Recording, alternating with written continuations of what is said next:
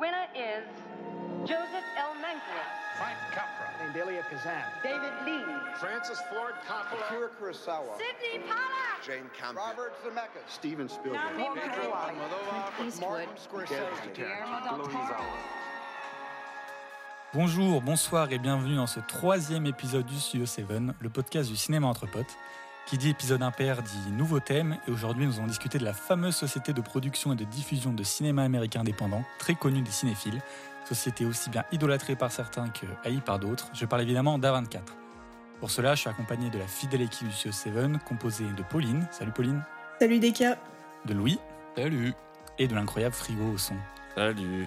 Avant de commencer l'épisode, je vous rappelle que Studio 7 est trouvable sur Twitter et Instagram sous le nom de Studio 7 Pod et sur Letterboxd sous le nom de Studio 7, où vous pourrez retrouver tous les films cités dans cet épisode. Enfin, Studio 7 ne se tient pas responsable de spoil, car bien que notre but n'est en aucun cas de vous ruiner un, un visionnage, euh, nous ne connaissons pas votre tolérance au début de gâchage et nous ne nous retiendrons pas de parler de films si la discussion nous semble intéressante. Cependant, faites-nous confiance, le but est bien de faire découvrir des films et non de vous dégoûter de ceux-ci. Comme toujours, on commence cet épisode avec une présentation du sujet, et aujourd'hui c'est moi qui m'y colle. C'est donc parti pour la présentation d'A24. Avant de commencer la présentation, je dois vous faire une confession. Je suis une groupie d'A24, à, à 1,24 zouz, comme le dit si bien Père Lapin, et la seule raison qui fait que je n'ai pas de casquette A24 sur ma tête en ce moment, c'est qu'elle est en rupture de stock depuis bien longtemps. Mais alors, qu'est-ce qu'A24 Pour être honnête avec vous, pendant longtemps, je ne savais moi-même pas ce qu'était réellement A24. Tout ce que je savais, c'est que lorsque je lançais un film et que celui-ci débutait par le logo A24, il y avait de très grandes chances que je l'apprécie. Dans ma tête, ce logo au début d'un film signifiait que j'allais visionner un film de qualité. A24 a personnellement accompagné ma cinéphilie, et un grand nombre de films qui ont marqué sont des films estampillés A24. Malgré ça, je vais essayer d'être le plus objectif et factuel sur ce qu'est A24. Revenons donc en 2012, année de la prétendue fin du monde, mais surtout de la création de la société A24.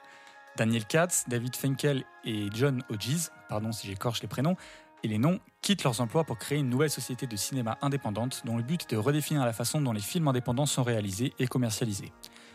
Ces derniers étaient de grands admirateurs de cinéma indépendant des années 1990 et trouvant que celui-ci manquait désormais d'audace et de qualité artistique, décidèrent de créer une société basée à New York et non dans le comté de Los Angeles où se trouve la plupart de l'activité de l'industrie cinématographique américaine, axée sur les films et les cinéastes. Cela impliquant alors de laisser aux auteurs, c'est-à-dire aux réalisateurs et aux scénaristes, le contrôle total de leur création. Pour l'anecdote, Daniel Katz explique l'origine prétendue du nom d'A24. Il raconte que c'est sur l'autoroute romaine d'A24 qu'un éclair de lucidité lui serait apparu et qu'il eut enfin la force de se lancer dans la création de son entreprise. Légende ou réalité, on ne le saura jamais. Aujourd'hui, seulement Katz et Fenkel sont à la tête de l'entreprise. Hodges ayant décidé de partir en 2018 pour, je cite, saisir d'autres occasions. Cependant, bien que propriétaire d'une des sociétés de production et de distribution les plus connues du cinéma, ayant leur nom dans le Variety 500 qui regroupe les 500 personnalités les plus influentes de l'industrie du divertissement, Katz et Fenkel restent méconnus de beaucoup. En effet, Vanity Fair, dans un article sorti en 2019, explique que les dirigeants demeurent d'une discrétion absolue presque intimidante et qu'il faille négocier pendant plusieurs mois pour les rencontrer. C'est dire la difficulté à laquelle on peut faire face lorsque l'on cherche à se renseigner sur ces deux personnages. Enfin bon, revenons-en à la société elle-même.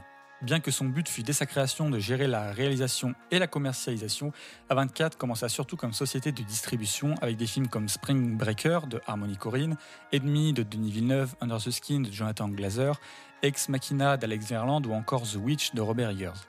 Ce n'est que, entre guillemets, 4 ans plus tard, en 2016, qu'A24 produit son premier film, Moonlight de Barry Jenkins.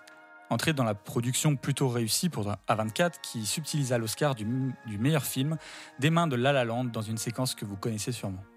Depuis, A24 alterne entre distribution et production pour nous offrir des films tels que Midsommar d'Ari Aster, Lady Bird de Greta Gerwig, Uncut James des Safdie Brothers ou encore Minari de Lee Isaac Chung.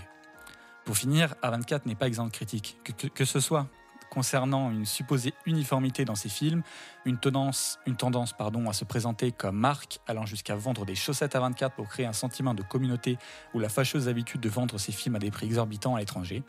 C'est donc sur cette société dont il y a énormément à dire que nous allons, nous, attarder dans cet épisode. Ben, petite présentation euh, de 24. Euh, on va peut-être commencer directement, vu que c'est par ça que je termine, par les critiques qu'on peut faire à 24. Donc déjà, euh, je vais vous donner la parole pour avoir un peu une idée de ce que vous pensez la société euh, dans sa globalité, peut-être des critiques que vous avez euh, à faire. Qui a envie de commencer? Qui a envie de se lancer? Pauline, ouais, vas-y.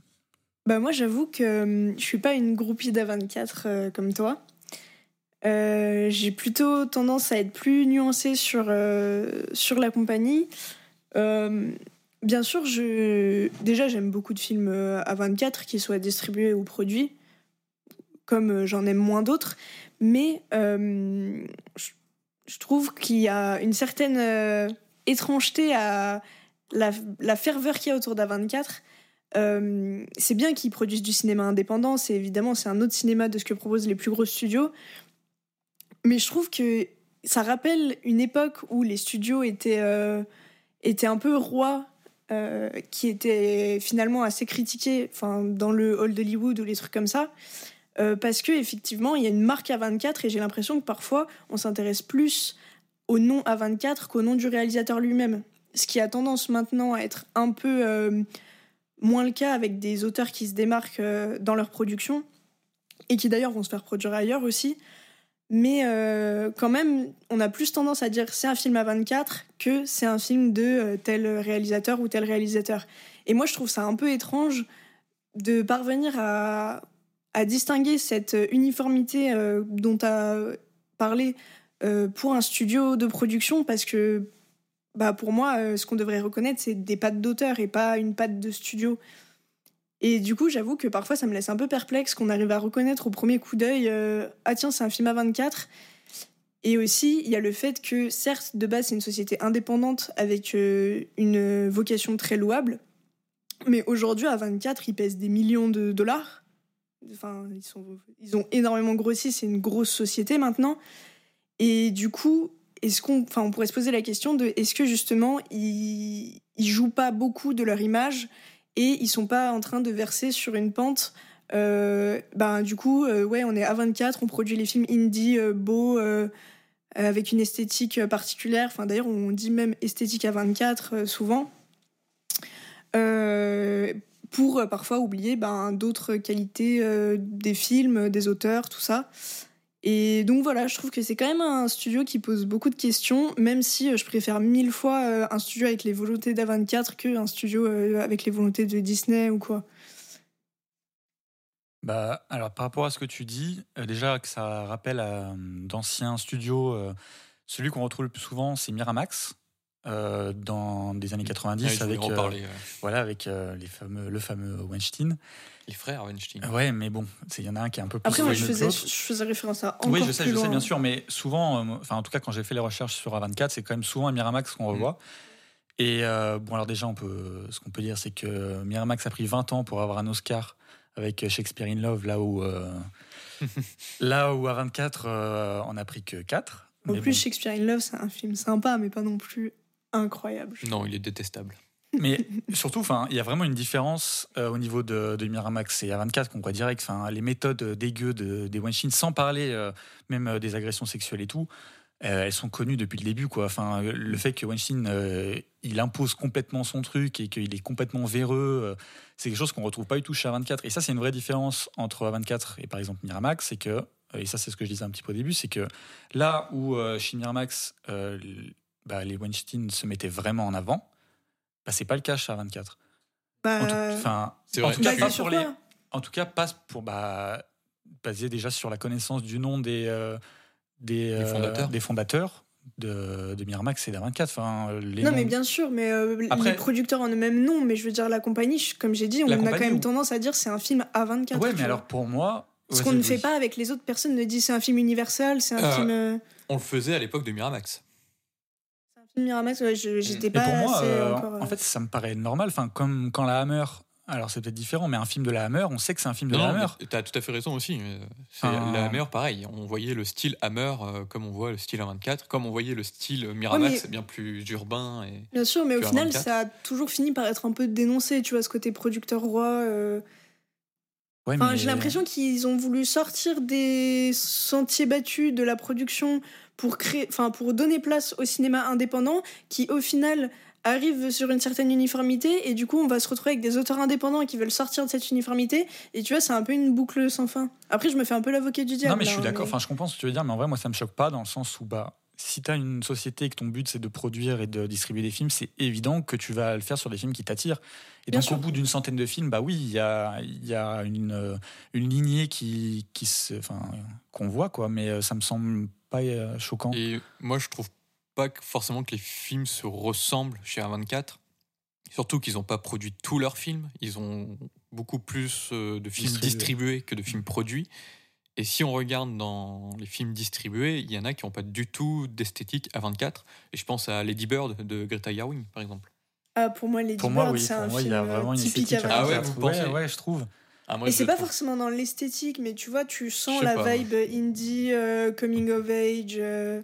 Bah, il y a. euh, moi, c'est la patte Greta Gerwig qu'elle a de Noah Baumbach que j'ai que je que j'ai perçue plus que celle de A24 pour le coup. Et pareil, euh, le documentaire sur euh, Amy Winehouse, Amy, Mm. enfin il y a c'est la patte de Asif euh, Kapadia. Non, mais, C'est pas la patte A24 qui distribue le non, film. non, mais bien sûr, et puis si tu prends chaque film un par un, c'est sûr que tu peux dire ça. Mais euh, je trouve quand même que on a la tendance facile à, à dire euh, c'est un, un film à 24. Tu vois, récemment, il y a Lamb qui est sorti, c'était. Enfin, After Non, euh, After Young, mais je After parlais de. Lamb, moi. Ah, Lamb, pardon, Ah. j'ai Ouais, compris. Lamb, mais euh, After Young, ça marche aussi. Quand euh, je l'ai vu, tous les gens ils sortaient de la salle et ils disaient euh, film typique à 24, tu vois. Et je trouve ça fou qu'on puisse dire ça, genre d'un film, que c'est un film typique à 24. Ouais, mais on- tu vois, on s'est fait on s'est fait avoir aussi. Regarde le prochain Robert Eggers qui va sortir, The Northman. On a été persuadé que c'était A24 et pourtant c'est pas A24 qui le produit. Oui, c'est vrai. Et on s'était un peu fait avoir en, disant, en voyant la- le trailer, en disant Ah, ça a une esthétique à 24. Et pas du tout, en final. Ouais, mais Donc, je sais pas, je euh, comprends ce que tu veux dire, mais euh, moi, ça me passe un peu au-dessus. Et, euh, et j'essaye vraiment plus de percevoir le- la patte de l'auteur derrière, Ouais. euh, derrière ses films, plus que la patte des, Bah, surtout que. du producteur. Et comme je le faisais avec les films euh, Miramax, quoi. Donc, euh, Non, mais après, je suis d'accord avec le fait que, somme toute, c'est logique quand t'es producteur que tu produises des trucs qui te ressemblent ou que tu distribues des trucs qui te ressemblent et que du coup, t'arrives à, à voir des liens entre les films. Euh, mais j'ai juste peur que ça devienne quelque chose qui prenne le dessus sur la volonté mise en avant du cinéma indépendant. Euh, Mais après, vraiment pur, quoi. C'est le problème aussi du cinéma indépendant. Quand tu regardes le festival Sundance, c'est, enfin, on dit aussi, bon, il y a les films Sundance, et pourtant, euh, bah, il y a pas la, c'est pas un truc de production Sundance. Donc en vrai, je pense qu'il y a, enfin, je sais pas, je pense que c'est juste un type de cinéma indépendant. Qui, euh, américain, du coup, est-ce que bah ce oui. serait pas ça, justement, le style euh, ciné indé, indé américain, au final? Non, c'est vrai, hein, c'est vrai. Et surtout que, enfin, quand on regarde les noms un peu que j'ai cités rapidement, et c'est pas la moitié euh, de, de ce qu'il y a, enfin, c'est quand même des sacrés noms d'auteurs, quoi. Oui. Enfin, c'est. C'est là où on peut rapprocher aussi à 24 de Miramax, c'est d'avoir fait émerger des auteurs de cinéma. Bah oui, Miramax, c'était euh, Miramax, Tarantino, Tarantino. euh, Soderbergh, Ouais. Et euh, à 24, bah, aujourd'hui, c'est Aster, euh, Robert Eggers. T'avais cité d'autres noms. Il y en a plein. Il y a Lantimos qui est passé par 24, Lantimos, même s'il n'en vient pas. Euh, il n'en vient pas, mais il est quand même passé. Il y a Johanna Hogg aussi qui a fait quand même un passage chez 24 qui est quand même pas mal estampillé à 24 maintenant. Euh, Euh, Jonah Hill aussi, euh, du coup. Il a fait qu'un film. il a fait qu'un film, mais euh, il a émergé en tant que réalisateur plus qu'acteur C'est vrai. chez A24 et euh, avec un talent euh, fou, quoi.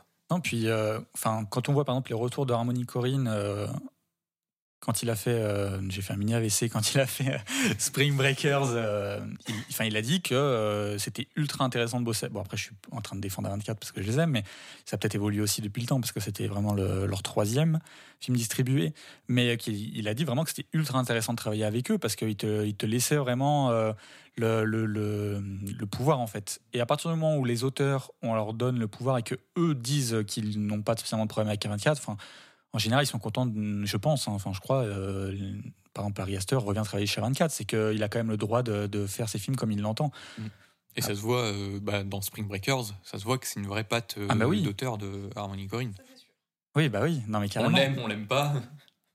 Mais quand tu vois par exemple Climax, qui est quand même distribué par A24, là, tu es sur des trucs. Ouais, après. Enfin, Climax, c'est un exemple très intéressant parce que du coup, c'est une prod euh, française qu'ils ont récupérée pour Ouais. euh, la distribuer, c'est ça? En fait, ouais, à la base, ce que, fait, euh, ce que faisait beaucoup à 24, c'est aller euh, au festival de Toronto, à Sundance et à Cannes. Et en fait, ils arrivaient, ils payaient les films une fois qu'ils étaient finis, puis ils les distribuaient. Et après, ils ont commencé, du, du coup, avec euh, Moonlight, à être là dès le début de la création du film et à le produire. Mais à la base, oui, en fait, eux, ils vont euh, bah, oui, à Sundance, euh, à Toronto. Je crois que le, le tout, la toute première fois, ils sont allés à Toronto. euh, et c'est là qu'ils ont, ils ont eu le, le celui d'Harmony Corinne, Spring Breakers d'Harmony Corinne, qui était un sacré coup.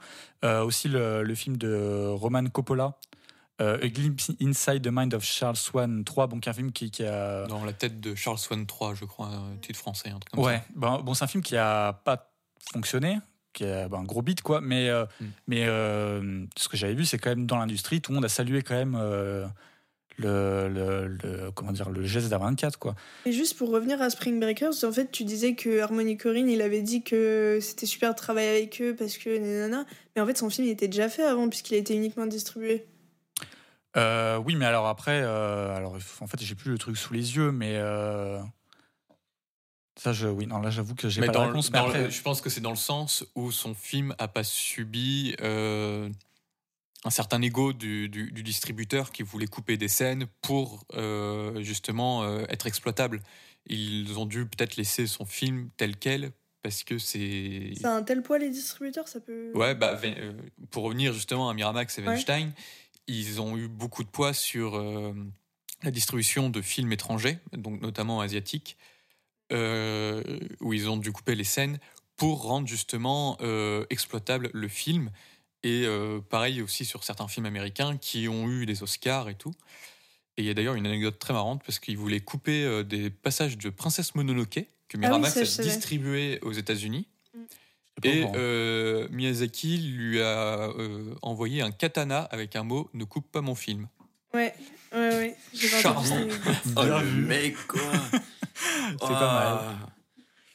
Donc voilà, mais euh, effectivement, le distributeur a un certain rôle, en tout cas pour l'exploitation du film, et euh, donc euh, pour faire rentrer euh, de la moula, quoi. Ah, Après, oui. je pense que A24, euh, ce qui est bien, enfin, je vais dire aussi des choses positives sur eux, c'est que hum, ils deviennent tellement connus dans la tête des cinéphiles et tout, peut-être qu'ils peuvent aussi insuffler un truc euh, sur une nouvelle euh, manière de voir le cinéma indépendant euh, et, euh, et surtout euh, par rapport aux cinéphiles, euh, au final, c'est pas plus mal de. Enfin, parfois, c'est pas plus mal de voir euh, ah, un film à 24 parce que ça va pousser à regarder des choses euh, qu'ils n'auraient pas forcément regardées autrement. Et certains films à 24 sont aussi très accessibles pour le grand public, je Mm. trouve. Ah oui, non, mais ça, c'est sûr. Et même, enfin, là, quand on voit les sorties qui arrivent bientôt, que ce soit euh, X ou euh, Everything Everywhere All at Once, ça a l'air d'être des films euh, qui ont pas l'air d'être vraiment dans la mouvance à 24. Enfin, en tout cas, euh, surtout le dernier, quoi, euh, Everything Everywhere, Everywhere All at Once. Ouais. Je l'ai pas vu. Je l'ai pas J'attends vu. que ça, quoi. Enfin, Moi, je l'attends énormément. ça a l'air incroyable. Et, Et, en plus, les réalisateurs, moi, je les aime beaucoup. Donc... Et justement un peu en galère de distrib euh, Eh ben, en France. Eh ben, on peut peut-être parler du coup de ce souci-là avec un 4. C'est un bon enchaînement, grâce à toi, Pauline. C'est pour moi, alors, euh, la critique de l'uniformité d'un 24, pour moi, euh, elle existe, mais euh, à partir du moment où les films sont bons, où les auteurs, on leur laisse quand même faire ce qu'ils veulent. Ouais, mais c'est pas tout le temps bon non plus. alors oui, alors non, juste pour revenir sur ça, c'est vrai que euh, A24 fait distribue et produit énormément de films. Et ce qui est fait, donc alors ils ont un- en fait un partenariat avec euh, une plateforme en fait. Euh, J'ai plus le nom de la plateforme. Mais en gros, quand des films euh, à terme, ils se rendent compte que finalement ils sont plus trop ok avec le film, ils pensent que ça va faire un bid, etc. En fait, ils le passent sur la plateforme. En fait, on n'entend pas du tout parler du film. Et c'est pour ça que quand on va voir des listes d'A24, on se rend compte qu'en fait il y, a- plus de 100 films, alors qu'en vrai c'est plutôt une trentaine dont on a entendu parler c'est parce qu'A24 euh, a ce truc de dire bon bah si le film euh, nous nous va plus bah on passe un petit peu on n'en fait aucune pub et voilà quoi C'est un peu étrange. hein. Bah, c'est Ouais, un peu étrange mais- Étrange et un peu, un peu dégueulasse vis-à-vis de l'auteur, quoi, je trouve. Non, mais non. Mm. bah ouais c'est pas faux C'est un peu euh, quand, comme Disney qui, qui, qui refuse que Pixar euh, sorte au cinéma. Quoi. bah, c'est quand même pas pareil mais euh, oui Bah, vrai. je trouve Bah, que dans, ça le va. fond, euh, dans le fond, c'est la même chose. Sauf qu'au lieu de détruire un autre studio, tu détruis un réalisateur, quoi. Et puis je Euh, trouve que ça rentre dire. justement un peu dans cette idée qu'ils ont quand même une certaine uniformité qu'ils ont envie de garder dans leur image auprès du grand public. Et du coup, quand ils se rendent compte qu'un film est peut-être euh, pas autant dans euh, la vibe qu'ils veulent renvoyer que ça, bah hop, ils passent sous le tapis. En fait, ouais, alors je vais, allez, je vais les défendre encore, on va dire. Mais en fait, on peut aussi se dire que en fait, ils donnent leur chance. Là, je sais rien, hein, je suis vraiment en train de dire voilà pour. Mais en fait, L'avocat du diable. Bah oui, mais quoi, peut-être en fait, euh, plutôt que. En fait, ils donnent leur chance à un film et finalement, ça ne marche pas, il, il sort en fait. Mais. euh, Enfin. je sais pas, je pense que si le film finalement n'a pas l'air réussi à la fin et euh, n'a pas l'air euh, de faire du, du chiffre, euh, enfin n'importe quelle société va la, soit la sortir sur la plateforme, euh, soit, enfin je veux dire, euh, Ouais, mais si tu c'est un sens que peu le film ne contraire à fonctionne pas. Oui, je suis d'accord, mais si tu sens que finalement, à la fin, le film ne va pas fonctionner, il n'est pas au niveau que tu espérais, est-ce que tu peux vraiment leur, euh, leur en vouloir de ne pas faire euh, vraiment toute la distribution qui aurait été faite sur un autre film ou quoi? Je sais pas, tu vois. Bah, un peu. Enfin, c'est. Enfin, quand ils ont décidé de te signer pour que tu fasses le film, normalement, ils peuvent pas vraiment revenir en arrière. C'est- Bah, tu tu Bah, les si, suis vrai, du ils début à la fin, tu vois. euh, oui, Enfin, oui mais dire, si, c'est- si, c'est s'ils hyper trouvent que t'es pas à la hauteur à la fin, tu vois. Bah ouais, mais du coup, pourquoi est-ce qu'ils ont misé sur toi si. Enfin, tu vois, c'est un peu bizarre en fait. Ouais, mais alors dans ces cas-là, tu peux te misent du sur toi, normalement, t'assumes du début à la fin. Parce que c'est. C'est à, à double tranchant. Bah, je suis d'accord, mais du coup, c'est compliqué parce que du coup, tu peux après te dire, bah, pour pas prendre de risques, on va du coup miser que sur des gens où on est sûr que ça va marcher, quoi. Ouais, mais du coup, ça veut dire que tu laisses des demi-chances à des gens. Bah, en fait, non, je pense que tu laisses une chance. Si le film s'annonce être euh, bon et, euh, et faire une réussite au box-office, bah, il, il aura sa chance, en fait, tu vois. Moi, je trouve ça un peu hypocrite quand même vis-à-vis de justement cette volonté de mettre en avant le cinéma indépendant, mais qu'en même temps, quand c'est du cinéma euh, trop indépendant ou, ou trop, Oui, oui, ah, non, ou je sais pas, quand ça, c'est- se ratent ça, je suis le. bien d'accord. Il y, a, il y a sûrement un, un truc un peu de, de gros avec 24 où ils en font plein et ils voient euh, celui qui va Mm. bien marcher, quoi. Mais après, ceci dit, même dans les trucs euh, qui passent pas sous le tapis, je trouve qu'il y a des choses pas très bonnes parfois. hein. On en reviendra après quand on fera tous les films. Ouais. Mais euh, j'ai bien envie de savoir du coup desquels tu parles. mais, euh, mais non, mais pour le coup, je, enfin, je me mets comme grand défenseur et grand euh, Après- groupie, mais je suis pas non plus, j'aime pas tout d'un 24 non plus. Quoi. Et après, est-ce que. Enfin, c'est peut-être pas le seul studio qui fait ça aussi. hein. mais c'est ça, c'est C'est qu'en ce fait, qui- pour c'est moi, aussi ce qu'il faut se dire. C'est plus peut-être un problème de système qu'un problème de studio, quoi. Bah, c'est ça, c'est qu'en fait, on est en train de critiquer un studio parce que il y a des films euh, qui met sous le tapis ou qui, enfin, je veux dire, c'est juste le, enfin, en fait, ça reste une, une industrie, enfin, ça reste un, euh, une entreprise et bah, son but à la fin, ça reste quand même de faire de l'argent, quoi. Ouais, mais je trouve que ça va un peu à l'encontre de l'image qu'ils veulent se donner, quoi. Ah oui, complètement. Oui, bah ça va, ouais, ouais, mais c'est ça, c'est qu'en fait, il y a la réalité euh, peut-être euh, du, du milieu qui rattrape un peu le. Un peu euh, leur. Ouais, non, mais Rêve, c'est sûr. Ouais, du coup, on, a, on avait une tradition toute faite par Pauline, et du coup, on a re, re- euh, divagué, ouais, voilà. Euh, en fait, c'était sur. euh, Et là, pour moi, là, il y a une vraie critique à faire d'A24, c'est euh, le prix de, de vente des, de leurs films sur le, le marché étranger, quoi. Mm. Quand on voit qu'en France, euh, on a des films comme The Green Knight euh, qui, qui ne sort pas, ou euh, des films comme X qui galèrent à, trouver, euh, enfin, je veux dire, des, des histoires de films à 24 qui ne sortent pas au cinéma parce qu'en en fait, euh, bah, ils vendent juste leurs leurs films beaucoup trop cher. C'est ça arrive tout le temps. Et, euh, et c'est sûr que là, à 24, c'est un peu ça de leur part parce que du coup, ils prennent le beau rôle. Parce que quand on connaît pas l'industrie, on se dit, ah bah franchement, les distributeurs français, ils sont vraiment nuls. Ils n'arrivent Mm. pas à distribuer le film à 24, alors qu'en fait, à 24 est juste en train de leur vendre à des prix complètement exorbitants. Et en fait, au lieu de taper sur A24 qui vendent leurs films à des prix euh, beaucoup trop chers, on va taper sur les distributeurs français. Alors que, bah euh, oui, si on dit qu'A24 a bien besoin de faire de l'argent, le distributeur français, pareil, il peut pas faire plaisir à euh, un petit bout de cinéphile qui a envie de voir The Green Knight. c'est pas possible, quoi. Qu'est-ce que vous en pensez, vous? Bah, moi, j'ai appris ça très récemment. Et avant, justement, je critiquais ces distributeurs français. ah, ils sont incapables de distribuer un film à 24. En fait, non, on m'a appris effectivement qu'à 24 euh, vendait leurs films à des prix euh, exorbitants. Euh, moi, qu'est-ce que j'en pense? Ben, je... Ça me saoule, quoi. Ouais, non, mais je suis Ça d'accord. me saoule. Et en fait, je comprends pas pourquoi ils font ça. Et du coup, bah, les gagnants de cette histoire, c'est... euh, Personne. c'est personne. C'est pas les salles de cinéma, ça va être les plateformes de streaming. Avec bah, Mhm. du coup Amazon a repris The Green Knight pour Ouais. le diffuser. Heureusement quelque part parce qu'on Ouais, a bah pu oui. le on a pu le voir. Mais euh, à 24, c'est des films aussi quelque part à une esthétique très forte qui sont faits pour être vus au cinéma pour moi. Ah, je suis d'accord. Et du coup, euh, bah c'est ils sont chiants. Bah, en fait, je pense qu'ils ils sont au courant qu'en fait, euh, la critique tombera pas sur eux. Et ils Ouais. se disent, bah, je le vends cher. euh, au, au meilleur des cas, on va me le prendre. au pire des cas, on critiquera les distributeurs étrangers. Quoi. Mm. Moi, je trouve euh, que c'est un vrai problème parce que peut-être qu'aux États-Unis, il y a un plus grand public pour ce genre de film un peu indie, mais en France, la distribution de ce genre de film est, est vraiment compliquée. Ah bah oui. Euh, déjà, de base, quand euh, des distributeurs arrivent à le récupérer, c'est des petits distributeurs qui n'arrivent pas forcément à le sortir dans beaucoup de salles parce que c'est pas ce qui parle au plus grand public. Et du coup, c'est des distributeurs qui misent beaucoup sur ça. Euh, parce que franchement, les films un peu indépendants, ils passent pas dans les grosses chaînes comme les UGC, enfin très peu en tout cas, euh, ou les pâtés, il faut aller les voir dans des cinémas RSS, ce genre de choses. Bah, par exemple, First Cow récemment, qui est sorti que dans, enfin Ouais. à Lyon en tout cas que dans les cinémas Lumière.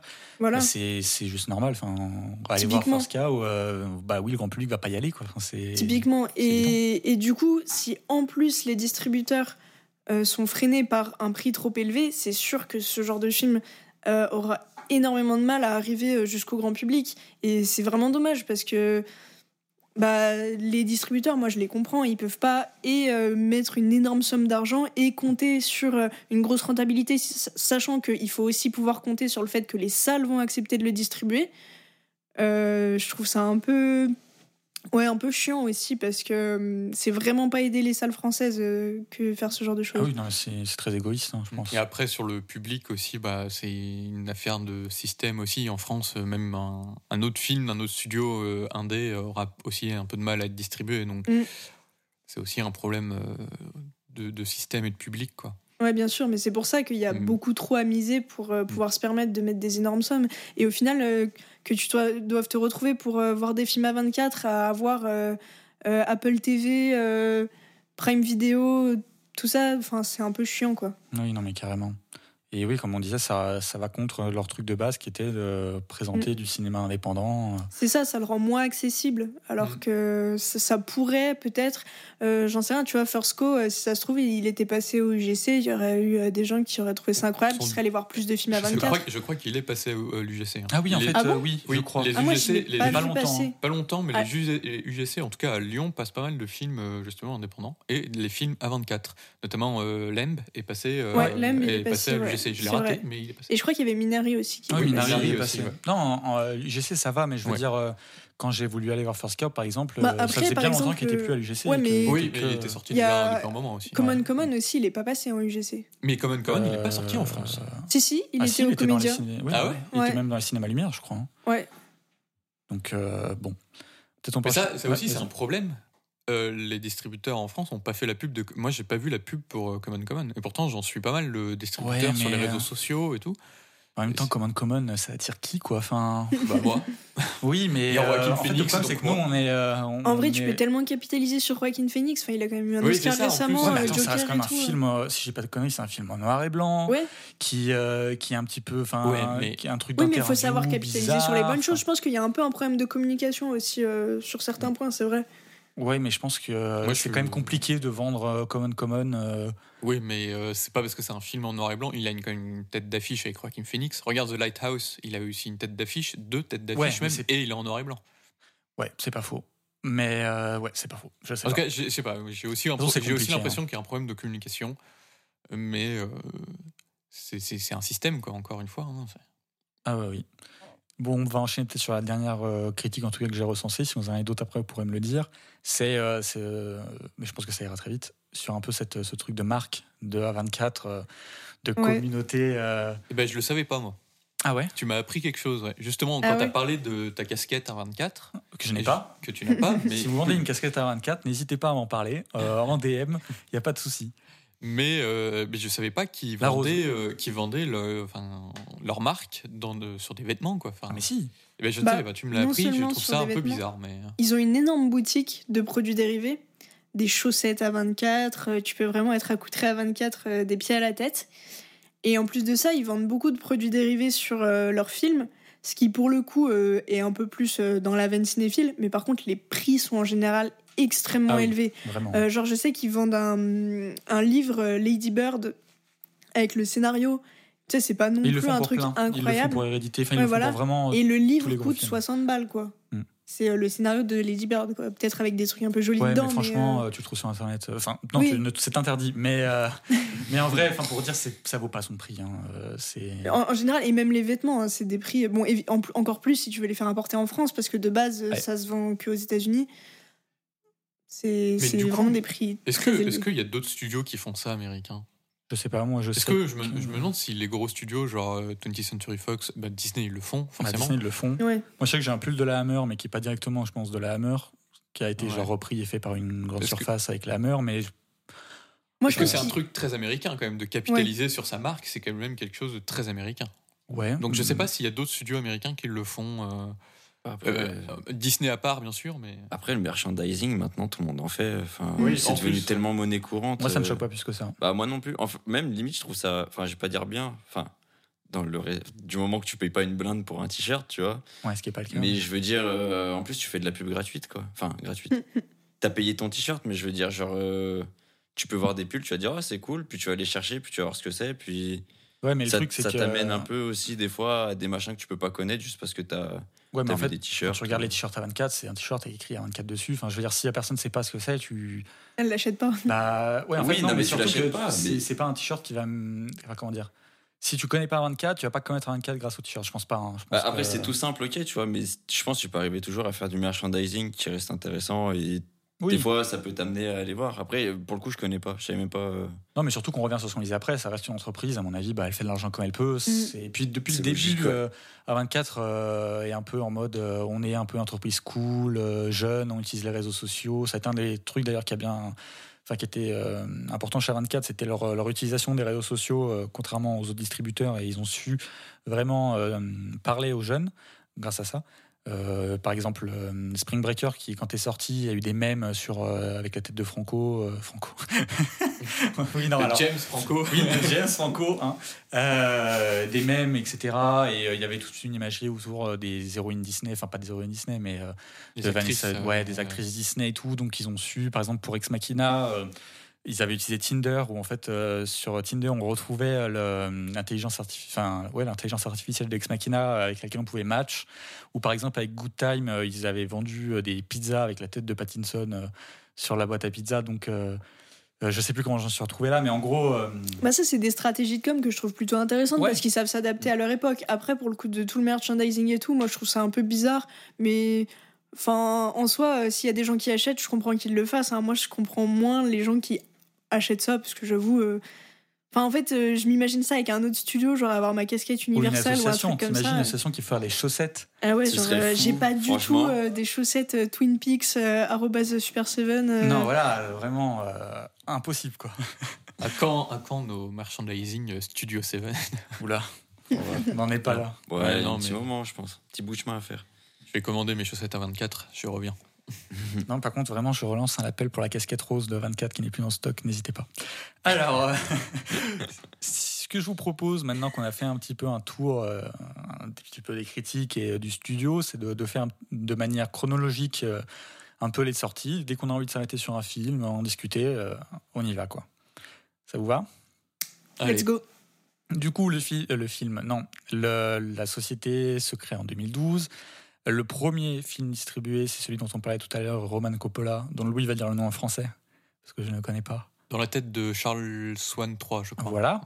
Euh, mais la première vraie réussite euh, d'A24, c'est donc Spring Breakers de Harmony Corinne, qui sort en 2013, le 15 mars, aux États-Unis. Est-ce que vous voulez qu'on. Je pense que c'est un peu. On n'a pas le choix de, de parler un Ouais. petit peu de Spring Breakers quand on parle d'A24, parce que c'est vraiment leur premier. euh, Leur premier succès, Succès, euh, ouais. critique et public, en plus, je crois. Ou alors euh, Ah, public, c'est très pas, mitigé. Public, il est un peu partagé. Moi, j'avais bien aimé. Moi j'ai bien aimé aussi. Moi, j'ai détesté. Voilà, mais souvent c'est ça. Spring Breaker, c'est soit on aime beaucoup, Ouais. soit on déteste. hein, j'ai l'impression. C'est vraiment pas, un des films que je déteste le plus sur Terre. Enfin, Mais c'est ça, hein, souvent j'ai vraiment cette impression. J'ai euh, eu euh, ouais, des mêmes retours. Ouais, ouais, mais très souvent. Alors, euh, bah, du coup, moi ça m'intéresse de savoir pourquoi. Euh, après, mon contexte de visionnage était un peu particulier. Je l'ai vu en vacances avec des potes. Donc, euh, normalement, j'aurais dû être dans le mood. hein. On était à la mer et tout. Attends, je te coupe deux secondes. Est-ce que tes potes, du coup, ils ont eu des retours euh, Mes potes ont trouvé ça affreux aussi. D'accord. Et, de euh, non, et en fait, vraiment, je regardais le truc et j'avais l'impression de m'enfoncer dans le délire, mais genre d'une manière horrible. Enfin, de plus le film avançait, moins je comprenais ce que j'étais en train de regarder. Ce qui apparemment euh, fait le charme pour certains aussi, hein, mais euh, voilà. Et, euh, et je trouvais ça affreux et toutes les gimmicks qui reviennent, les Spring Break Forever et tout, ça me prenait la tête. Je trouvais ça horrible, j'en pouvais plus du film. Genre, j'avais vraiment l'impression de le subir. Et euh, voilà, j'ai détesté en fait. le- Après, euh, j'avoue que du coup, c'est un peu flou. Ça fait vraiment longtemps que je l'ai vu. J'ai dû le voir euh, un an après sa sortie ou un truc comme ça. Ouais. Donc, ça fait quand même un bail. Mais euh, j'avais vraiment pas aimé euh, ce que le film a provoqué sur moi. Après, euh, j'ai vu des vidéos. Enfin, il y a des personnes qui ont essayé de me convaincre que c'était un film incroyable et qui m'ont envoyé des vidéos d'analyse. Et il y en a une que j'ai vue qui était particulièrement intéressante, qui parlait de tout ce que le film fait ressortir sur euh, l'Amérique profonde, euh, le, hum, l'ennui des jeunes, enfin plein de choses. Et j'ai trouvé ça assez intéressant. Mais le problème, c'est que la manière dont le film le montre m'insupportait tellement que je suis même pas allée aussi loin en fait. Vraiment, j'ai trouvé ça horrible comme visionnage. Ouais, souvent, la critique euh, qu'on voit voilà. sur Spring Breakers, c'est que c'est un film euh, de fin d'études où la personne a mis tout ce qu'il a pu mettre. euh, Non, euh, Au niveau Armo- artifice et tout. Je sais pas si c'est le premier film de Armory Corinne. Je crois Je pas. crois pas. hein. je Mais crois pas. un- Moi, j'ai vu Mr. Lonely de lui. Et je crois bien qu'il l'a fait avant, mais je suis pas sûre à 100%. Il m- alors, il me semble que c'est le scénariste de, du réalisateur Larry Clark, Armory. Corinne. Aucune idée. Ça m'étonnerait pas parce qu'ils ont un il, univers il très a un proche, univers assez proche de Larry Clark. Euh, donc Larry Clark, il y a un autre réalisateur qui fait des teenage movies euh, Ouais. très bruts de décoffrage, pour pas dire à la limite du porno. Euh, moi, j'avais bien aimé Spring Breakers. Et justement, cas, il, avait des, il avait des thèmes très intéressants, une esthétique très intéressante. Mais tu vois, je déteste pas Harmony Corinne parce que Mr. Lonely, j'avais beaucoup aimé. C'est sur un sosie de Michael Jackson qui est complètement paumé et qui va sur une île de sosie avec plein de sosies de stars. Ils font des spectacles de sosie ensemble. Enfin, je- film euh, arrive à vraiment, voir euh, le film. Ouais, ça a vraiment incroyable. Et, euh, et je suis totalement ouverte à voir d'autres choses de lui, mais, euh, mais Spring Breakers, j'en garde un tellement mauvais souvenir que j'ai pas du tout envie de le revoir. Moi, j'avais. Ouais. Spring Breakers, ce que j'avais aimé, c'était la façon dont il nous faisait descendre dans l'enfer. Et en fait, du l'enfer du film, comment, comment le, ces, ces, ces, Et moi, je suis vraiment piégées. en enfer. Et en vrai, euh, bah, c'est que le film a marché quelque part. Oui, non, mais bien sûr. hein. Et, euh, et en fait, euh, moi, je me souviens du début, enfin de la première partie du film, justement sur les Spring Break, où j'ai trouvé ça d'une vulgarité euh, peu possible. Mm. Et en vrai, je me demande si c'est pas ça le véritable enfer. Ouais, Plus que. Enfin, tu pars d'un enfer pour aller à un autre à la fin du film. Et puis voilà, oui. Mais regardez le film, et notamment pour la performance de James Franco. Ouais, il est bon. Je hein. trouve que c'est un de ses meilleurs rôles. Je trouve qu'il est vraiment bon, mais je trouve que tout le cast est quand même pas mauvais. hein. Ah oui, oui, oui, et d'ailleurs, oui, euh, il y a des actrices qui venaient de Disney Channel. Mais euh, toutes, je crois, les quatre euh, viennent plus ou moins de Disney. hein. Ouais, Euh, bah, je, je sais qu'il y a Selena Gomez, du coup, Mm. une des Selena plus connues. Gomez, Vanessa Hudgens, Ouais, Hudgens, je sais pas c'est comment on vrai, dit. Euh, Benson, j'ai oublié le, son J'ai prénom. complètement oublié, mais moi je me souviens surtout de Selena Gomez parce que c'était à l'époque. euh, Bah alors, C'était ça qui avait fait aussi pas mal Ouais, parler du ça. film. hein. c'est que moi je me rappelle, je l'ai vu il y a pas si longtemps, Spring Breakers, et je l'avais pas vu à l'époque parce qu'en fait, euh, donc en 2013 quand il sorti, moi je pensais que c'était juste un film euh, un peu euh, teenage movie avec, euh, on va dire les les les femmes de de Disney hein, en mode un peu sexy et tout, et j'étais en mode bon bah voilà c'est pas plus que ça. Et donc je l'ai vu récemment, et en fait je trouve que le propos est est vraiment puissant quoi. Enfin pour moi c'est vraiment un film sur la suprématie blanche. Enfin pour moi le film c'est ça. C'est qu'en fait on a, euh, bon, alors je l'ai vu quand même il y a pas si longtemps mais je m'en souviens plus tant que ça. Mais en fait on, on traite de, donc euh, du, du milieu aussi un peu du rap je crois de souvenir ou de la drogue ou je sais plus. Euh, mais surtout du rap. Enfin, le, le rap aux États-Unis, c'est c'est pas un milieu très blanc, quoi. hein.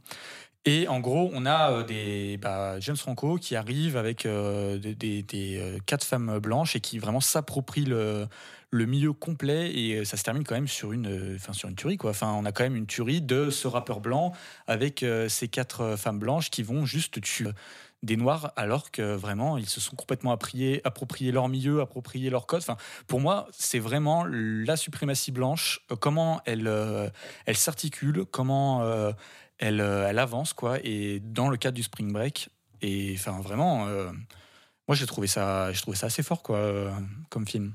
Mais euh, je peux comprendre que euh, qu'on n'apprécie pas et euh, et oui, non, mais ça m'étonne pas, quoi. Mais euh, moi j'ai bien aimé. Si vous avez d'autres trucs à dire ou est-ce que vous voulez qu'on continue un peu? On peut continuer.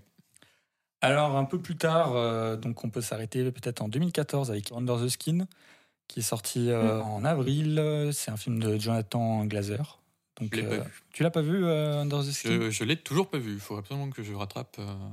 Tu l'as vu, Pauline? Oui, je l'ai vu. Et c'est marrant parce que c'est souvent un film qui ressort quand on parle d'A24. Enfin, Ouais. dans l'esthétique A24, tout ça. Ah ouais, parce que j'allais dire vraiment pour le coup que je trouve qu'il est pas tellement euh, esthétique à 24. Ah ouais? Bah, Ouais. pas forcément l'esthétique, mais ce côté un peu nébuleux où tu Mm. vois pas trop où on veut en venir. Mais moi, j'aime beaucoup le film. Je trouve euh, bah, Scarlett Johansson, elle est excellente dedans. Et, euh, et j'aime beaucoup ce côté très mystérieux dans le film. Je trouve qu'il fonctionne assez bien. Après, on voit pas forcément trop où ça va en venir, justement. Et ça peut laisser une impression un peu de rester sur sa fin. Mais je trouve que c'est un film intéressant quand même. Mais ça, c'est souvent un truc avec un 24, les fins un peu euh, qui restent en tête. Ou, euh, enfin, en tout cas, j'ai beaucoup de films de 24 où je me dis, ouais, la fin euh, m'a choqué, elle me reste en tête sur le, le- le temps. Enfin, je pense qu'on on verra sur les prochains. Dans le sens quoi? Dans le sens fin, sans fin ou juste la fin, elle est impactante? Bah, fin sans fin, ça arrive, mais impactante. Souvent, euh, c'est des, c'est des fins où il faut se poser un peu, tu vois. Ouais, Enfin, euh, t'assois quoi. Tu Ouais. fais- Ok. Hein, exemple, toi, avec les deux films que tu as vus euh, pour préparer l'épisode, par exemple, Midsommar et Hérédité, je pense qu'à ouais. la fin, tu te poses quand même. Oui. Ouais, mais c'est des fins sans fin. Bah, c'est ça, c'est ce que je veux dire Bah ça oui, les oui. rend impactantes, justement. Ouais, ouais, ouais. Oui, mais tu peux avoir des fins où ça t'assoit, mais t'as quand même une conclusion, tu vois. Pas une réelle conclusion. Et souvent, conclusion. ça, enfin, en tout cas, dans Under the Scene, je trouve qu'il n'y a pas, fin de souvenir, il n'y a pas réellement de conclusion plus que ça, si. Non, pas vraiment. ouais, C'est aussi un peu. C'est ouvert quand Un même. en peu général. flou, Et euh. de vue aussi. Bah, Enemy, c'est pareil. Enfin, Ouais. Enemy, c'est pareil, hein, maintenant que tu le lis. euh, ouais, ouais, ouais. Et par contre, je viens de repenser pour revenir sur euh, Spring Break, Spring Breakers. Ouais. Euh, le film qu'ils ont distribué juste après, c'est The Bling Ring de Oui, Sofia oui c'est Coppola. vrai que je l'ai passé, mais. euh, Et euh, il est pas mal dans la même vibe. J'ai mieux aimé. C'est pas un film que je trouve incroyable alors que j'aime beaucoup Sofia Coppola, mais c'est aussi un peu sur la superficialité de de jeunes, enfin la jeunesse, la superficialité. Enfin, il me semble que c'est, je l'ai vu il y a un petit moment aussi, mais c'est des jeunes filles de Bourges qui se mettent à décider de voler, enfin de faire des cambriolages pour euh, mettre du piment dans leur vie en gros, parce qu'elles elles ont pas besoin de voler des trucs, elles ont tout l'argent qu'elles euh, qu'elles veulent. Mais euh, c'est juste parce qu'elles trouvent ça fun. Et euh, du coup, je trouve qu'il enfin, il est assez cohérent dans la continuité avec Spring Breakers euh, dans leur Ok. distribution. Mais c'est vrai que oui, le, les films de Sofia Coppola, on entend souvent parler euh, dans les débuts de- d'A24. C'est vrai que Mm. c'est un peu. ma- ma- désolé de l'avoir passé, parce que c'est bah. quand même pareil. Alors après, il y a un petit passage, donc 2014, 2014. Euh, le prochain que je trouve euh, impactant et que, euh, qu'on a entendu un peu parler, c'est. euh, bon, alors il y a Noah Baumbach, mais euh, je sais pas, je l'ai pas vu. Moi, je l'ai Tu l'as vu? Ouais, While We Are Young. Ouais, il est. Il est euh, sympathique à voir pour Adam Driver et Ben Stiller, mais surtout Ah bah, Adam Driver, parce Adam que, Driver. surtout pour Adam Driver, parce que c'est un acteur fabuleux. Oui. Et avant, je voudrais juste revenir. Tu les as pas cités, mais moi j'aimerais citer Dis-moi, dis-moi. quand même euh, le film The Rover de David Mitchell avec euh, Guy Pearce et notamment Robert Pattinson, Ouais. qui est le plus ou moins le premier film avec Robert Pattinson qui a cassé son image de Edward Cullen de Twilight. Mhm. Donc il est intéressant pour ça. On le retrouve souvent chez 24 quand même, Pattinson. Ouais, Pattinson, on le retrouve très souvent. Et aussi, je Pour notre citer, plus grand plaisir. je voulais citer le film La Revanche du Dragon Vert de Andrew Lau, qui est un film asiatique que A24 a distribué aux États-Unis et dont le producteur exécutif n'est d'autre que Martin Scorsese. Ok. Oh, Et alors le film est pas forcément ouf, c'est une histoire de mafia euh, chinoise à New York très classique, Mhm. mais euh, à regarder parce que bah, Martin Scorsese a quand même produit euh, le film, il y a eu un, il, a, il y a trouvé un intérêt et que le réalisateur c'est le réalisateur aussi de la trilogie Infernal Affairs. Ah. Ok. Donc voilà, j'avais envie de le citer ça, pour ça ça. fait un autre lien avec Scorsese, euh, Mm. puisqu'il a repris. Puisqu'il a euh, repris pour les infiltrés. euh, D'ailleurs, la saga Infernal Affairs, qui est traitée, je crois, dans les derniers épisodes de la, du podcast La Saga. Donc euh, voilà, je le dis parce que c'est un podcast qui est plutôt sympa, qui traite euh, des sagas. Donc euh, n'hésitez pas, si ça vous intéresse. Bah, elle est ressortie il y a pas longtemps au cinéma. euh. Oui, mais je pense que ça doit être pour ça. Excuse-moi de t'avoir coupé. Non, t'inquiète pas, bah, t'as raison, c'est c'est le but. Mais mm, j'allais m'arrêter à Ex Machina de Alex Garland en Je me 2015. doutais. Enfin voilà.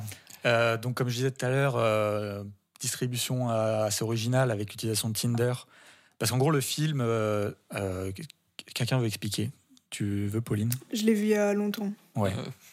Je l'ai vu il y a longtemps. Non, mais je peux- alors, en gros- souviens. en- En fait, c'est un programmeur qui s'appelle Caleb Smith, qui est euh, invité par le CEO, le CEO, euh, par, son CEO, pardon, je, traduis en même temps, donc euh, c'est voilà, euh, pour faire en fait un test de Turing à une intelligence humanoïde, intelligence artificielle humanoïde.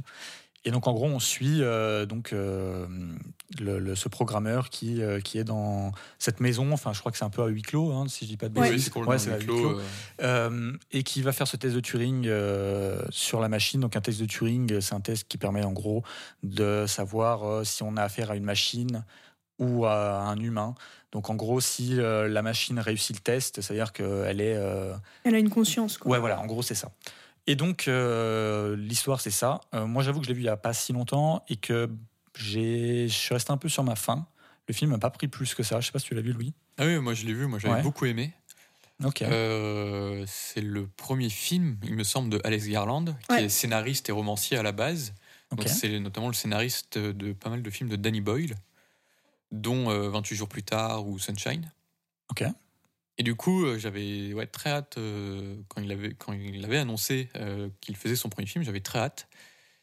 Et je, je l'ai vu, et j'avais beaucoup aimé. Un traitement de l'intelligence artificielle un peu classique, mais dans un huis clos euh, super bien mené. Ouais, c'est vrai que moi j'ai trouvé que c'était un beau film. euh, Je- de- Oui, dis-moi. trouve les acteurs fabuleux, notamment Oscar Isaac et surtout Ouais. euh, Domhnall Gleeson, qui est un acteur qu'on ne voit pas assez alors qu'il a quand même joué dans Harry Potter. Comme quoi. Et qui est dans Harry Potter? Il joue le plus grand frère de Ron Weasley dans le set, euh, Bill Weasley. Ah, ok, ok, Mm. Ça me permet de replacer Tu les pas vu Ex acteurs. c'est Machina, Frigo pour moi. De quoi? Tu n'as pas vu Ex Machina, Frigo? Bah, à ton avis. Et si, si tu veux, il joue aussi dans les derniers Star Wars, euh, Domhnall Gleeson. ok, d'accord.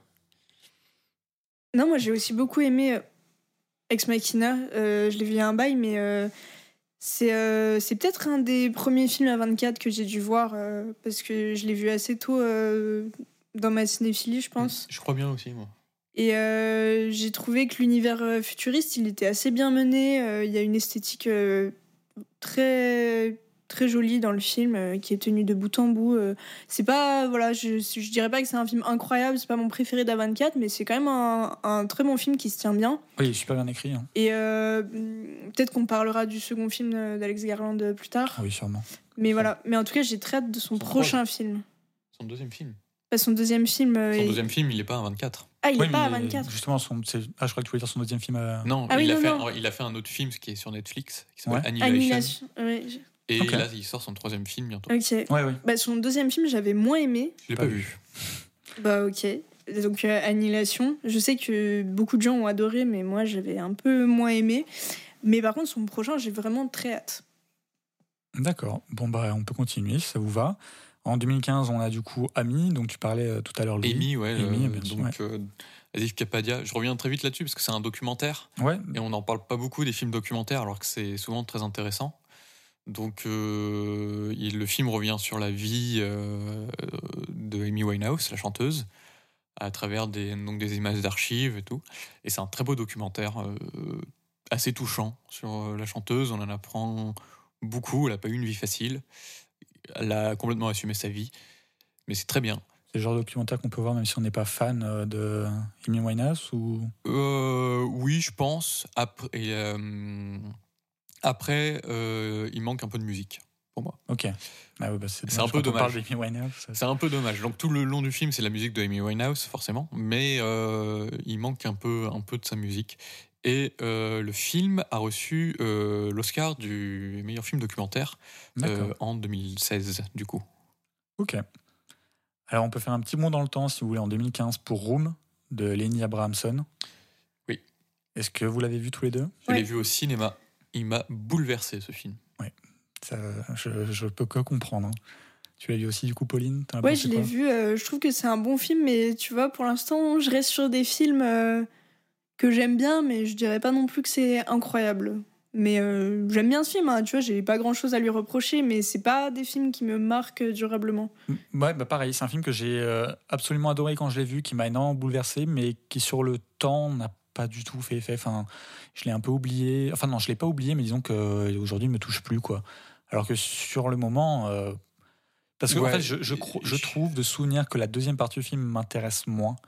Et euh, en gros, euh, on- en fait, l'histoire, parce que c'est vrai qu'en fait, on ne donne pas souvent les histoires, mais c'est peut-être intéressant pour ceux qui ne connaissent pas les films. En fait, c'est un. Est-ce que l'un de vous deux veut raconter ou je, je me Ouais, lance je veux bien. Vas-y, Léa. Euh, en gros, c'est une, une femme qui est, qui est enfermée et qui, avec son enfant, dont on apprend que c'est l'enfant de son kidnappeur, tout simplement. Et euh, donc, euh, elle, elle va essayer de, de- d'élever cet enfant, tout simplement, jusqu'à potentiel départ. Est-ce qu'elle va partir de l'endroit où elle est enfermée? Est-ce qu'elle va réussir à s'évader? Tout, tout le suspense du film est un peu là-dessus. Et l'enfant n'est n'est pas au courant qu'il y a un monde Et extérieur. l'enfant quoi. n'est pas au courant, c'est que- surtout ça qui est magnifique. L'enfant, lui, vit dans, dans, dans sa bulle, dans, dans cet endroit qu'il connaît. Et donc, il est. euh, D'ailleurs, cet enfant est bouleversant. Enfin, Ouais, c'est un des meilleurs il est euh, enfants acteurs que j'ai vu euh, Ouais, dans ouais, un film. hein. Est, euh, C'est pas tiré d'une histoire vraie. je sais pas. Parce que j'ai souvenir d'avoir vu, alors je saurais pas te dire l'année, des, des, des, ouais, des parents en gros qui, qui avaient séquestré leur enfant depuis la naissance, genre dans, une espèce de cave en mal. hein. Enfin, Je crois que c'est une histoire vraie. hein. un peu trop, quoi. Non mais là, enfin c'était euh, genre le gamin, il, il était adolescent, il, il avait jamais vu le jour quoi, vraiment, il était resté je crois dans, dans un garage ou dans une cave Ouais, mais c'est ça. tout le temps. Mm. Et euh, je, te, je te rejoins assez, euh, Deka, euh, sur euh, le fait que la première partie est plus intéressante que la deuxième. Parce que justement, dans cette première partie, il y a un peu euh, toute l'idée de comment elle fait pour faire euh, accepter cet espace ultra restreint à son Alors, enfant. juste te coupe parce que du coup, on risque un peu de spoil le film. Et peut-être que là, si vous voulez. Bah, euh, J'allais éviter, mais. euh, Ok, bon, bah vas-y. Non, et surtout, c'est hum, ce que je trouve très joli, c'est du coup comment il interprète les signes extérieurs, la venue de Mhm. son geôlier qui vient les approvisionner en nourriture et en jouets parfois, et comment il interprète toutes ces choses dont il n'a pas du tout la notion ancrée dans le monde extérieur. Et moi, c'est vraiment ce- cette partie-là, et au bout d'un moment, ça s'essouffle un peu et ça part sur la suite de l'histoire. Ouais. Et du coup, j'ai trouvé ça un peu moins intéressant, effectivement. Ça s'essouffle un peu, mais je la trouve pas inintéressante non, Non, du plus. tout. Parce Ah que c'est encore, justement, c'est c'est ce point de vue de ce gamin. Et ce gamin, bah, il, il est incroyable en fait. Il joue vraiment bien. Et moi, c'est vraiment lui qui m'a qui, qui m'a fait monter les larmes aux yeux, justement, quand il découvre le monde extérieur. Et c'est dans cette deuxième partie, justement. Bah, objectivement, je pense que la deuxième partie, elle est un peu nécessaire et en fait, elle, elle est super bien pour continuer le récit et tout. Mais je pense qu'en fait, la première euh, monte à un tel niveau de d'émotion et tout que bah, c'est compliqué en fait. euh, surtout que du coup, la, bon, la tension se relâche peut-être un peu. Donc, euh, Ouais, un petit peu. C'est pour ça que je, je comprends un peu vos, vos, critiques. on n'a pas cité l'actrice. Et on n'a pas cité l'actrice, c'est ce que Elle a, j'allais eu- en elle a eu venir. un Oscar Elle a non eu un Oscar, Ouais. euh, Brie Larson, euh, que vous connaissez euh, sans doute parce qu'aujourd'hui c'est Captain Marvel chez, euh, dans le MCU. Un autre grand film. Mais elle n'a pas fait que ça et Oui. euh, foncé dans sa filmographie parce qu'elle a vraiment. Mm. Donc il y a Room, mais il y a d'autres. Euh, plein de films où elle est excellente. Et elle a réalisé un film Et elle a réalisé un film que j'ai pas vu. euh, qui est sur Netflix. Enfin, c'était une production Netflix, il me semble, qui s'appelle The Unicorn Store, je crois. Je suis pas sûre à Ah, 100%, c'est ça, mais je crois que c'est ça. ça, avec euh, Samuel L. Jackson aussi. Et, euh, et qui est vachement bien. Et Samuel Enfin, Etienne aussi. Ouais, Ça a rien à voir. Ça a rien à c'est c'est un film super inventif, euh, super. euh, Enfin, très mignon. Enfin, et en même temps, il y a un côté plus sombre. Euh, J'ai été super étonnée parce que du coup, elle a sorti ça après euh, Captain Marvel. Et du coup, elle avait un peu son image en mode euh, je vais faire des films commerciaux et tout. Là, elle réalise un truc pour Netflix, c'est pas forcément non plus euh, gage d'indépendance euh, incroyable. Et, j'ai été agréablement surprise par ce film. C'est une actrice qui était quand même. Enfin, sur qui on a beaucoup craché. Enfin, quand je dis on, c'est une certaine comment dire C'est certains misogynes, on va dire. parce qu'en vrai, la majorité des critiques qu'elle a eues, c'était juste ça et ses positions sur. Sur euh, Captain Marvel et tout. Enfin, moi, je me rappelle à une période où elle se faisait vraiment rouler euh, dans la boue, alors que, Ouais. enfin, c'est un peu, c'est dommage, mais bon. Après, le film Captain Marvel est vraiment pas bon. oui, Non, mais c'était pas pour ça qu'elle a bon, été mais- critiquée. hein. Mais oui. C'était pour ses positions, euh, donc euh, c'était plus politique que, que vraiment par Mm. rapport au film, quoi. Non, mais voilà, ne vous découragez pas de voir d'autres choses avec elle ou d'elle, Ouais, c'est une à cause actrice. de ça, en tout cas. Alors juste après, euh, enfin pas juste après, mais presque juste après, on a The Witch de Robert Eggers, mais on, va- On y reviendra. on, en- on y reviendra sur, le, sur notre deuxième épisode du coup, où on traitera euh, de Robert Eggers. Donc, euh, on ne va pas en parler, on va, on va le passer. Et après, donc, euh, moi j'ai vu Green Room de Jérémy Saulnier. Est-ce que vous euh, l'avez pas Je vu l'ai pas vu. Les bugs. alors en fait, c'est un, un film en fait où euh, une bande de, de punk euh, se retrouve attaquée par des, euh, des skinheads néo-nazis. Euh, dans, en fait, après un. Alors en gros, pour expliquer rapidement, on- c'est une bande de punk musiciens qui va jouer dans un, dans un bar, je crois, de souvenirs, et qui vont euh, se retrouver face à face euh, avec une- un meurtre. Et ils vont se faire prendre en otage par ces néo-nazis. en gros, l'histoire, c'est ça. Je sais pas si j'ai été assez clair, mais Mais c'est pas avec Patrick Stewart? Si, Ah, J'ai vu la bande-annonce à l'époque. si, si. Euh, c'est ça. Et euh, voilà, donc c'est parce que voilà, donc ils ont été témoins de ce meurtre et tout. Et donc en gros, c'est un survival. Euh, et c'est, ça se regarde bien. Alors j'avoue que sur le moment, je sais que j'avais bien aimé, mais alors j'en ai quasiment plus aucun souvenir. Et il est au fond de ma liste à 24. Donc, mais je- ça reste quand même un bon film, je crois, un bon survival. Et c'est de qui? C'est de Jérémy Saulnier D'accord. que je ne connais pas. Ensuite, en 2016, euh, on a The Lobster de Yorgos Lantimos. Et là, je vais peut-être donner la parole directement à Frigo, parce que vous le verrez, euh, vous comprendrez à la fin de l'épisode pourquoi je donne la parole à Frigo. Ouais. Parce que c'est ton film euh, Ah oui, bah oui, oui, je, oh là là, je suis perdu. Euh, tu Et te attends, présentes je- le film du coup Je ou- crois que c'est le premier que tu as vu du coup de 24 sans parler de The Witch. Euh, depuis le début Bah c'est Enfin, oui. le premier de tous ceux qu'on a Et même, je crois, quoi. même dans ma, dans ma temporalité, c'est le premier que j'ai C'est vu. le premier que vu, euh, Je crois. Enfin, ouais, honnête- enfin, oui, oui, oui, c'est quasiment sûr, je pense. Euh, non. Je sais pas, on s'en fout. Euh, du coup, The Lobster, euh, tu veux que je te présente du coup? Ouais, vas-y. Bonne chance. Euh, Ouais, bonne chance. Parce que c'est un film assez particulier quand même. Euh, Non, non. où, euh, Pas du tout. Bah, c'est vraiment très simple. Je Oui, dire, enfin, en gros, c'est. C'est euh, ironique, hein, c'est ironique. hein. C'est abominable à Oui, comprendre. c'est c'est un enfer. Euh, alors attends, pour résumer, c'est euh, la société dans laquelle tout le monde vit euh, est faite de telle sorte à ce Attends, que... tu veux que je te sauve? Non, le truc vrai, sous je les sinon, Excuse-moi. quand même, laisse-moi laisse discuter. Vas-y. Euh, oui, donc en gros, la société dans laquelle ils vivent euh, est fait en sorte que tu es obligé d'avoir euh, justement ton âme sœur avec toi pour que tu puisses continuer ta vie. Par contre, je sais plus à partir de quel âge c'est. euh, Alors en gros, c'est euh, si tu es célibataire après 45 jours.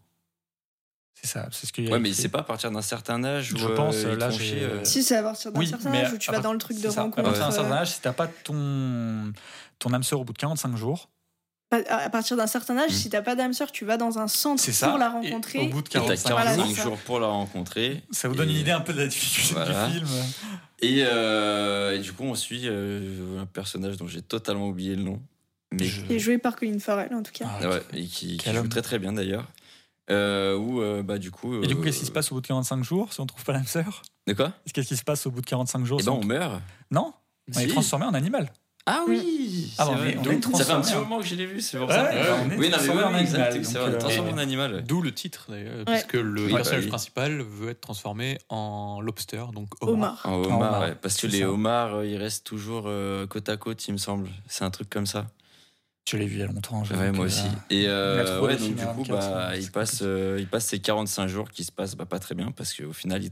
Mais il essaie de former une relation avec. euh, oui, mais du coup, au final, en vrai, il a pas vraiment de points communs avec euh, Ouais, c'est compliqué. qui que ce soit. Et puis à la fin, bah, fin totalement ouverte en fait. Ouais, J'ai pas, envie de, j'ai pas envie de raconter la fin parce qu'elle est très, très Enfin, Enfin, je pense qui que m'a j'ai- encore beaucoup marqué aussi. Ouais, mais je pense que c'est le genre de film où on peut tout raconter et en fait tu regardes le film, euh, Ouais. c'est tellement, enfin, c'est Ouais. tellement. Ça paraît tellement En fait, il absurde est, à Ouais, ouais, c'est ça. il est. Enfin, vrai, il a. Je vais pas dire il a ni queue ni tête. Bah, pour, franchement, euh, tu. Pour Enfin, il est compliqué à bien suivre, Ah, tu vois. complètement, complètement. Et pour l'anecdote, c'est un des films euh, que j'ai vu dont je n'ai pas réussi à, enfin, j'ai pas pu le noter sur Letterboxd pendant. Enfin, même aujourd'hui, en fait, je crois que j'ai mis une note parce qu'il fallait mettre une note, mais en fait, je suis incapable de, de- noter ce film parce que c'est vraiment, enfin, j'ai trouvé que c'était vraiment un ovni. Ouais, je suis pareil que toi. euh, J'ai dû Ah le ouais noter, mais je pense que c'est pareil que toi. t'as pas aimé, euh, Louis Ah, moi j'ai adoré ce film, justement. Non, mais je l'ai trouvé bien, mais en fait, j'ai tellement pas euh, compris ce que j'étais en train de regarder. Ouais. Euh, que vraiment, j'étais en mode, mais. euh, C'est qui déjà? C'est Lantimos C'est- Et je pense que c'est peut-être le plus particulier en ce sens, enfin, où celui où tu vois le moins où il veut en venir de sa filmo, qui est quand même assez particulière euh, dans Ouais. tous ses films. Et du coup, moi, c'est peut-être euh, un de ceux qui m'a le moins plu, enfin, du moins euh, dans ses récents, parce que Mhm. dans les plus anciens, il n'y avait pas les mêmes moyens non plus. Mais euh, parce que je trouve que dans bah, la deuxième partie du film, encore une fois, ça se perd un peu dans ce truc euh, très bizarre. Après, j'aime bien le film, hein. mais, euh, mais tu vois vraiment plus où ça va en venir et ça. t'es un peu perdu et tu sais pas si t'es perdu de manière agréable ou non. Et après, euh, je, suis désolée, Bah, mais il- Léa Seydoux aussi, euh, c'est pas possible hein. En fait, il reprend un peu les codes aussi d'une dystopie, en fait. Euh, Oui, oui, donc, avec celui qui rentre dans le système et puis qui va se rebeller, et, à la, et la fin. Et c'est c'est juste la structure de la dystopie. Donc, si on, moi, je vois plus ou moins où est-ce qu'il veut en venir. Mais ça fait très longtemps que je l'ai vu. Ouais, Je l'ai vu au cinéma, d'ailleurs. Eh bien, chanceux.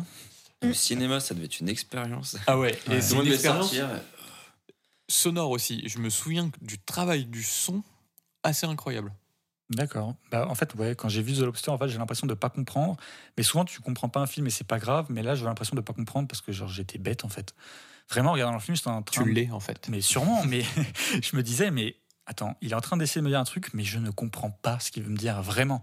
Après, c'est- tout hyper froid et hyper absurde. Alors, en mais fait. ça, c'est l'antimos. Ouais, c'est mais quand même un cinéma coup- qui est très froid, Ouais. Mm. euh, même dans le jeu de ses acteurs. Et du coup, je trouve que Colin Farrell euh, réussit Il parfaitement. marche très très bien. Mais c'est, euh, il a un jeu où vraiment, euh, enfin, enfin, il fait jouer en tout cas ses acteurs avec un jeu qui est très froid, sans sentiment. C'est très bizarre. Je pense que c'est un cinéma qu'on soit on apprécie, soit on n'apprécie pas. Oui. Mais c'est en tout cas vraiment un cinéma particulier. Et il faut aimer un peu euh, l'absurde, effectivement. euh, Ah oui. Mais du coup, euh, Frigo, pourquoi t'as choisi ce film en film Letterboxd, toi? Et ben, justement, je crois que c'est parce que c'est un des premiers à 24 que j'ai vu. Et en fait, il m'a tellement. enfin, je me souviens de l'avoir, l'avoir regardé et d'avoir fait, bah d'accord, je sais pas ce que je viens de regarder. Après, c'est un peu ton expérience avec les films à 24. hein. Ouais, Avec ça que t'as vu, honnêtement, ouais. Mais après, c'est. euh, comment dire? C'est que. euh, il, il- met- je, je pense qu'il m'a mis une petite claque, où, dans le sens où, ok, j'ai vraiment regardé un truc et j'ai rien compris. Tu veux dire comme Will Smith? Oui. Euh, non, mais vraiment, j'ai rien compris du début à la fin. Mais c'était pas un si mauvais moment que ça, tu vois.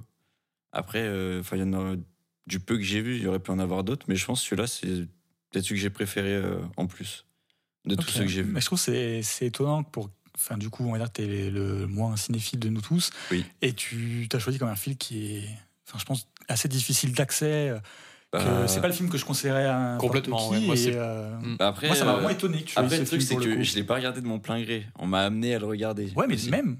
Bah après, ouais, mais des A24, en fait- enfin, déjà, de 1, je suis incapable de citer vraiment des films de la, de la boîte de prose. Mhm. Et de 2, j'en ai quasiment pas vu, en fait. J'ai dû, en- ouais, mais j'ai dû en voir max une dizaine, tu vois. Ouais, une dizaine, une petite et dizaine. encore. Et en vrai, il y a un. Enfin, ouais, je, je, je n'ai j'ai pas. Je sais pas comment dire, en fait. C'est pas que j'ai pas spécialement aimé, mais c'est que c'est. C'est pas vraiment dans mon, mon genre de cinéma, je pense. Je sais pas. Ouais, ouais. Mais Bah, en tout ouais, cas, t'as euh, répondu à la question. hein. Voilà. Ouais, je pense qu'on peut continuer. Euh, donc, euh, après, il y a Swiss Army Man. Je crois que Louis, tu voulais Ah. en dire quelques mots. Oui. Moi, je l'ai pas vu, donc je vous laisse en parler. Oui. En 2016, du coup. Euh, D'ailleurs, j'ai longtemps hésité à le mettre en, en favorites euh, Letterboxd. Parce- Et alors là, tu parlais d'OVNI sur The Lobster, mais alors Swiss Army Man, c'est c'est vraiment un vrai, vrai OVNI. Quoi. Ah ouais. Je- franchement, je sais Il pas est- du tout euh, de quoi ça parle. Donc, c'est un film juste de Dan Kwan et Daniel Schleinert. Oui, alors qu'on. Alors qu'on du coup, c'est juste marqué Dance les. Daniels. Ah oui, non, oui, Ah c'est ouais. ça, les Ouais. Daniels. Les Daniels. Et qui sortent un film qui est à Cannes euh, bientôt, là. Ah ouais?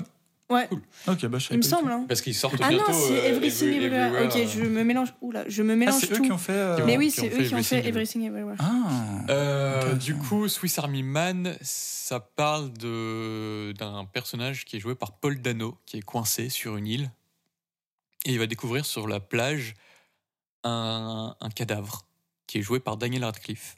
Mm. Et ce cadavre a des pouvoirs et il parle avec ses flatulences, avec ses P. Et il y a plein de trucs, et il y a une sorte d'amitié euh, chelou qui va, qui va naître entre eux. Et c'est formidable, c'est magnifique. Mais vraiment, je- il est bah, en vrai, ça me donne vraiment en fait, le voir. euh, très très bizarre. Et pour l'anecdote, euh, Daniel Radcliffe a dit que c'était son meilleur rôle. Et donc, c'est un peu le rôle qui, l'a- qui On casse peut- son image euh, Harry d'Harry Potter. Potter. Voilà ce que j'allais dire.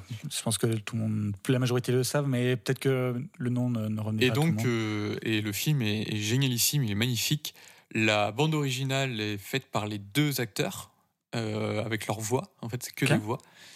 Et c'est euh, ouais, magnifique, vraiment, c'est un film. En tout cas, euh, moi, ça me donne vraiment envie. hein. Non, et du coup, euh, Swiss Army Man, c'est euh, par rapport à Swiss Army Knife, c'est les couteaux suisses, du coup. Et en fait, c'est parce que du coup, le personnage de Paul Dano fait plein de choses totalement improbables avec le cadavre. Enfin, je sais plus, je crois qu'il coupe des arbres ouais, avec lui. justement, pour survivre euh, Ouais. là où il est coincé. C'est vraiment, c'est totalement improbable, mais c'est une folie ce film. Enfin, j'adore ce film, il est vraiment incroyable. vraiment que je le vois. je- je- J'avoue, je Il- n'ai pas regardé jusqu'à maintenant je, sans vraie raison, mais là, en plus avec Paul Dano, Avec qui est The Riddler dans The Batman, euh, ouais, dans le dernier qui est un excellent Mm. acteur. Euh, franchement, ça donne vraiment Et, euh, et c'est vraiment très très drôle en plus. Enfin, il, il découvre justement que le cadavre euh, de pointe le nord aussi avec ses érections. Ah Incroyable. oui. C'est c'est Ça ne n'importe s'arrête quoi. jamais. Ça s'arrête jamais. Ah, jamais. vraiment. Il dure combien de temps le film? Il, dure Il est pas, très long, hein, je crois qu'il dure 1h20 ou un truc comme ça. Et il est très drôle et il doit être trouvable sur Netflix toujours. Donc, euh, si vous voulez un ovni euh, comédie complètement barré, foncez voir Swiss Army Man Et la fin est un peu touchante. Ouais, c'est pas sans fond.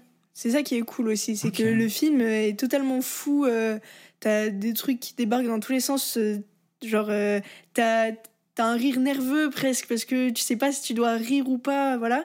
Et en même temps, c'est pas sans fond, donc c'est vraiment un film super intéressant. euh. Bah, Franchement, vous avez vraiment, vraiment bien réussi à le vendre parce que un mec qui pète pour euh, un cadavre qui pète pour communiquer avec qui on coupe du bois et qui montre le nord avec son érection, euh, moi ça me donne envie tout de suite. hein. Euh, on peut enchaîner avec euh, bon, alors le premier film produit par A24, Moonlight de Barry Jenkins, donc euh, qui a gagné l'Oscar du meilleur film, qu'il a pris des mains de La La Land sur une scène. euh, Est-ce que tu l'as vu cette scène, euh, Frigo? En gros, euh, pendant euh, c'est en quelle année? C'est bah 2016 du coup. 2016, ouais. Enfin 2017 du coup, je pense. C'est les Oscars de 2017, mais enfin bon. Oui, c'est ça, je crois. Ouais. Ouais. En gros, euh, est-ce que tu avais vu qu'il y avait une erreur d'attribution de, de l'Oscar du meilleur film? Honnêtement, non, j'ai pas, j'ai pas souvenir. Ok, bah alors du coup, on va peut-être le redire parce que ça nous semble une évidence pour nous, mais c'est pas le cas pour tout le Pas monde. faux, ouais. Euh, Vas-y, Louis. je te Bah, du coup, c'était euh, donc pour l'Oscar du meilleur film. Il y a Warren Beatty et Faye Dunaway qui arrivent sur scène pour annoncer le gagnant. Ils ouvrent l'enveloppe et ils annoncent La La Land. Donc les producteurs de La La Land et toute l'équipe montent euh, sur scène. Et un des producteurs de La La Land re- regarde l'enveloppe, prend le micro et dit non non, c'est Moonlight qui a gagné. Et du coup, euh, confus total. Il y a un gros bug, la musique s'arrête. Enfin et du coup, t'as la toute la salle euh, de, qui- de- des Oscars qui est choquée. Et en vrai, c'est un peu drôle. Et en vrai, euh, Betty Dunaway, il devait être totalement torché, hein, parce que comment t'annonces je genre crois qu'ils pas avaient le que. Oui, en fait, ils se sont trompés d'enveloppe parce qu'il y a plusieurs enveloppes qui existent. Et en fait, ils ont pris l'enveloppe euh, de la meilleure actrice, donc Emma Stone euh, pour La La Land. Et du coup, c'était marqué La La Land en premier. Donc, ils, ils ont vu ça et du coup, ils l'ont dit. Voilà, c'est c'est l'explication qu'ils ont donnée. Ouais. Ça fait mal. Il hein. devait quand même être torché, à mon avis. En tout cas, c'est quand même incroyable que 24 avec son premier film produit. euh, Et quel film?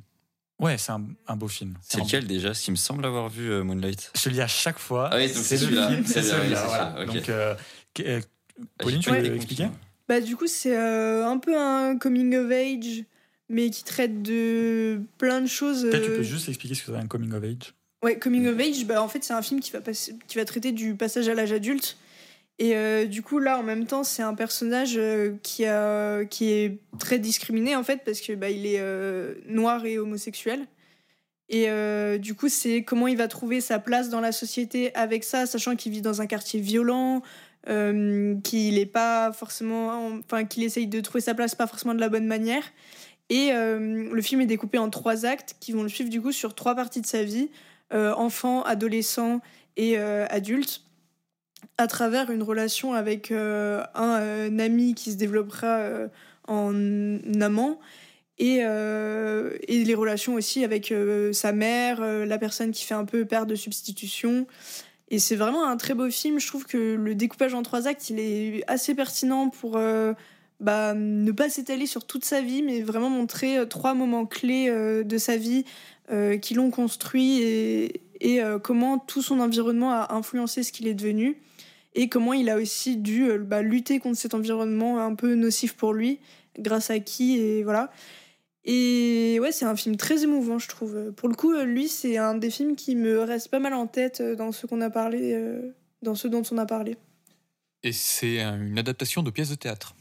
Je savais pas du tout. Ouais, Ça le- explique un peu, du coup, les, le- les trois actes. euh, L'homme qui a écrit euh, la pièce de théâtre s'inspire de, de sa propre vie, de son coming out, et euh, écrit aussi le film. Et c'est pour ça aussi que le film est quelque part très personnel.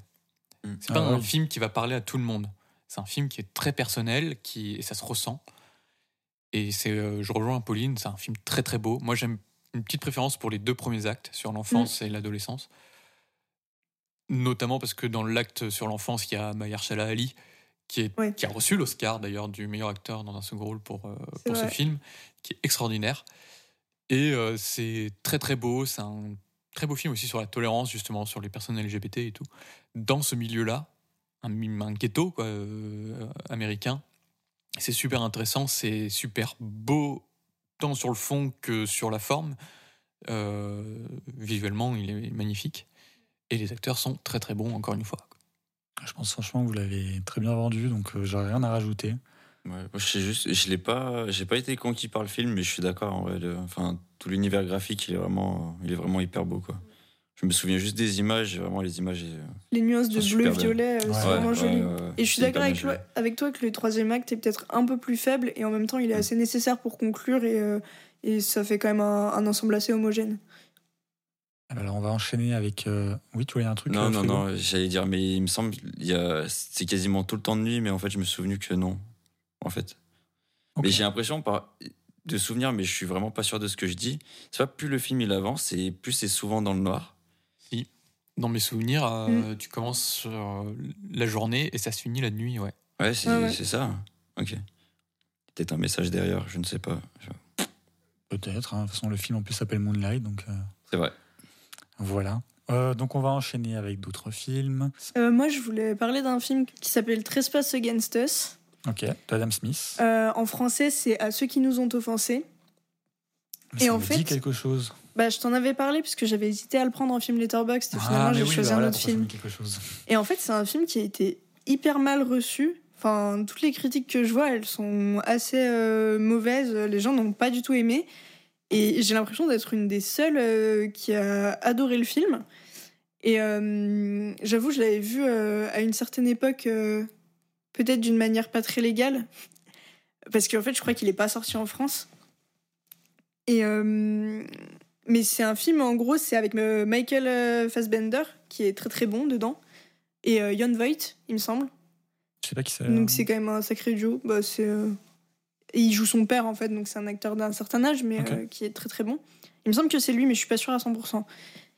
Mais en tout cas, il y a Fassbender qui est excellent. Et euh, en fait, c'est sur une, communauté, je crois, euh, un peu. euh, je sais pas si c'est exactement des gitans, mais en tout cas, ça peut s'y apparenter euh, aux États-Unis. En tout cas, ils sont très, enfin, ils sont exclus de la société. Ils vivent dans leur caravane. Ils ont leurs règles de vie à eux et ils ont des soucis avec la justice.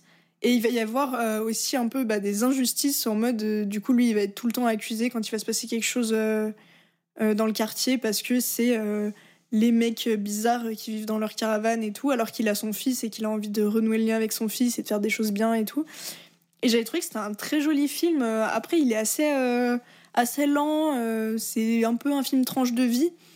Mais j'avais trou- enfin, j'avais beaucoup aimé quand j'avais vu, et soit très peu de gens l'ont vu, soit les gens n'ont pas aimé. J'avoue que je comprends pas forcément trop les critiques que j'ai vues.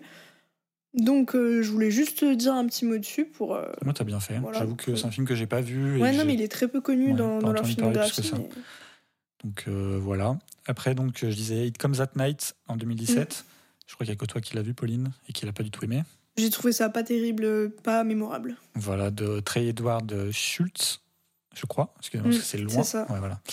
Euh, et après, donc le film d'après, qui est un film de 2017 qui est sorti le 7 juillet, qui est A Ghost Story de David Lowry. Euh, alors, c'est le film que j'ai choisi comme, euh, comme film Letterboxd.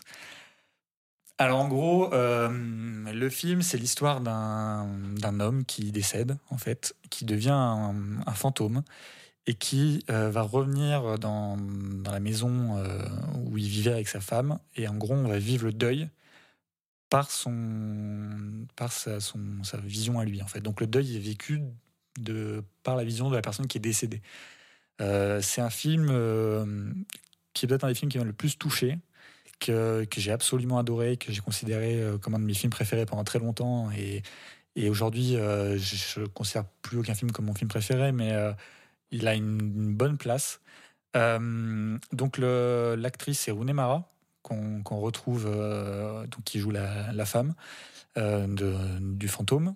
Euh, donc Rooney Mara, euh, quel film on peut citer de- d'elle, euh, Euh, Carol de Todd Haynes. Ouais, par exemple Euh, le, elle dans Millennium- ouais, ouais, de- le Millennium de David Fincher aussi. Voilà, donc euh, c'est comme une actrice euh, pas mal connue, quoi. Elle a joué dans le, elle a joué dans le dernier euh, Del Toro, non? Oui, Oui. Oui, hein, elle a joué dans le dernier Del Toro, euh, Nightmare Alley. Donc euh, voilà, et c'est un film que je trouve. euh, alors, clairement, c'est pas un film pour tout le monde, parce que c'est super lent, c'est très contemplatif. Euh, donc ça peut vraiment euh, nous perdre, ça a du sens sans vraiment avoir trop de sens, c'est très dans les sensations, dans, euh, dans ce qu'on peut ressentir en fait. Un peu comme, je, sens que je vais me faire taper dessus, mais un peu comme certains films de Terrence Malick où en fait le fond est moins intéressant que ce qui fait ressentir.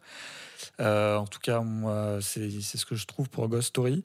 En fait, c'est un film je ne saurais pas expliquer pourquoi, au bout de 10 minutes, euh, je suis complètement bouleversé. Quoi. Euh, il s'est rien passé, euh, mais je suis complètement bouleversé. Alors pourquoi En fait, je sais pas. Euh, J'avoue que tout ce qui est histoire de deuil, moi, en général, ça me, touche pas mal, les films sur le deuil. On parlera d'Ari Aster après. Et, les fantômes, bah, moi, dès qu'il y a des fantômes qui sont montrés avec, avec un drap, je, suis complètement fan, j'adore ça. Donc, ouais, c'est un film que j'aime beaucoup. Je sais que c'est un film que beaucoup n'aiment pas. C'est assez clivant quand même. Euh, je pense que Pauline va avoir des choses à dire là-dessus. C'est possible. Mais si vous voulez un film vraiment euh, contemplatif, euh, il dure pas longtemps, je crois qu'il dure 1h20. Ouais. Euh, bah franchement, regardez-le. Ressenti 4 heures, mais. Aïe, ça fait mal, mais euh, non, c'est absolument magnifique. Euh, Moi, je l'ai vu euh, peut-être quatre fois, et en fait, euh, la première fois, j'ai trouvé qu'il était très lent, très long, c'est vrai, même s'il m'a beaucoup touché. Mais alors la deuxième fois, je l'ai trouvé beaucoup plus rapide. Alors parce que du coup, euh, peut-être que je savais et tout, mais par exemple, je l'ai montré à quelqu'un la deuxième fois, et je me disais, oula, on va se, revoir cette euh, scène au début euh, sur la maison qui dure, qui est complètement interminable. Et en fait, sur le deuxième visionnage, je me suis dit, ah, c'est déjà, enfin, la scène est finie, quoi. Donc de souvenirs, j'avais un souvenir d'un film beaucoup plus lent qu'en fait ce qu'il était quoi donc c'est peut-être le fait de l'avoir vu une deuxième fois mais à chaque fois enfin à chaque fois le film me bouleverse complètement Euh, donc euh, bah voilà moi c'est pour ça que je l'ai choisi parce que j'aime énormément ce film j'aime énormément David Laurie qui a fait un autre film pour 24 aussi dont on parlera plus tard mais qui a fait d'autres films euh, comme euh, alors The Old Man and the Gun Ouais, qui est sorti sur Prime, lui, je crois. c'est ça alors les noms j'ai toujours du mal il y a le C'est avec Robert Redford, je crois. Le Doll Man and the Gun? Ouais, je crois, ouais. Euh, Celui-là, je l'ai pas vu, mais j'ai vu l'autre, euh, c'est Pete's Dragon. Ouais, c'est ça. Euh, donc, c'est un, un film un peu pour enfants C'est qui est sur Disney+. Elliot le Dragon, là. Ouais, C'est le remake en live du classique de Disney. Ok, bah, bah, franchement, c'est sympa, ça se regarde bien. C'est pas. C'est bon, c'est un film pour enfants sur Disney, mais euh, c'est sympa. Et je crois que d'ailleurs, le prochain film de David Laurie, c'est euh, un film qui sera aussi sur euh, un film Disney, c'est Peter Pan. Euh, donc je sais plus le il est- nom. il est dans c'est, le remake de Peter Pan. Et, euh, euh, Peter and Wendy, je crois. et Wendy, ouais, c'est quelque chose comme ça. Et c'est alors David Laurie a dit que c'était son meilleur film. C'est donc euh, bien envie de le voir, mais c'est étonnant pour un film quand même qu'il a fait sur euh, Disney. Mais il a dit que c'était son meilleur film selon lui. Surtout pour un remake, quoi. Ouais, mais après, euh, Connaissant les remakes Disney. euh, bah ouais, mais alors franchement, euh, Pete Dragon, moi j'ai trouvé sympa. D'accord. C'est bon, ça reste un film pour enfants, euh, mais ah, je- Peter et Elliot le Dragon, c'est ça. Comment il s'appelle? Le film, pardon, en Ouais. français. Ouais, bah sûrement. Mais voilà, donc moi je vous conseille, euh, peut-être, en fait je sais même pas si je vous conseille de voir Ghost Story, c'est tellement particulier, c'est tellement soit vous allez complètement les tester et dire mais qu'est-ce qu'ils regardent, euh, franchement, euh, ces films qui nous font chier, soit euh, trouver ça absolument fabuleux, euh, et voilà, mais euh, je vais envie de donner la parole à Pauline maintenant pour qu'elle euh, qu'elle critique le film. Je vais pas le défoncer parce qu'en soi, c'est pas un Elle film que j'ai détesté. Non, non, euh, c'est un film que je trouve euh, très beau déjà plastiquement parlant. hein. On, on peut pas critiquer euh, visuellement, c'est magnifique. Et après, je trouve ça beau dans sa thématique, mais en fait, je trouve que le film aurait fonctionné comme court métrage, aurait été un court métrage incroyable. Mais en l'état des choses, je le trouve beaucoup trop poussif. Parce qu'en fait, on voit très bien où il veut en venir, et c'est très beau, mais je trouve que l'émotion se perd du fait du choix de faire un long métrage. Euh, que, enfin, moi personnellement, ça m'a saoulé en fait sur la longueur, alors que de base, je trouvais ça très beau. Et je trouve ça d'autant plus poussif avec euh, la scène Mm. peut-être euh, clé du film où Rooney Mara mange sa tarte là et Ah oui. parle sur la vie. Et non, je parle pas hein, quand elle mange la tarte. non, mais il y a quelqu'un, elle est avec des gens. Non, ah non, bah, c'est pas la ok, même bah, je parle pas de cette scène alors. Il y a une scène avec René Mara qui dure 4 Bon, minutes, bah, je crois, on où elle mange oublie- une tarte. On oublie la tarte. Non mais, non, mais en vrai, c'est quand même une scène qui est assez mythique du film. Parce Oui, que c'est quand même c'est pour ça scène. je mélange parce qu'elle revient beaucoup. Ouais, c'est une scène qui dure, je crois, 4 ou 7 minutes, enfin, qui dure longtemps, où on voit juste René Mara assis par terre en train de manger une tarte. C'est tout, pendant tout ce Mm. temps. Donc c'est très long. Euh, Non, mais ça, pourquoi pas, tu vois. Je suis pas, je suis pas du tout fermée au film je suis fan. contemplatif. hein. Il y, a- il y a des films que j'adore où il y a quasiment pas de dialogue Ouais. ou quoi. Non, mais toi, la Mais justement, tu vois. Moi, je parle de celle où il y a des dialogues, parce que le film a quand même très peu de dialogue, vu que c'est un dialogue entre un. Enfin, du coup, un. Oui, il y, bah, y a quasiment pas de dialogue en fait. Du coup, moi, je, dis- je dis parce que c'est un dialogue, mais non, enfin, c'est la relation entre un fantôme et sa femme euh, vivante, euh, donc ils ne se parlent pas. Euh, mais il y a une scène de dialogue où euh, elle est avec des amis, non, je alors en crois. gros, je, je, je te resitue si tu veux. En fait, au bout d'un moment, euh, La maison est René rachetée, Mara- hein. oui, la maison Voilà. est rachetée en fait, et, on- et en fait le fantôme reste dans cette maison. Et en fait, euh, la vie continue quoi. La- sa femme s'en va, il y a des nouvelles personnes qui, qui rentrent dans la maison, donc il se passe des choses, etc. Et donc là, on est à une, donc avancé dans le récit où la maison, donc c'est plus René Mara qui vit dedans, c'est un, je sais plus exactement qui c'est, mais en gros, voilà, on, on- on regarde en fait une soirée qui se passe. euh, avec de la musique et tout, et en fait Mm. on suit voilà le dialogue. Donc Voilà, je te c'est redonne la parole. Donc voilà, c'est lors d'une soirée et il y a une espèce de grande tirade sur la vie. On dirait que c'est écrit par une collégienne, genre euh, dans son journal intime, en mode ouais, euh, la vie c'est triste parfois, mais parfois c'est bien aussi. Euh, vous n'avez pas l'impression euh, d'être seul au monde ou alors d'être sur une autre planète ou je sais pas quoi. Enfin bon bref, je- vraiment je trouvais le dialogue abominable et vraiment et qui rentrait du coup dans ces- du coup il arrive à un certain point du récit quand même Ouais. assez avancé comme tu Ouais, dis ouais. et où vraiment on a ce côté poussif en mode mais on a compris ce que tu veux nous dire, euh, finis ton film maintenant. Et s'il avait gardé ça en mode sans trop de dialogue, euh, un truc très contemplatif avec ce fantôme et euh, sa femme vivante et tout, avec le- l'espèce de deuil inversé dont tu as parlé qui est hyper intéressant, j'aurais L'intervention du chat, c'est pas très grave. J'aurais trouvé ça cool. Euh, mais là, je trouve ça abusé. euh, Dans, j'ai l'impression que c'est dans la surexplication d'un truc qui devrait être ultra sensoriel. Je suis d'accord. Je suis- Et ça m'a gêné. J'avoue que c'est la scène du film qui est peut-être pas nécessaire, où tu te dis, euh, purée, si je vis euh, un jour une soirée, qu'il y a quelqu'un aussi chiant à côté de moi qui, De qui ouf. prend toute la parole pour expliquer un truc. euh, franchement, ouais, je, je n'ai pas envie d'être avec cette personne en soirée. mais en fait, euh, j'ai envie de dire. en fait, je m'en fous, quoi. Je veux dire, la scène, elle passe, tant pis. euh, Non, mais elle n'est pas nécessaire, si, euh, elle n'est pas non plus abominable, mais c'est vrai que euh, pour moi, c'est un défaut au film, c'est Oui, cette oui. scène qui est pas spécialement utile, j'avoue. Mais pour moi, Donc, elle s'inscrit dans ce truc que je disais d'un film un peu poussif, alors que son concept de base, concentré, je pense, aurait été ultra efficace sur moi en tout cas. Ouais, mais je pense que c'est un film qui est très personnel. Je pense que soit tu t'es vraiment touché du début à la fin, euh, tu te prends une énorme claque et, et ça te prend, quoi. Soit, oui, je pense que tu. euh, Oui, il y a le chat qui est en train de tout casser à côté. Euh, si mais ça voilà. mais Soit, euh, ouais, on sait pas si ça s'entendra, mais en tout cas, si on entend un bruit, bah, c'est le chat.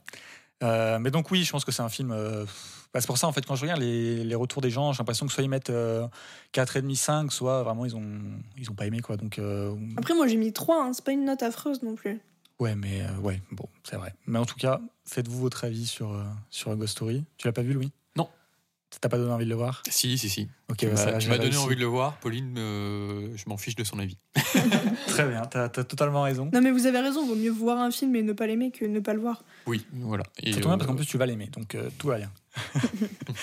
Euh, donc après, on parlait tout à l'heure de Pattinson en 2017, on a Good Time des Safdie Brothers. Euh, des films incroyables. ouais, Super bon film. Moi je trouve ça. un- Alors je parlais dans un épisode de de hum, Shiva Baby, qui est un film qui, qui te met sous pression tout le long. Pour moi, Good Time c'est pareil quoi. Tu Mm. serres les fesses du début à la fin, euh, c'est c'est super bien quoi. Franchement, euh, un super film. Un peu dans, enfin, Ouais, il me fait un peu penser peut-être à Uncut James dans certains trucs. Je trouve que. Euh, je trouve Uncut James beaucoup moins. Euh, comment dire Je sais pas, tu vas nous le dire. Euh, Je trouve que Uncut James a beaucoup moins de pression que Good Time. Ou Ouais, Good Time, ouais. Tu, tu- Good Time, tu Ah vraiment Time, les fesses du début à la fin. Bah, alors pour moi, Good Time, Shiva c'est peu- au même niveau, mais j'ai rarement vu des trucs où tu sais autant les fesses. hein. Ah oui. C'est euh, la- ouais. Et puis la BO est géniale. Oui. Euh. J'avais vraiment beaucoup aimé. Euh, Est-ce qu'on a d'autres choses à dire sur ce film? Regardez-le. Voilà, si vous voulez voir Pattinson. euh, Excellent, son- sans doute son meilleur rôle d'ailleurs. Mais Pattinson est vraiment un super acteur. hein. Enfin, je pense que tout le monde le sait, mais il y a- Enfin, je croyais que tout le monde le savait, mais en ayant vu le dernier Batman, encore des gens pensaient que c'était Ouais, mais après, il y a seulement euh, beaucoup de Twilight. gens qui sont restés bloqués sur Twilight, je pense, Oui. avec Rupert Pattinson. Ouais, ouais, mais alors. Parce que euh, les, enfin, de mon point de vue, mhm. euh, on dirait que depuis Batman, il a rien fait en fait. Enfin, que avant Batman, et enfin depuis Twilight, pardon, il avait rien fait en fait. Mais ça, c'est vrai. Je pense qu'en dehors des, des milieux cinéphiles, euh, Pattinson. euh, en fait, Bah, beaucoup de gens l'ont perdu de vue depuis Twilight, en fait. Bah, ouais, Ouais, le Bah oui, parce qu'il a, hein. il a pris une tournure de carrière euh, bah, très intéressante pour les cinéphiles, Mhm. mais pas forcément Mais pour le grand public. euh, comme Kristen Stewart et comme Daniel Radcliffe quelque part. C'est vrai. C'est vrai. Bah, après, Daniel Radcliffe, carrément, il est parti dans le théâtre, je crois. Ouais, Ouais, il fait oui, beaucoup oui, de théâtre. Totalement ouais. changé de. Bon, je peux dire de milieu, mais. euh, Ouais, mais t'es Oui, pas devant oui, les grands écrans, quoi. Tu Non, vois. mais bien sûr, bien sûr.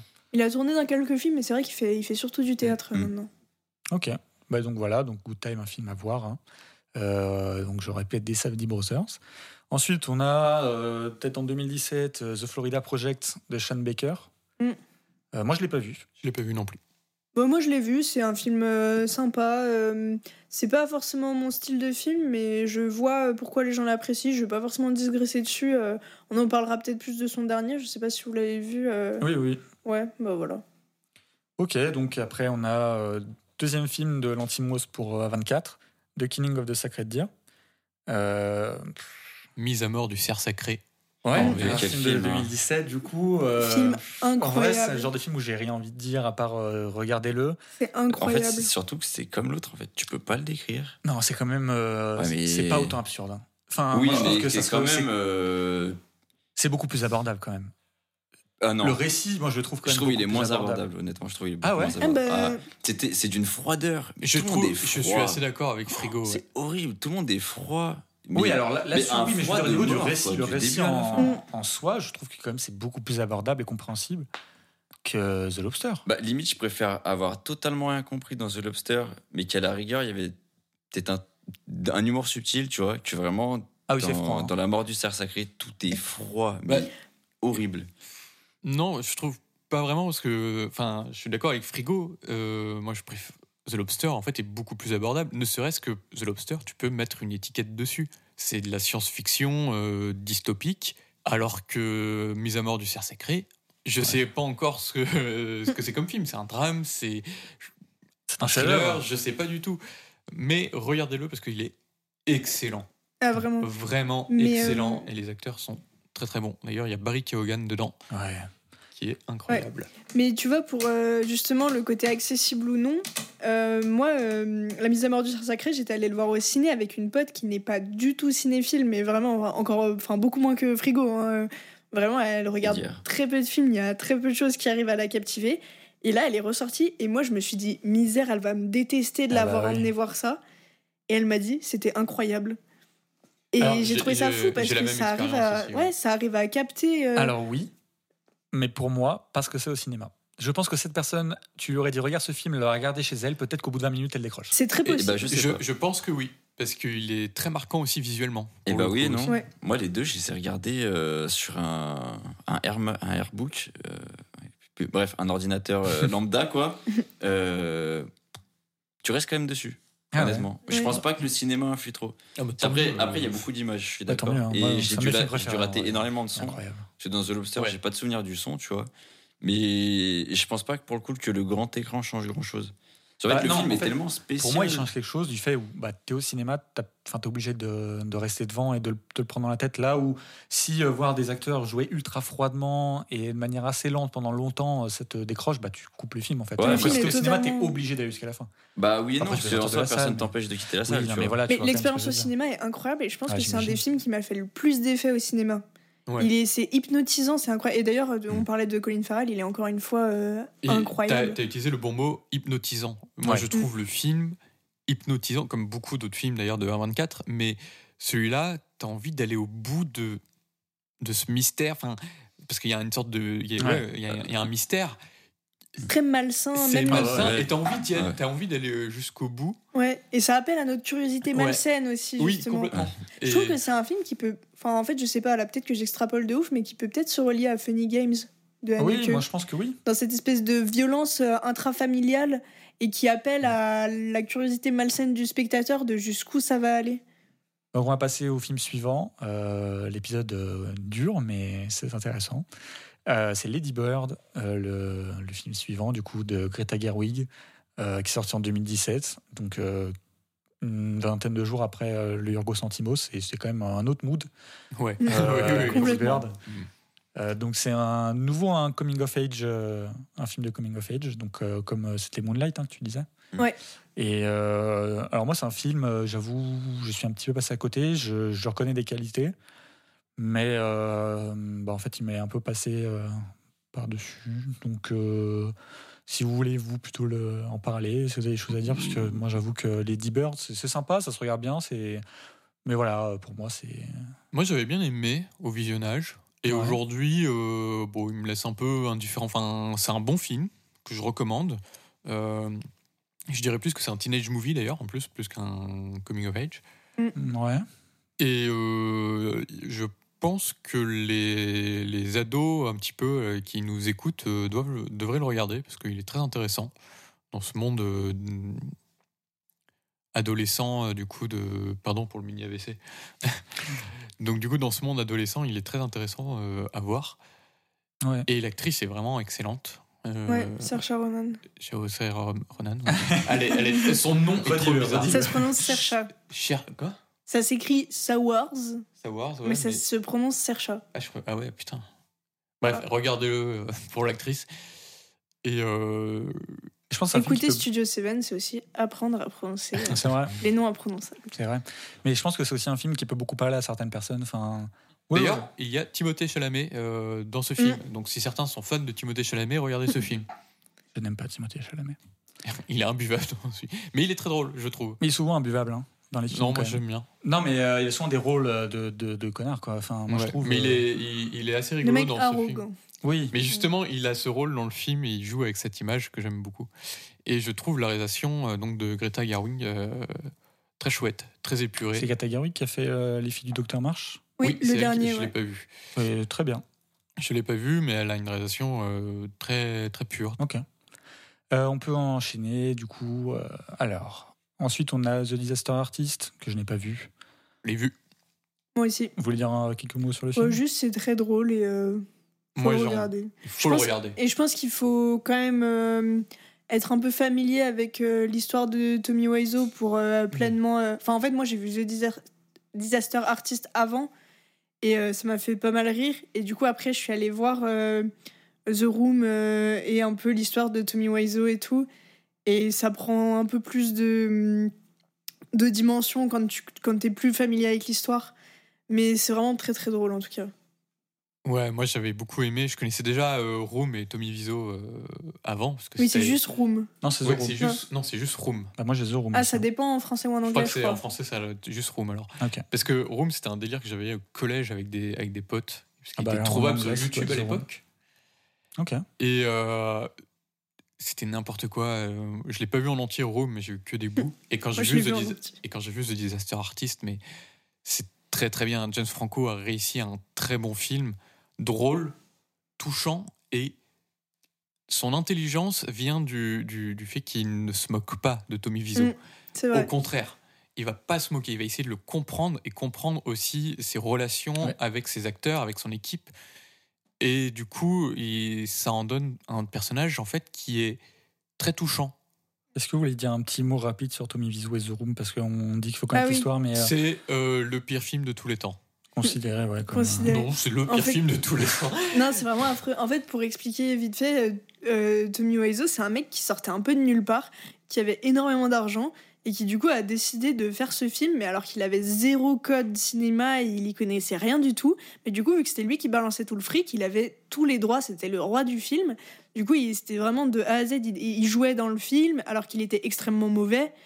Et euh, Il joue, il réalise, il écrit Ouais. et il a monté le film. Ouais, vraiment, c'est son film, il s'est tapé son délire, on sait même pas d'où sort le fric. Il y a eu beaucoup de justement d'histoires par rapport à ça parce que on comprend, on comprenait pas d'où sortait le fric de ce mec. Et le film est un nanar absolu, euh, Room du coup. Et euh, mais vraiment, c'est bah, c'est euh, genre le nanar originel quoi. C'est tu peux pas faire plus nanardesque. Euh, mais du coup, bah, The Disaster Artist, ça lui donne une autre dimension avec du coup cette his- histoire derrière l'histoire euh, qui est euh, assez touchante, ouais. euh, et James Franco est super bon dans le rôle de, de Tommy Wiseau. Ouais, il est super bon, super réalisateur. Et c'est, il y a son frère aussi qui joue dedans, Mm. Dave Franco, Ouais. que moi j'ai un peu redécouvert avec The Disaster Artist. Je le connaissais dans des comédies américaines, très américaines. Et bah, Dave Franco, c'est un très très bon acteur aussi. Donc, euh, donc voilà. Et regardez The Disaster Artist, c'est très très cool. Bah, vous m'avez donné envie, donc euh, bien joué. Euh, ensuite, on peut continuer d'avancer un petit peu dans les films à 24. Il y en a encore beaucoup. hein. Je crois que cet épisode va être très long, mais si vous aimez à 24, euh, vous allez aimer l'épisode. Le prochain, alors que j'ai vu hier d'ailleurs, c'est un film de 2018 de Paul Schrader, First Reformed. Et bah, encore une fois, on parle de fin ouverte. Je je- je l'ai vu hier, donc j'avoue que je ne sais pas encore quoi penser de la fin, mais je pense qu'on va pas plus en dire euh, pour ceux qui veulent le voir. Euh, c'est un, super film, déjà. Euh, Il y a Ethan Hawke, donc, euh, qui est un, un acteur que j'adore vraiment. Dans Before Sunshine, non bien sûr, dans Before, euh, ceux qui ont écouté le, dernier épisode comprendront, mais dans Before Sunrise, euh, dans la trilogie Before en fait, euh, c'est lui qu'on retrouve, qui est un, un acteur qui a une tête, je sais pas, moi j'adore sa tête en fait. je trouve Il il, a est l'air incroyable. adorable. Mais oui, il est, il est incroyable et le film est. Alors, en fait, en lançant le film, je savais pas du tout de quoi ça parlait. Enfin, je savais que c'était un film euh, religieux parce que du coup, bah, First Reformed, euh, c'est, euh, ça parle d'un protestant, enfin d'un, d'un alors une protestante ministère. Alors en français, c'est un comment comment on dirait ça, un révérend, un Ouais. révérend protestant qui euh, qui est un petit peu en conflit dans son dans sa foi entre euh, euh, le fait d'être euh, pasteur et le fait euh, enfin c'est assez compliqué mais en gros il se pose des questions sur sa foi vis-à-vis en, en gros du réchauffement climatique enfin du dérèglement Mm. climatique en gros et je savais pas du tout qu'il y avait cet aspect climatique dans le film donc j'avoue que moi je pensais regarder juste un truc un, un peu religieux et, et voilà et en fait c'est super bien amené c'est super vaste c'est bah, c'est super Mm. quoi mais par contre oui il y a vraiment une esthétique à 24 euh, je trouve dans dans First Ouais. Reformed Et Paul Schrader, de base, c'est, euh, il est scénariste, Ouais. euh, notamment de Taxi Driver, quand même. Et, Ouais. euh, et du coup, euh, il a commencé à, à réaliser assez tard euh, par rapport à sa carrière dans le cinéma, finalement. Et ce film, il est extrêmement intéressant parce qu'il convoque énormément de références, notamment à Tarkovsky. Enfin, il y a des séquences qui rappellent beaucoup des séquences de Tarkovsky. Et en même temps, ben, il arrive à vraiment les ingérer, à faire un truc à lui et très moderne. Et du coup, comme tu dis, avec une, une question qui est abordée, qui finalement est assez peu abordée euh, au cinéma, peut-être. Ah oui. euh, et, euh, et il arrive à vraiment à faire quelque chose d'assez unique avec tout ça, avec toutes ces références, son passé. c'est du coup assez bien écrit. Et c'est vraiment un film qui m'avait assez marqué quand je l'avais vu. le genre de truc qui te trotte dans la tête Mhm. après, après visionnage. Ouais, je suis complètement d'accord. Puis c'est un film qui critique l'Église, quand je dis l'Église, c'est l'institution, de manière très, très bonne. Et euh, franchement, euh, enfin, C'est pas un film euh, moralisateur non, parce que en entendant ça un peu en mode euh, ça parle de foi, de réchauffement Non, climatique, on peut se dire euh, il y a un peu un côté moralisateur, mais pas du tout. C'est très très bienveillant en fait. pour moi, il y, a une- il y a une critique des institutions religieuses, Oui. mais pas du tout des croyants. Mm, et, voilà, euh, c'est ça. Et en fait, enfin, c'est compliqué d'aller dedans sans trop dire du film. Mais en gros, euh, il, euh, il un peu re-questionne la place euh, que pourraient avoir euh, les croyants et les religieux par rapport à la société. Enfin, moi, en tout cas, c'est un, peu ça que j'ai Mm. vu par rapport à leur position, par rapport au, au dérèglement climatique. Quand on voit certains catholiques intégristes, bon là, c'est pas des catholiques, c'est des protestants, mais voilà, qui, qui sont encore climato-sceptiques, etc. Et là, il, il aborde la, la chose d'une manière complètement différente et qui est très respectueuse euh, de la foi, très respectueuse des croyants. Et euh, non, franchement, chapeau. C'est un, un très beau film que je voulais revoir avant l'épisode et je regrette clairement pas. Je le note, moi, pour, euh, pour le regarder. Bon, bah super. Euh, alors, on va enchaîner. Et là, je pense que ça va être un, un débat. Ça va être un grand débat parce que c'est le premier film d'Ari Aster, Hérédité, qui est sorti en 2018, donc qui est un film qui est produit aussi par A24. Euh, qui veut commencer sur Hérédité?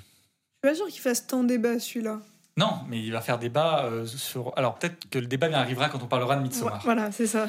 Alors pour parler de Hérédité, je vais peut-être donner la parole à Louis parce que c'est ton film Letterboxd que tu as choisi. Donc euh, parle, parle-nous Ouais. de- d'Hérédité.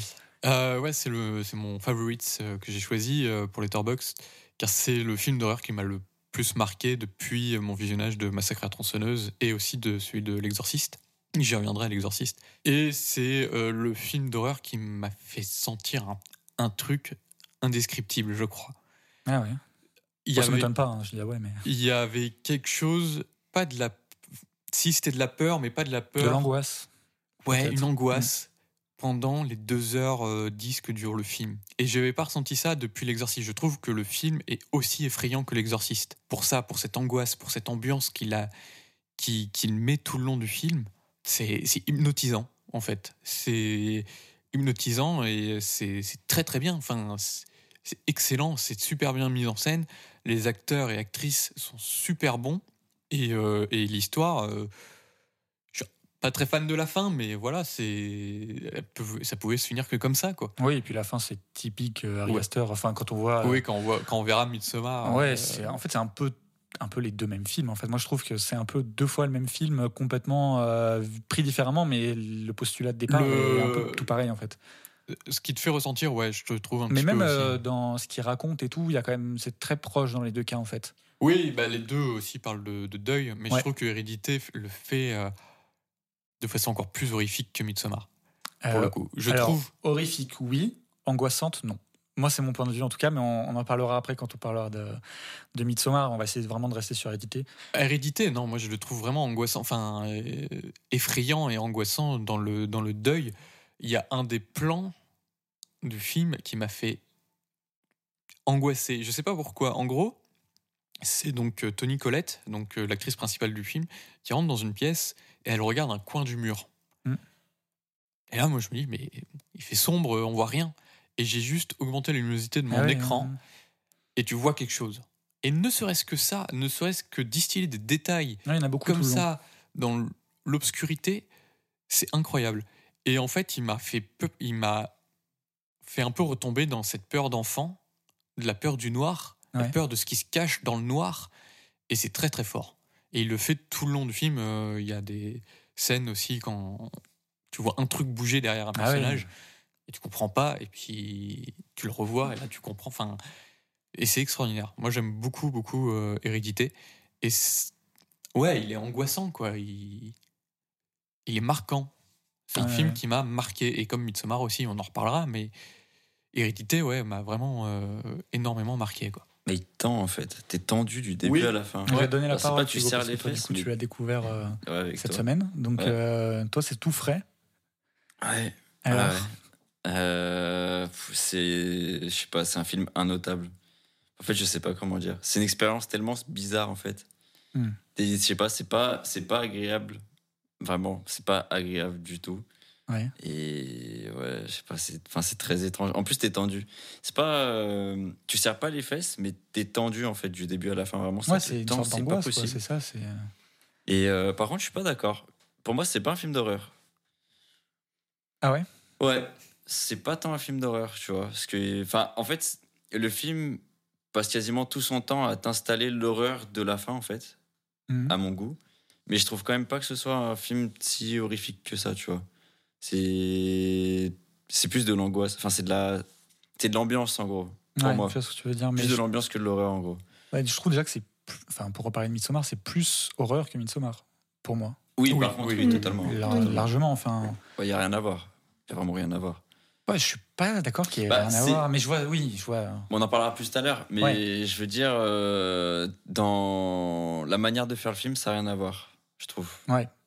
Non, mais c'est ça, le, pour moi, le fond des deux films est le même, mais la manière de le faire est, est quand même assez différent. Quoi. Mais c'est vrai que par contre, le, le fait de dissimuler tout le temps des petits visages ou des petits trucs en arrière-plan Ouais. et que des fois, en fait, tu vois même pas c'est juste, bah, ton œil il se décroche, tu fais Ah, il y a quelqu'un dans l'angle là. Je fais Oh putain, trop bizarre. Et non, c'est vrai que c'est sympa. C'est très sympa ça. Euh, Pour revenir sur les détails dans, dans, dans l'obscurité, le soir, quand j'ai éteint la lumière pour dormir, j'étais pas serein en fait. Vraiment. moi aussi, pour le coup, moi Il y a- aussi. Ah Il y a quelque chose de, de, qui nous fait remonter vraiment à nos peurs enfantines de, du noir. Tout le monde a eu peur un jour du noir. Et du coup, ça marche. Ce film fonctionne là-dessus. Et c'est juste pour ça, bravo quoi. Ouais, je suis complètement d'accord avec toi. Pauline, tu veux dire quelque chose? Bah, je pense que vous avez tout bien dit. hein. C'est un film que je trouve euh, très efficace. Et en plus de ça, il y a, il y a une efficacité aussi dans la mise en scène, comme euh, Louis l'a dit, qui fait qu'il il y a des plans qui restent pas mal en tête, qui ressortent beaucoup, même euh, sur les réseaux sociaux. Tu reconnais au premier coup d'œil euh, des plans qui sortent d'hérédité. Donc, euh, vraiment, il, il a fait euh, un super film. C'est le, le premier film d'Ari Aster, ça Son que- premier long métrage, ouais. Ouais, son premier long métrage. Moi, je, enfin, je trouve que pour un premier long métrage, euh, c'est quand même Ah ouais, euh, c'est du très, sacré très niveau, ouais. qualitatif. Et, quoi. Et il est inattendu en fait. Il y a des choses que tu t'y attends vachement. Pas du tout. Ouais. Il y a euh, la scène marquante du film qui arrive au milieu. On parle. Ouais, ouais. Je vais pas spoiler, mais. Oui. Je Oui, vais, je vais sort- pas spoiler. pas, ça sort de on nulle part. On s'y attend pas, ça sort de nulle part. Et ma réaction, enfin en voyant le film, vraiment j'ai. Wow Ouais. Ouais. vraiment devant. Enfin, En plus, c'est tu te dis, mais sorti Pas fini là, enfin, c'est c'est bizarre. Il y a Ouais, reste du en temps plus. encore. euh, Ouais, parce qu'on- c'est vraiment très étrange. ouais, c'est ça, il reste en plus Ouais. une, bonne partie du film après, quoi. Donc... Non, non, non, c'est, bah, c'est- oui, c'est dans la première partie. Hein, c'est Ouais, vraiment, ouais, c'est euh, même dans la première partie. Ouais. les premières 20 minutes, je pense. Enfin, ça, Euh, 20 un peu minutes, plus, quoi. un peu plus, enfin, mais c'est c'est surprenant. C'est Ouais, complètement. c'est c'est un film qui, qui est génial quoi, pour, pour ça. On n'a pas raconté de quoi ça parlait. Non, mais alors. euh, C'est un, peu- un un compliqué. de, de, de vous le, de vous le raconter en vrai. Bah, en Mais, fait, t'es euh, obligé quasiment de raconter vraiment le film, en fait, si tu parles un peu de quoi ça parle, quoi. Ouais, un petit Ou peu. sinon, faut juste placer le début, quoi, en fait. faut placer le début, ouais. Donc, euh, Alors moi, je vais vous donner ce que, ce que j'ai sous les yeux, c'est qu'une famille est tentée par euh, une présence démoniaque après la mort de, de leur grand-mère discrète. Donc, euh, on- je pense que euh, comme une- topo, c'est voilà, plutôt Ça ça. c'est très bien. Suffit, ouais, ouais. Ça suffit, carrément. ouais. c'est très très bien. Par contre, du coup, ici autour de la table, on est tous plus ou moins, euh, pas fans, euh, peut-être pas tous, mais on aime tous euh, Harry Astor. Oui. Mais du coup, il y a quand même. Euh, Pauline, t'aimes bien Harry Astor ou pas? Ça va, c'est un auteur intéressant. Ok, mais parce que du coup, il y a quand même des gens qui euh, n'aiment pas du tout Harry Astor. Et euh, c'est dommage qu'on n'en ait pas quelqu'un autour de la table parce qu'en vrai, ça m'intéresserait de savoir ce que les gens Ouais, je pense que je peux comprendre. n'aiment pas. euh, non, mais à ce point, enfin, il y a. Ah, mais c'est, en fait, c'est le, la manière de faire. Parce que c'est pareil. Lui, je trouve, c'est, les films, ils sont, il y a beaucoup de couleurs, mais ça reste froid. Je sais pas comment trop y dire. Ça reste des, un univers un peu froid où le, les dialogues sont très secs, tu vois. Ouais. Et les plans sont longs, en fait. Les plans sont ultra longs.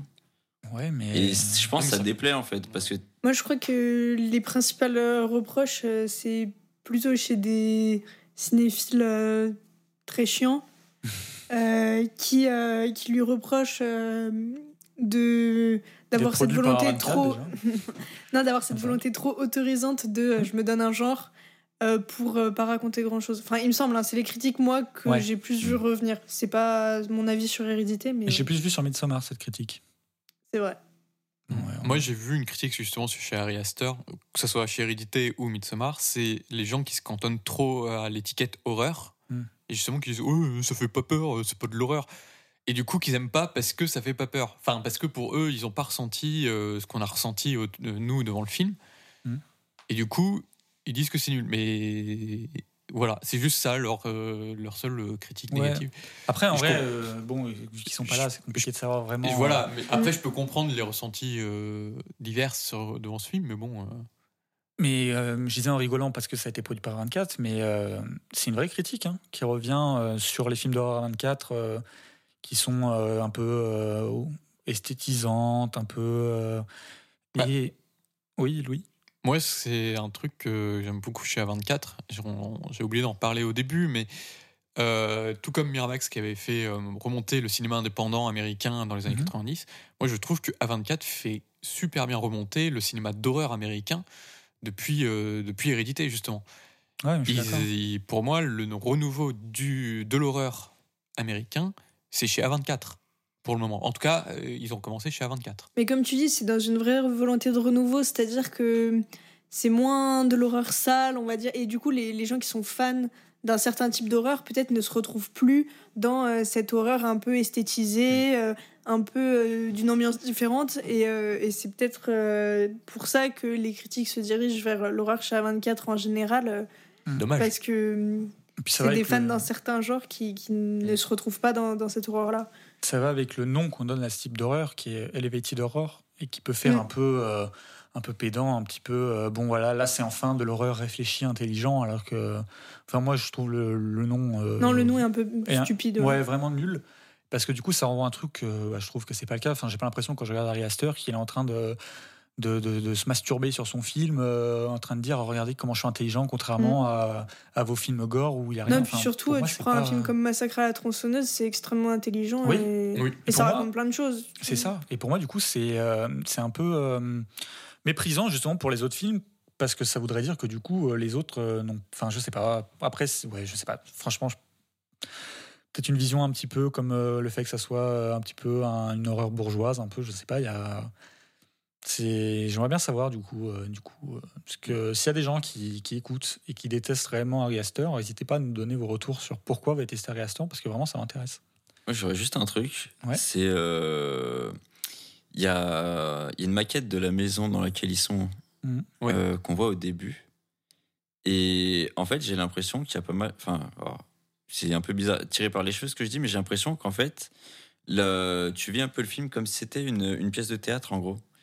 Genre, les lumières sont très spéciales. Et même à des moments où tu as des plans d'extérieur, tu as l'impression que c'est la maquette Ouais. qui a été filmée. Et ça, ça donne un aspect encore plus crade et. Et bah là, pour le coup, horrifique. En vrai, Ouais, parce ouais, que. ouais. En plus, c'est une maison de poupées, donc Ouais, la c'est poupée, il y a ça, toujours un aspect. peu euh, bizarre. ouais.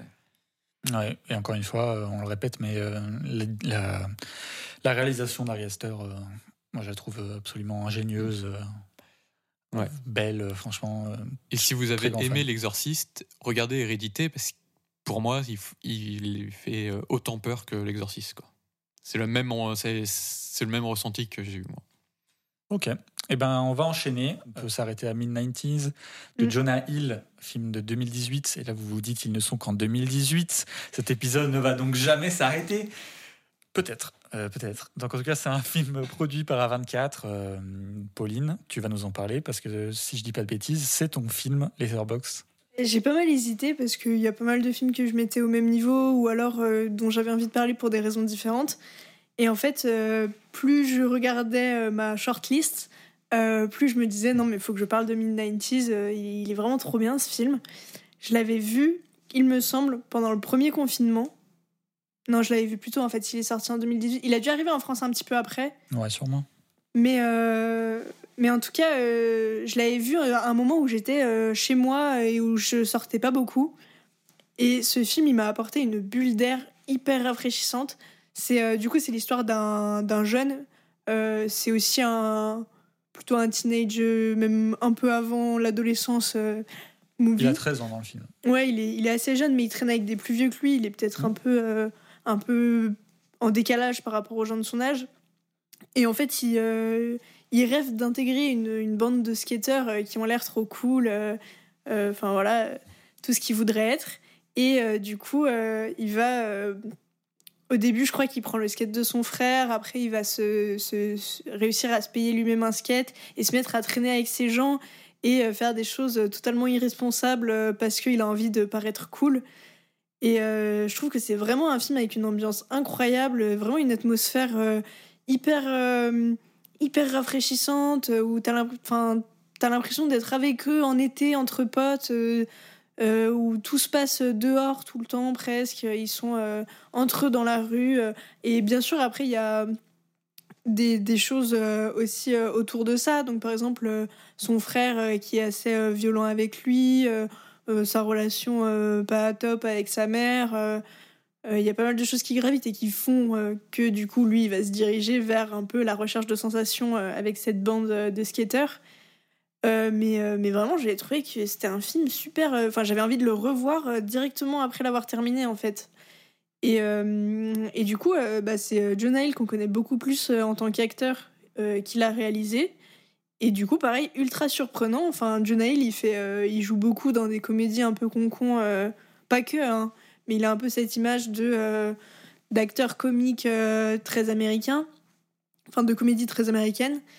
Et, euh, et là, il a sorti ça et j'avais l'impression que c'était un peu sorti de nulle part. Et vraiment, film euh, incroyable. Je Il a le, fait je le d'autres films ou pas? Euh, Non, Non, c'est sa seule réalisation, seule réalisation. euh, Mais à l'heure actuelle. c'est un peu dans sa démarche aussi de casser son image justement du, du gros de- des comédies. En fait, Ouais. c'est souvent, il a souvent qualifié comme ça. Ah, c'est le gros euh, de telle comédie et tout. Donc il a voulu un peu casser cette image qu'il avait déjà commencé en jouant euh, chez Scorsese. Il a fait la série Maniac. si Il a fait ensuite, la- il y a eu la série Maniac. vrai aussi. Et il y a eu son film euh, Mid-90s, que moi j'ai adoré aussi, que j'ai vu au cinéma. Et Ah, euh, mais ça, dingue. Par contre, je l'ai vu sur mon ordi, tu vois, et je regrette trop parce qu'au cinéma, ça doit être. c'était trop fou. C'était génial. Et euh, je te rejoins sur beaucoup de points, euh, sur tous tes points en fait. C'est euh, c'est une vraie ambiance euh, années 90, un peu, euh, un peu de skater, donc euh, The Offspring, tout ça. Il y, a un- Mhm. y a un petit rappel de tout ça. Une vraie bulle d'air, ouais, une vraie bulle d'air euh, d'été, de teenage movie euh, tranquille, beau, qui, qui a un fond et avec, Mhm. un, avec un, encore un enfant acteur euh, assez génial. Ouais, il est super. Et il y a aussi, euh, bien sûr, un côté où il drague des filles, euh, toute la question de la sexualité. Je sais pas si tu l'as dit, Pauline, du coup, je leur redemande. Euh, Est-ce qu'il y a un aspect un peu autobiographique ou pas qu'on sache en tout cas? Je je ouais, pas c'est pas marketé comme tel, quoi. Non. Ok. Je crois pas. Après, il s'est inspiré de ce qu'il voyait à Los Angeles dans les années 90, Ouais. chez les jeunes. Ok. Eh ben, écoutez, on va continuer un petit peu. Moi, et moi je l'ai pas vu et j'avoue que ça m'a donné bien envie. Donc, euh, n'hésitez pas à regarder Mid-90s de Jonah Hill. Euh, ensuite, on peut s'arrêter en 2019 avec euh, Climax de Gaspar Noé. Mais je pense qu'on va en parler plus rapidement parce que c'est euh, spécial, du coup, comme on disait. euh, c'est un film qu'ils ont repris d'un distributeur euh, français. Donc, euh, Pour le distribuer aux États-Unis. Ouais, ouais. mais en tout cas, euh, Climax, euh, alors, c'est du Gaspard Noé, voilà. Donc, euh, c'est dur à voir, c'est un des films. euh, Bah, je pense que c'est le film dur. le plus violent psychologiquement de Gaspard Noé. Ouais, c'est dire, hein, Ouais. c'est dire. J'avoue que j'ai fait quitter la salle quand j'ai vu parce que je l'ai vu au cinéma. Ouais. Euh, mais voilà, si, euh, en fait, euh, c'est un groupe de, de danseurs français, voilà, qui, qui font une petite, euh, une petite fête. et en fait, ça va mal tourner parce que dans la sangria, il y a du LSD. Et ils vont tous consommer de la sangria. Et donc, en gros, c'est un huis clos où on suit un groupe de danseurs partir en bad trip de LSD. Donc, autant vous dire que pendant le film, on a l'impression d'être en bad trip aussi avec eux. C'est Mm. Ça doit être un enfer. non, c'est un enfer. Ça doit être vraiment un C'est enfer. vraiment un enfer. Je pense Le que film c'est est infernal la description, c'est Ouais, c'est un enfer. C'est un Vraiment. peu le même genre que Requiem for a Dream ou pas du tout? Ah non, c'est pire. C'est C'est mille pire. fois pire. Ah, c'est ouais, pire. oh Ah, c'est- pas. non mais vraiment, en fait, c'est tu vois toute l'horreur de la drogue et en fait tu vois un groupe entier complètement euh, Et chacun a ses vices euh, qui Et- sont poussés à Ah ouais, non, c'est l'extrême. vraiment. Il faut, c'est pas pour tout le monde. hein. Faut Ouais, vraiment il y a- s'accrocher. il y a- euh, Il y a, il y a je de la violence, de l'inceste, de Ouais, l'agression, il y a tout. tout. ouais, c'est la première fois de ma vie que j'ai failli sortir de la salle de cinéma euh, parce que vraiment c'était. Ah, je crois que tu m'avais dit, ouais. Ouais, D'accord, ok, c'était- ce film-là. Putain, mon Dieu, l'enfer. Mais voilà, il fallait quand même dire un petit mot sur Climax. En plus, c'est le dernier film de euh, Gaspard Noé qui est après, au cinéma en on, ce moment. enfin, on a l'impression que c'est un film horrible. Enfin, ça fait pas forcément envie ce qu'on dit. Mais moi, je trouve que c'est un film incroyable. hein, qu'il est super efficace dans tout ce qu'il fait, que la mise en scène est incroyable. Euh, y, a, il y a déjà il y a des plans séquences parfois. euh, Oui, puis la toute fin est euh, très spéciale tu- aussi. tu te demandes comment il fait pour euh, ne pas couper en fait. Il coupe pas sa caméra. Tu- parfois tu te dis mais ça fait depuis combien de temps que que ça tourne sans cut là. Enfin voilà. Et, euh, et en fait il est ultra. Enfin genre tu sors du film t'es séché quoi. Mais Mhm. euh, mais moi je trouve que c'est dans bon peut-être je suis un peu maso hein mais. Mais moi, je pense euh, que tu sous-estimes justement la- le masochisme des gens en disant qu'en disant ça, ça donne pas envie de voir. hein. Je t'assure qu'en disant tout ce qu'on vient de dire, il y en a beaucoup Oui, qui n'ont qu'une envie, c'est d'aller regarder Climax. hein. C'est vrai. Euh, donc bon. Mais super film. Ouais. Euh, on peut enchaîner. Alors, euh, moi, je m'arrêterai bien en 2019 avec le film de David Robert Mitchell, Under the Silver Lake, que je n'ai Ouais. pas vu. Donc, euh, je vais vous laisser la parole. Qui de vous deux euh, veut prendre la parole? Bah, je vais la prendre. Allez. Euh, c'est un film très très bon aussi. Euh, J'ai l'impression de répéter ça de tous les films, mais celui-ci, il a une ambiance particulière c'est un David Lynch. Si vous aimez David Lynch, regardez Under the Silver Lake. Vraiment, ça m'a ça m'a beaucoup rappelé Mulholland Drive, du coup, de, de Lynch. Ouais. Et c'est génial. Ça te perd ça te, dans un Los Angeles qui est labyrinthique et super bien filmé et ça en devient vite génial, quoi. En plus, en, en parlant de sortes de légendes urbaines, de, de théories du complot, tout le film est un labyrinthe. C'est avec Andrew Garfield, hein, C'est avec Andrew Ouais. Garfield qui est très Mm. très bon. Tout le film est un labyrinthe, euh, tout comme le Los Angeles qui est présenté, et c'est assez cool. Alors, J'aime beaucoup. Moi, je l'ai pas vu, et j'avoue que j'entends des gens dire que c'est un film incroyable et des gens dire que c'est un film nul à chier. Ah ouais? Ouais, ouais, j'ai beaucoup de retours. Il, est, euh, il est très clivant justement parce qu'il il perd beaucoup de gens. C'est un Ouais. film, à la fin, tu sais pas encore ce que tu as regardé. Un Ouais. peu comme Land Drive, tu comprends pas. Ok. Et c'est ça qui est super intéressant, moi je trouve. C'est pas parce qu'un film, tu le comprends pas qu'il en est mauvais. Ah, mais ça, je suis d'accord. Et Mais du coup- je pense que c'est pas juste qu'ils le comprennent pas si les gens. Non, pas- bien sûr, mais ils, peuvent ne pas comprendre tu, la fin, tu vois, comme Mm. Ouais. Drive où tu es un peu perdu. Et c'est ça qui est assez, euh, assez génial. Et vraiment, si vous aimez Lynch, vous aimerez Under the Silver Lake. Ouais. Mais d'ailleurs, les références à Lynch sont totalement assumées. Enfin, Mm. euh, c'est euh, c'est très empreint de son univers et de sa manière de, de voir Los Angeles euh, euh, de manière assez assumée. Euh, Il y a aussi des références à Hitchcock, mais aussi à plein de choses de la pop culture. Et, euh, et le film est. euh, bah, moi, j'étais allée le voir deux fois au cinéma, justement parce que. Ah ouais. La première fois, euh, j'avais- pas tout compris, du coup je savais pas trop où me situer. Du coup j'étais retournée le voir et il laisse vraiment une super impression. Aussi c'est très très beau. Euh, et, euh, effectivement, en fait, c'est un film d'enquête. Du coup, pour raconter vite fait l'histoire aussi, c'est euh, un gars un peu paumé voilà, à Los Angeles. Et en fait, il va tomber en un clin d'œil am- am- amoureux de sa voisine. Et en fait, le lendemain, sa voisine, elle disparaît. Et du coup, il va se lancer à la recherche euh, de cette voisine euh, de manière un peu désespérée, euh, comme si ça lui donnait un dans la vie, quoi. Et, et il va rencontrer toute une série de personnages étranges, de situations étranges, où parfois tu te demandes si c'est pas tout dans sa tête, en fait, s'il est pas en train d'halluciner totalement. Et, et donc, et en fait, ça te fait prendre part à l'enquête. T'as as, toi-même l'impression d'enquêter, dans le sens où t'enquêtes pour reconstituer les morceaux du film, pour essayer de voir où ça t'amène. C'est ça que je trouve extrêmement intéressant. Et pour la petite anecdote, euh, un peu euh, contre A24, du coup, enfin, tout du moins une incompréhension vis-à-vis de ce qu'a fait A24 avec ce film, c'est que le film il a été présenté à Cannes en 2018. Euh, derrière, il est sorti dans les salles françaises. Bon, il n'a pas forcément extrêmement fait parler, mais voilà, il a fait son petit chemin en France. Et en fait, il a mis énormément de temps à être distribué aux États-Unis. Et personne n'a trop compris pourquoi. Euh, il est sorti, je crois, euh, plus d'un an après aux États-Unis. 2019, euh, 19 avril. Voilà, en avril 2019, Mm. alors qu'il a été présenté en mai 2018 à Cannes et qu'il Ouais. est sorti euh, en France, je crois, en juillet 2018 ou un truc comme ça. Et, euh, et du coup, il a flop aux États-Unis parce qu'il n'y avait aucune hype autour de ce film. Il, y avait, euh, il a été très peu distribué, distribué hyper longtemps après. Il a fait un flop, un bid total. Et, euh, et c'est super dommage parce qu'en fait, David Robert Mitchell, c'est un auteur super intéressant. Il a fait It Follows avant, euh, qui est un excellent film d'horreur. Ouais, très très bon. ouais. Et du coup, euh, bah là, il va sans doute revenir quand même. il a rien fait depuis Under the Silver Lake, mais je crois qu'il a des projets en préparation. Mais bah, du coup, c'est vraiment dommage de. Je sais pas ce qui s'est passé pour qu'ils aient cette stratégie commerciale là, qui fait que ça a fait bider un film qui ne, ne méritait pas de bider, à mon sens. Ok, bah écoute, euh, en tout cas, ça m'a donné envie de le voir. De toute façon, j'avais prévu de le voir, donc, euh, donc euh, voilà. Et bah. hum, Alors attendez. Euh, par contre, euh, moi j'ai vu The Last Black Man in San Francisco qui sort le 7 juin 2019 de Joey Talbot. Je crois que ça se prononce comme ça, qui est un super film. Il est sur Netflix. Voilà, bah, je savais pas, mais en tout cas, c'est un film très beau qui, qui parle de, en gros d'un d'un jeune, jeune homme noir qui, qui essaye de, reprendre possession un petit peu de son quartier qui a été gentrifié euh, à San Francisco. Et c'est- très beau, c'est un super film, franchement. Euh, J'avoue que je l'ai vu assez longtemps, donc je ne saurais pas vous dire exactement plus que ça, mais en tout cas, de mes souvenirs, c'est un film qui est magnifique.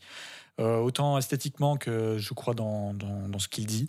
Donc n'hésitez pas à regarder The Last Black Man in San Francisco, qui est un film seulement distribué par A24 et non pas produit du coup, mais, mais tout de même, et qui est donc dispo, comme on l'a dit, sur Netflix. Et là, on arrive du coup le 3 juillet 2019. Donc là, il faut savoir que toutes les dates de sortie, c'est de sortie américaine hein, que je donne depuis le début. Bon, c'est un peu tard pour le dire, mais voilà. Euh, donc, Midsommar Aïe, aïe, aïe. d'Ari Aster. Le grand débat. Alors, euh, Midsommar d'Ari Aster. On l'a tous vu, on l'a tous les quatre vu. Mhm. Euh, il faut. Alors, on va directement pour situer un petit peu. Frigo et moi préférons Midsommar à Hérédité. Après, euh, en soi, on- comment dire, moi j'aime bien les deux. Hein, c'est pas pour euh, directement faire euh, un. Comment dire euh, Aidez-moi. j'ai plus le mot. mot, mais je vois ce que tu veux dire. Une hiérarchie voilà, entre les deux films. Mais voilà, pour dire, moi j'ai préféré Midsommar à Hérédité. Euh, et Louis et Pauline préfèrent Hérédité à Midsommar. Ouais. Et ça se joue à rien. Ouais, et bon. moi, ça se joue à beaucoup pour le coup. Voilà, et ça se joue à beaucoup. Donc je vais peut-être en parler un peu parce que j'avoue que c'est un film que j'ai hésité à choisir en, en film euh, euh, Letterboxd, mais du coup, vu qu'on avait déjà hérédité, je me suis dit, bon, euh, un Harry Astor, ça suffit. Mais alors, moi, Midsommar, c'est un film que je suis allé voir au cinéma euh, avec une amie, pareil, qui, qui est pas plus cinéphile que ça, je crois, mais qui écoute d'ailleurs euh, sur un podcast, donc euh, bonjour à elle. Et, euh, et ben, je ne savais pas ce que j'allais voir, et autant vous dire que quand le, le film s'est fini, on s'est regardé, on a dit, bon, et ben on vient de prendre une sacrée claque quand même, parce que c'est un peu comme Hérédité dans le sens où vraiment on prend une grande claque. Et Midsommar, du coup, c'est l'histoire d'un groupe d'amis qui va voyager en Suède dans un petit festival qui arrive une fois tous les 90 ans et euh, qui vont se retrouver dans en fait un culte euh, scandinave euh, païen. Donc euh, en gros voilà l'histoire c'est ça et autant vous dire qu'en fait euh, on a l'impression d'être à la place des personnages et de découvrir cette secte et c'est vraiment un énorme trip euh, pendant. euh, alors, il y a deux versions la version euh, cinéma de 2h20, la version longue de 2h40, je crois. Mais bon, dans les deux versions, pour avoir vu les deux, je, le- je pense pas que la version longue soit spécialement nécessaire au film. Elle, rapport- elle rajoute quelque chose, mais. si vous avez bien aimé le film, évidemment, regardez la, version longue, mais les versions courtes suffisent largement. Enfin, courte, 2h20, mais quand même. Et enfin, c'est, je j'ai pas envie de trop parler du film parce que c'est, c'est, c'est un film qui se vit quoi. Enfin, Ouais, c'est un film qui se Euh, découvre, qui se vit. ouais. Alors, euh, ça va peut-être être un peu long au début. Vous allez vous dire bon, qu'est-ce qui se passe, qu'est-ce que je regarde? Mais allez jusqu'à la fin et euh, bah, vous allez juste vivre un, un énorme bad trip à la fin. Euh, donc Frigo, tu l'as aussi vu du coup il y a pas si Ouais. longtemps. Qu'est-ce que, est-ce que Je- tu veux dire avant que Pauline détruise le film non, mais enfin, euh, c'est comme hérédité en fait. C'est des films, tu. Je sais pas en fait. Je, je peux même pas en parler. Vraiment, je peux pas en parler. Je saurais pas, je saurais pas dire. Mais ce qui est hyper intéressant par contre, c'est les, je trouve les plans de caméra Ouais, la réalisation. qui sont. euh, t'as jamais vu ça? Enfin, t'as des, t'as des plans euh, à l'envers qui repassent à l'endroit, mais sans, sans réelle transition ou quoi. Enfin, c'est. Franchement, c'est. c'est- Je sais pas comment on pourrait dire. C'est ingénieux. Ouais, c'est ingénieux, ouais. c'est hyper cool. Après, sur la réalisation, moi je trouve quand même que c'est surtout au début que tu as vraiment euh, Ouais. décidé de Oui. réalisation et qu'elle Oui. s'efface petit à petit, mais pour vraiment plus te faire ressentir le, le- ce que ressentent les personnages au début. Comme c'est moins le cas, on n'est pas encore arrivé en Suède, on n'est pas encore dans le culte, donc là il s'amuse plus, il fait des plans de caméra, il montre voilà, qu'il sait gérer une caméra, ok. Une fois qu'on arrive en Suède, ça se calme. Il n'y a Oui. plus de plans de caméra incroyables et en fait c'est beaucoup plus euh, d'accord. hein. immersif. Bah, moi je Bah, trouve Quand il danse autour du truc, il fait des mouvements de caméra dans tous les sens. euh, Ouais, mais c'est Ouais, pas. mais c'est pas moins inventif qu'au tout début. Quoi. Ouais, t'as Et- le plan, par exemple, quand euh, Ah, je suis elle va aux hein. toilettes, elle, elle Elle arrive, passe elle- et elle, ça- Elle est dans le dans l'avion. l'avion, ouais, t'as- moi, je trouve que t'as quand même. euh, C'est vrai au que début, je c'est plus aussi- inventif. Je trouve qu'il s'amuse aussi un peu plus. Après, la réalisation reste bonne tout Oui, le long du sûr. film hein, et est assez inventif, mais c'est vrai qu'il est un poil plus inventif au début, avant le bad trip, avant de nous faire ressentir des choses que, euh, que le début. Après, il y a, il y a surtout que c'est. T'as peut-être moins de, de plans ingénieux, mais c'est, ça se passe tout dans le fond. Enfin, Oui, il y a dans le fond des- des, décors, en fait, où il y a un peu tout qui bouge. Et c'est, c'est- Mm. T'as pas vraiment l'œil hein. dessus, mais, mais c'est toujours dessus. Enfin, c'est, c'est très bizarre, c'est très Mm. étrange. Ah oui, c'est, on, on revient un petit peu à ce qu'on disait avec Hérédité. Il y a des, il y a des détails dans le fond. Mm. Et là, là où il est encore plus fort que dans Hérédité, c'est que Hérédité, c'était dans l'obscurité.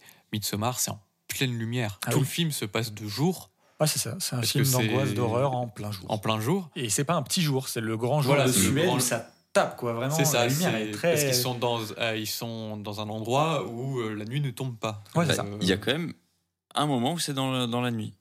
Oui, mais c'est un moment dans la. Alors, si on parle du même, c'est un moment dans la director's cut.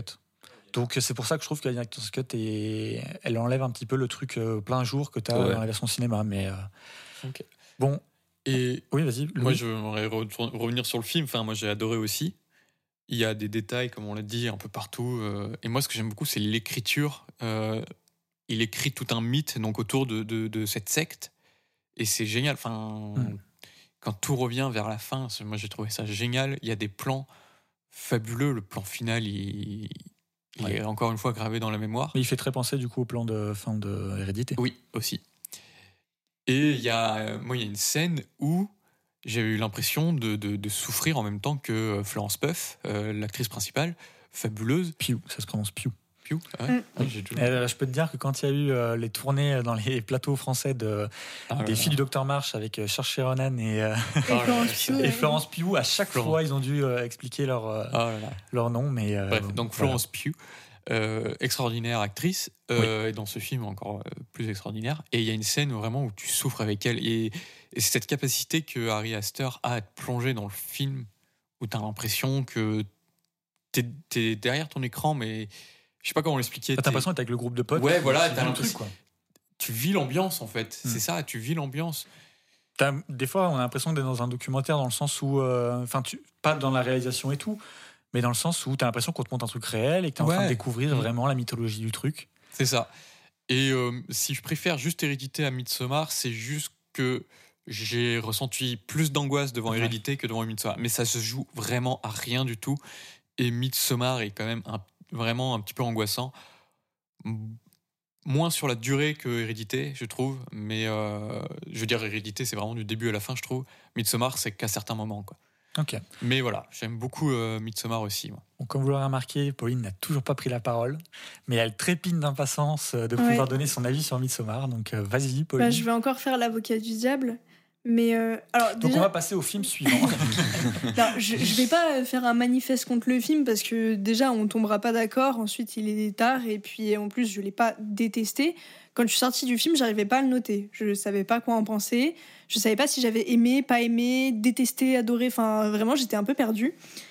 Et, euh, et du coup je me suis vraiment posée pour y réfléchir. J'ai écrit plein de choses euh, que j'avais pensé dessus. Et du coup, là, pour essayer un peu d'expliquer mon ressenti bien plus mitigé que les autres, j'aimerais parler de deux choses. On va pas forcément digresser sur plein de trucs. Donc, la première chose sur laquelle j'aimerais revenir pour Midsommar, c'est au niveau de la mise en scène. Alors, Harry Astor, c'est un excellent metteur en scène, on ne peut pas lui enlever ça. Euh, entre Hérédité et Midsommar, enfin, en deux longs métrages, il a réussi à imposer une patte euh, qui n'est pas donnée à tout le monde. Euh, mais il y a quelque chose que vous avez dit et que du coup moi j'ai pas réussi à ressentir, c'est le fait de vivre le film. En fait, j'ai eu tellement l'impression qu'il était en train de s'éclater à la mise en scène, de un peu démontrer tout ce qu'il arrivait à faire, que je sais pas, peut-être il a eu beaucoup plus de moyens, il a vraiment voulu s'amuser. Euh, et que du coup, parfois, je voyais des, des séquences où je voyais quelqu'un qui filmait un truc d'un point de vue, puis d'un autre point de vue, d'un plan encore plus joli après pour s'amuser, et qui filmait la même chose quatre fois euh, parce qu'en fait, il y avait euh, quatre idées de plans qui sortaient de sa tête. Et du coup, ça m'a un peu sorti du côté vécu de l'histoire euh, parce que la mise en scène ressortait énormément. Et j'ai trouvé ça limite bah, moins immersif. Alors que je pense que c'est une volonté immersive, hein, les grands mouvements de caméra et tout. Parce que je réfléchissais trop à la mise en scène par rapport à l'histoire.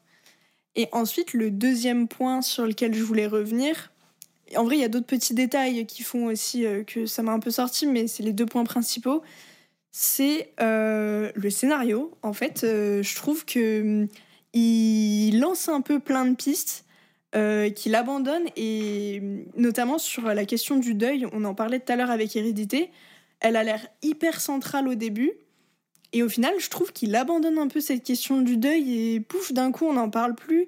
Et j'ai trouvé ça un peu bizarre, cette manière de lancer plein de petites ficelles, même avec des personnages secondaires et tout. Et j'ai l'impression qu'il les arrête un peu quand il veut parce qu'au final, il a pas envie de se faire chier à tout développer.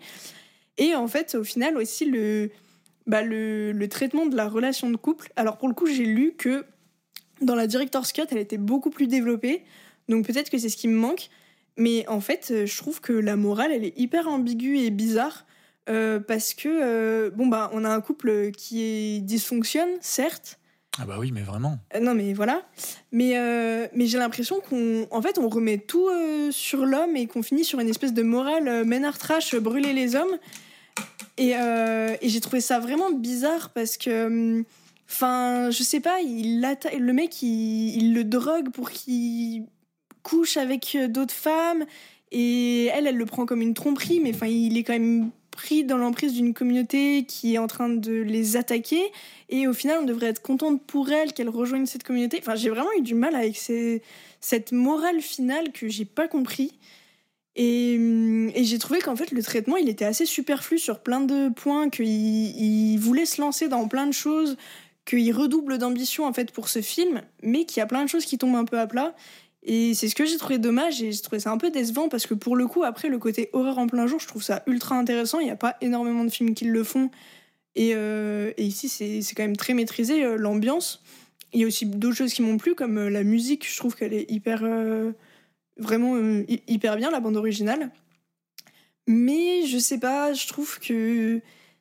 Il y a trop de choses qui, qui m'ont sorti, des petites choses que j'arrive pas à comprendre et j'ai l'impression qu'elles elles ont pas forcément à être comprises parce qu'en fait, euh, bah, c'est- 'fin, on s'en lui il s'en fout et, j'ai trouvé ça bizarre. Et tout à l'heure aussi, vous parliez des choses euh, dans l'arrière-plan et il y avait notamment un, un plan qui était ressorti où on voit le visage euh, de sa sœur dans les arbres ou un truc comme ça. Et c'est le truc que genre personne n'avait vu au cinéma. Ouais, ça, pas vu. Et en fait, j'ai l'impression qu'il a fait aussi, euh, enfin, qu'il y avait ce genre de choses juste pour pouvoir dire après, oh regardez, vous l'avez pas vu, j'ai fait ça, euh, je suis trop malin. Et Ouais, mais c'est pas essentiel du tout. non, mais C'est justement, de l'anecdote. ouais, mais tu vois, je trouve que c'est un peu des petits trucs rajoutés là pour pouvoir faire le malin après coup. Et oui, justement, que je trouve pas essentiel au film. On s'en fout, donc autant ne pas le faire, tu vois. Et bref, voilà, c'est un peu toutes les choses que je reproche au film. Juste Et après, Pour, bah juste. Euh, ouais. Non, vas-y, finis. bah, c'est juste pour conclure, parce qu'en fait, j'aimerais bien lancer Louis là-dessus. Ah. C'est que avant que vous arriviez, euh, j'ai commencé à regarder The Wicker Man, qui a été euh, beaucoup euh, rapproché par les gens à la sortie de Midsommar à Midsommar. Et j'ai trouvé ça super ce que j'ai vu, mais en fait, j'ai pas eu le temps de le finir, donc c'est un peu, un peu bête. Je peux pas en parler en intégralité. Et du coup, je sais que Louis l'a vu- l'a vu, et j'aimerais bien qu'il dise si les rapprochements sont pertinents et, et ce qu'il pense de, de ce film? Euh, ouais, les rapprochements sont assez pertinents, mais euh, on n'est pas du tout sur le même thème en fait du, du film. Enfin, si, c'est le même. c'est- C'est aussi une secte dans The Wicker Man, donc réalisé par Robert Hardy dans les années 70. Euh, pas le remake affreux avec Nicolas Cage. Et en gros, euh, donc c'est aussi une secte, mais ça va pas être sur les mêmes, euh, le même fond quelque part, et ça va même pas être la même ambiance euh, angoissante. C'est angoissant, mais on reste quand même dans les années 70, donc ça fait un peu moins. C'est un Mm. peu moins que, que Mm. Midsommar. Mais euh, ouais, si les rapprochements sont assez pertinents quand même. Je veux juste revenir sur la relation entre euh, Ouais. euh, donc Florence. Pugh et je sais pas le nom de l'acteur. Ouais. Euh, alors tu me dis que à la fin il la trompe, etc. Mais en fait c'est une ordure depuis le début. Euh, franchement c'est une, une ordure. Euh, Frigo, Ah ouais, c'est, bah, en fait, c'est juste un manipulateur du début à la fin. Quoi. Ouais, il essaye de la de quitter la- depuis le début. Mm. Il l'invite, mais il dit dans tous les cas, elle dira non. Au final, elle vient, alors ils sont obligés. Et, Et puis il fait que de remettre la faute sur tout- elle. ouais, toutes leurs embrouilles, que- euh, elle se fait complètement gaslight euh, par le mec, où en fait c'est lui qui est fautif euh, vraiment euh, de l'embrouille, il arrive à retourner le truc, et en fait tu te remarques qu'à la fin c'est tout le temps elle qui s'excuse. Qui s'excuse parce qu'elle a surréagi, par exemple quand euh, ils sont euh, dans la maison et que en fait il a, il a pas du tout parlé de cette affaire de Suède avec elle, Mm. et au début elle lui dit mais attends tu m'en as pas du tout parlé et tout, ce qui est légitime quand même. Et à la fin, ça se retrouve qui dit ah bah, je suis vraiment désolé, euh, j'ai surréagi, euh, franchement, je suis content que tu y ailles et tout. Et en fait, il est, il- un- franchement, c'est un manipulateur du début à la fin. Donc pour moi, ça me choque pas plus que ça. Euh, et après, euh, pour moi, il y a le même truc un peu qui est réédité dans le sens où on a euh, deux personnes qui, euh, qui vivent un traumatisme, donc euh, le deuil, et qui se retrouvent engrainées. euh, soit dans une secte, dans euh, enfin dans les deux cas c'est un peu une secte quand même, mais euh, Carrément, même. Oui, oui. et qui se retrouvent en fait euh, malgré eux être dans quelque chose euh, et en fait c'est leur faiblesse qui est indue par le deuil qui mène à ça. C'est pour ça Oui. que pour moi tu dis que le deuil s'en va, mais en fait je pense que s'il n'y a pas le deuil, elle n'a pas cette faiblesse euh, par rapport à tout ça et elle peut pas se faire engrainer de la manière dont elle l'est. Non, mais je comprends euh, comment le deuil amène à, à ce qui se passe. Mais par contre, je trouve que la manière dont on arrête d'aborder son deuil est hyper abrupte. Genre, il y a un moment du film où elle arrête d'en parler, quoi. Enfin, c'est... Et on n'en parle plus jamais. Bah- Alors que pour moi, un deuil, ça amène à des choses, mais tu. C'est pas en. C'est pas parce qu'elle n'en parle pas qu'il est pas présent dans le film. Tu en parlais, les détails qu'il y a dans le fond, le visage de sa sœur dans les Non, mais arbres. pour moi, ça, c'est Ouais, mais tu vois, moi, non, ça, c'est, Ouais, non on, parlait justement des détails dans le fond chez Ari Aster dans Hérédité. C'est la même chose. On, on parle de détails dans le fond qui ont du sens. Pareil Mm. dans Hérédité, pareil dans Midsommar. Ouais, mais pour Ça moi, euh, cacher un visage que personne n'a vu au cinéma, c'est pas ça qui fait traiter la question, tu vois. Mais Pour toi, Pauline, à quel moment on arrête de parler du deuil? Bah en fait, je, je me souviens plus Ouais, exactement, mais juste Parce je me que- souviens que, que en gros ça évolue et que d'un coup ça passe totalement sur la phase avec le mec et que franchement je trouve c'est pas si- mais après vraiment il paraît que le director's cut développe plus. et tu vois oui, par exemple j'ai lu que euh, Ari Aster avait dit qu'il s'était euh, enfin il a cité plein de films qui l'ont inspiré et dedans il y avait euh, scène de la vie conjugale de Bergman. Euh, et je suis désolée mais enfin déjà c'est un peu bon, non mais peut-être que ça l'a inspiré mais genre euh, ça n'a rien enfin le traitement n'a rien à voir. Genre scène de la vie conjugale c'est la destruction d'un couple au sein d'un couple où un peu c'est la faute de personne. Euh, le couple se détruit ne fonctionne pas et et c'est c'est bon bah c'est immense mais ça c'est une autre question. Et en fait du coup moi j'ai pas du tout retrouvé ça quand j'ai vu qu'il s'était inspiré enfin qu'il le citait comme une inspiration principale pour l'écriture de son couple j'ai trouvé que justement il tombait un peu à côté de la plaque à ce niveau-là. Et, et je sais pas genre euh, je trouve que en fait c'est plein de de petites sous-intrigues qui je trouve ne se mélangent pas bien. Genre de thèmes qui sont du coup genre pas assez développés euh, pour me cueillir Hmm. et qui croisés les uns entre les autres bah su- sur moi en tout cas ne fonctionnent pas ensemble. Ouais, mais après, j'ai l'impression, moi, pour le deuil, c'est que au début, le film, il est ultra centré sur, euh, sur la, la, la, Mm. la fille, en gros. la scène d'intro est incroyable en plus. Ouais, vra- vraiment, Ouais. ouais. Mais le truc, c'est que au moment où justement on passe, euh, on passe en gros dans la secte, c'est qu'on dirait que tu suis plus la fille, mais tu suis la secte en fait. Et ce qui fait que eux, le deuil, bah, en fait, il y en a pas parce que bah, pour eux, c'est juste un sacrifice et c'est comme ça. Il y a pas, y a pas à Ouais. être triste parce que bah c'est c'est comme ça. Et du coup, je pense que, enfin, je suis pas sûr que le deuil c'était vraiment le point essentiel en gros du truc. ouais mais tu vois ouvrir sur Ah, une scène aussi de forte De quoi? Tout part du deuil. Ouais, voilà, Oui, ouvrir mais- sur une scène d'intro aussi forte pour euh, derrière. Et puis elle a un peu ce truc quand même au début où, euh, je sais plus, elle entend sa sœur lui. Non, il y a pas une histoire comme ça, genre qu'elle euh, elle voit sa sœur. Non, en fait, quoi. elle reçoit un mail. Non, si, il y a un- Ça, tu- elle fait un espèce de rêve où elle voit sa sœur et tout. euh, ils sont assis sur un canapé avec ses parents et tout. euh. Elle, je- elle a des visions, Elle a de- des- elle a des petits- elle a des flashbacks ou je, je sais pas quoi. J'avoue que j'ai plus les scènes en tête, celle-là. Ok. Bah, moi, il me semble qu'il y a quand même beaucoup de choses qui la raccrochent à ça. Et puis, genre, bon, bah, elle est Non. prise par cette secte Ouais, qui, au regarde. final, sont des gens quand même euh, hyper euh, chelous. Enfin. Et euh, au final, ça glorifie un peu ce, cette manière, du coup, de à la fois surpasser le deuil, à la fois euh, terminer sa relation, euh, d'une manière assez Moi, je trouve que ça glorifie pas du questionnable, tout. je trouve. Bah, à la fin, t'es quand même euh, genre un peu en mode, euh, ouais, trop forte. Enfin, je sais Oui, pas. mais c'est pas parce que euh, elle, tu la, enfin, tu vois qu'elle perd complètement pied, mais à la fin, t'es pas en mode, waouh, trop bien la secte et tout, tu vois. Non, mais pas Pour la moi, tu- secte, mais genre elle, enfin. Bah non, mais pour moi, à la fin, elle sort est- comme une gagnante. J'ai Bah, l'impression. pour moi, non, parce que regarde, par exemple, il y a la scène Je euh, pas non plus. où, euh, où en fait, euh, elle est en train de, de se déplacer avec toutes les Mm. fleurs et on dirait une sorte de Bah, c'est un monstre en peu fait. une- un c'est- monstre, une limace et tout. En fait, tu es en train de te rendre compte qu'elle est, enfin, c'est, elle est pas du tout mise en valeur. Je sais Bah pas non, si elle est emprisonnée, quoi. Mais complètement. Ouais, non, ce que j'allais dire. mais, mais j'ai l'impression que la fin est salvatrice. Qu'elle est libérée et que, genre, ça y est, elle- tu vois, tout le long, elle est complètement dépassée, elle se fait entraîner dans les trucs alors qu'elle a pas envie et tout. Mais elle est libérée de façon artificielle. Ouais. C'est pour pas- moi, c'est et pour, pour moi, c'est Bah- pour ça que c'est intéressant dans ce que ça dit les sectes aussi. Bah, après, oui, et, non, de- c'est- et- et du deuil, enfin, de comment on peut manipuler une personne après un deuil, justement, après un, Mm. un événement aussi lourd que, que, que, que ça, quoi. Ouais, mais quand même, là, le plan de fin, c'est quand même un peu euh, ça sur son visage euh, heureux en fait. Donc Oui, c'est voilà, vraiment c'est ça. juste, euh, Ouais, bah ça y est, je suis, li- je suis libéré. en vrai. Voilà, Mais je moi, trouve que ça alors- se termine sur une alors, note je- en mode juste- j'ai fait Je suis brûler mon mec. elle euh, sourit, mais moi, quand je vois son sourire, je vois plus de la folie que euh, de la joie. Enfin, pour moi, son sourire, il est, enfin, on l'a complètement perdu, quoi. Oui, mais Oui, elle, vois, je suis elle d'accord. reste, oui. mais elle reste libérée. Je trouve que vis-à-vis de l'évolution du personnage, où on nous place toujours dans une position assez empathique avec elle, où justement, euh, bon bah, elle subit sa relation, elle subit un deuil, euh, elle est manipulée par la secte. ben, du coup, t'as l'impression qu'elle est un peu sauvée à la fin. Et, et en fait, j'arrive pas à comprendre le ton adopté par Aster euh, sur plusieurs, plusieurs points. J'avoue que je le perçois pas comme ça, parce que pour moi, ça, ça repart sur hérédité. Euh, Enfin, c'est un peu la même chose, comme je disais, c'est que, bah, en fait, les deux se retrouvent dans un truc qui est complètement dévastateur pour eux, quoi.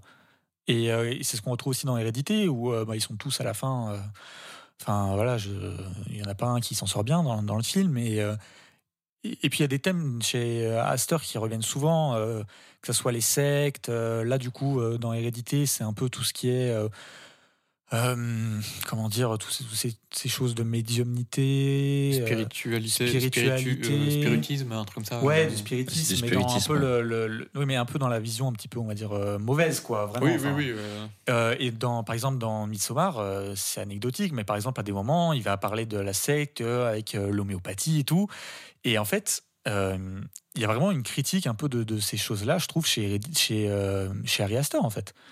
Où, euh, après, je sais. En fait, ça, il a un sûr. cinéma qui est très. euh, euh, comment dire euh, qui est pas du tout terre à terre mais lui dans ce qu'il dit et tout j'ai l'impression que c'est quand même très très terre à terre en fait il a une vision très terre à terre des choses en mode euh, bah, si vous avez vous faites face à un deuil vous êtes affaibli mais faites attention aux gens qui peuvent profiter de ça que ce soit euh, des sectes euh, ou, euh, ou toute autre chose qui se rapproche quoi Et justement, pour revenir euh, sur le fait qu'elle soit libérée, qu'elle sourit, on peut le voir aussi comme ça. Il y a des personnes qui se sentent bien dans les sectes, justement parce qu'elles ont été manipulées et libérées quelque part d'un événement comme un deuil ou quoi. Donc du coup, ça peut être ça aussi. C'est elle est libérée, elle se sent bien dans cette secte, mais c'est pas l'idéal. Justement, c'est ça le pas truc. qu'elle soit libérée parce que franchement, même au niveau de la, du plan, elle est quand même sous je sais pas combien de tonnes de fleurs. où Oui, elle ne bien peut sûr. pas bouger. Enfin, elle est complètement emprisonnée. Enfin, euh, je- le- enfin, Oui, mais justement, c'est ça. Il y a des gens qui sont prisonniers, mais qui Oui, se sentent dans, dans la- dans leur secte. C'est pour ça que je trouve ça ultra parlant et que je trouve ça juste dans, Hmm. euh, dans ce qu'il dit parce que euh, elle est pas libérée du tout. Moi, je, Oui, mais elle ne peut coup- pas se déplacer. Elle est. euh, Et du coup, ça va avec le sourire dont euh, Oui. Pauline parlait en mode Oui, mais elle est libérée et tout. Oui, elle est quelque part libérée, mais elle est emprisonnée. Elle est libérée de son deuil, mais emprisonnée dans, dans la secte. Ouais, mais après, c'est quand même. Enfin, elle, a- elle est quand même devenue la reine. euh, c'est quoi déjà la reine des fleurs, je crois un truc La comme reine- ça La reine du euh, printemps May Du printemps. euh, la, la- La reine reine de mai. mai, la reine de mai, ouais. C'est devenu la reine de mai, c'est elle qui a fait le choix de qui. Enfin, ouais, je sais pas non plus trop en parler, mais qui doit vivre Ouais. ou mourir, tu vois. Pas. Ouais. Je veux dire. euh, Enfin, ça reste quand même. un- Enfin, je ça la glorifie pas, tu vois, mais je trouve à la fin, c'est quand même plus. euh, elle est libérée que. Ouais, mais regarde. Elle est emprisonnée, Bah, en fait, même, si, euh, même si ça reste euh, un espèce de monstre de par la forme du costume Ouais, mais regarde son choix. Elle le fait, mais il n'est même pas montré à la caméra. Donc pour moi, c'est que son choix, en fait. Il n'y a pas un moment où elle va faire le choix de qui va décéder, où on va montrer comme quelqu'un qui a de la puissance et tout. Le seul moment où elle, où elle va prendre une décision d'elle-même, il n'est même pas montré à la caméra. Ouais, enfin, c'est quand même très. très explicite. Bah oui, on sait Mais déjà donc, le du coup, choix ça veut qu'elle dire va pour faire. moi, c'est pour ça que je trouve que c'est pas du tout glorifié. Parce que le seul moment où Non, elle va mais- faire un choix, on va dire, qui est, qui est d'elle-même, il est même pas glorifié, il est pas montré. Et en fait, Bah, euh, Il y a quand même euh, toute une séquence d'installation de, Oui, mais, ouais. du rite final. euh, C'est quand même. oui, mais c'est pas pour, pour lui donner de la valeur pour moi. Enfin, Je sais pas. Mais déjà, moi, j'ai beaucoup de mal avec ce mélange qu'il fait entre la relation toxique et le deuil qui, je trouve, vraiment fonctionne pas ensemble. Et du coup, il veut clore les deux choses en même temps, mais je sais pas, pour moi, ça fonctionne pas. Et tu vois, t'abordais plein de trucs. Enfin, je sais pas, il aborde plein de trucs. Tu parles de euh, l'homéopathie, les critiques de certaines choses et tout. Et j'ai l'impression qu'il veut parler de plein de choses et qu'en fait, il aurait peut-être dû faire deux films différents, quoi. Enfin, ouais. Bah, écoute, je pense qu'on n'arrivera pas à être d'accord euh, non, c'est sûr, sur on ça un épisode entier là-dessus. Mais euh, en vrai, ça prouve que quand même, c'est un... qu'il y a des choses à dire quoi, sur ce film. Après, euh, qu'on l'aime ou pas, euh, et puis bon, après, je crois que tu le détestes pas non plus. Non, non, j'ai mis 3 sur 5, donc euh, ça va. Oui, voilà. Bon, moi, j'ai mis, euh, j'ai mis 5, mais. euh, voilà, quoi. Non, mais euh, oui. Enfin, en tout cas, c'est assez intéressant, je trouve, euh, d'avoir ton point de vue là-dessus. Et euh, oui. Louis. Pour ceux qui ont aimé Midsommar, regardez The Wicker Man de Robert Hardy, du coup. Ah si, j'avais une dernière question. Est-ce que vous avez vu The Strange Things About the Johnsons C'est un court métrage. c'est le court métrage d'Ari Aster Ah, qui, non, il me semble, euh, amène au film. Pas du Ah tout. non, bah alors ça m'intéresse Non, ok. vraiment. Mais, euh, Bon, bah. Ouais, j'avoue. Je crois qu'il est assez facilement introuvable en plus. Donc. Ok. Bon, et ben alors on va enchaîner Euh, donc on va faire euh, des petits films très rapides avec un petit mot. Donc il y a The Farewell de Lulu Wang en 2019. Ouais. Pauline, tu voulais dire un petit mot? Moi, je voulais juste dire un petit mot rapide parce qu'il y, a il y a beaucoup de gens qui ont critiqué ce film. Ah et, ouais? euh, Ouais, enfin, dans mon entourage, en tout cas, il y a beaucoup de gens qui ont critiqué le fait que ce soit un peu vide et tout, qu'on voyait vite où ça voulait en venir. Et en fait, moi, j'ai vu ce film après avoir euh, fait un, un voyage scolaire en Chine. Euh, et je trouve qu'il était assez pertinent dans sa manière de capturer le décalage entre euh, la civilisation euh, occidentale et les traditions chinoises. Et, j'ai beaucoup aimé bah, ce, ce personnage, en fait, qui, qui avait un dilemme entre euh, son, sa morale construite euh, par euh, ses valeurs occidentales, puisque elle, elle, elle est née, elle vit aux États-Unis. On n'a pas vraiment expliqué de quoi parle le film. en Oui, fait. en, en gros, c'est sur une, une, enfin, une famille immigrée chinoise aux États-Unis. Euh, donc les parents, ils sont nés en Chine et ils ont immigré, mais euh, la fille, elle s'est totalement construite aux États-Unis. Et en fait, ils apprennent que la grand-mère qui est toujours en Chine euh, a un cancer. Et, euh, et du coup, ils doivent. euh, et, je crois qu'il y a une histoire de mariage. Ah oui, ils organisent un mariage. Enfin, il y a un mariage et ils le font un peu pour coïncider ça avec le fait de, bah, voir une dernière fois euh, la grand-mère. Mais en fait, il y a tout un truc autour du fait que personne ne dit à la grand-mère qu'elle est malade. Et parce que c'est dans les traditions chinoises. En fait, dans les traditions chinoises, c'est la famille qui doit être informée d'abord des maladies et ensuite c'est elle qui décide si oui ou non il faut prévenir le malade parce que selon des principes euh, confucianistes, enfin de Confucius, euh, une personne, euh, si elle sait que qu'elle va mourir, elle va mal vivre le- la fin de sa vie parce qu'elle va être déprimée euh, par euh, cette annonce euh, et ne penser qu'à sa mort, alors que si elle ne sait pas, eh ben, elle va juste finir sa vie euh, comme, euh, comme elle la vivait jusque-là et du coup, euh, euh, elle va mieux mourir. Donc euh, ça c'est les traditions chinoises, sauf que elle qui a vécu euh, toute sa vie dans une société euh, occidentale, elle comprend pas du tout ça. Et elle elle veut dire à sa grand-mère qu'elle est malade parce que parce que bah, elle trouve que c'est la bonne chose à faire. Et du coup ils vont faire ce voyage en Chine. Et il y a tout, tout ce dilemme qui se développe parce que toute sa famille lui dit non mais dis-lui pas et euh, elle, elle va renouer avec sa grand-mère euh, qu'elle connaît pas forcément euh, très bien vu que bah, elle, a grandi loin d'elle. Et, euh, et je trouve que c'est un très beau film sur.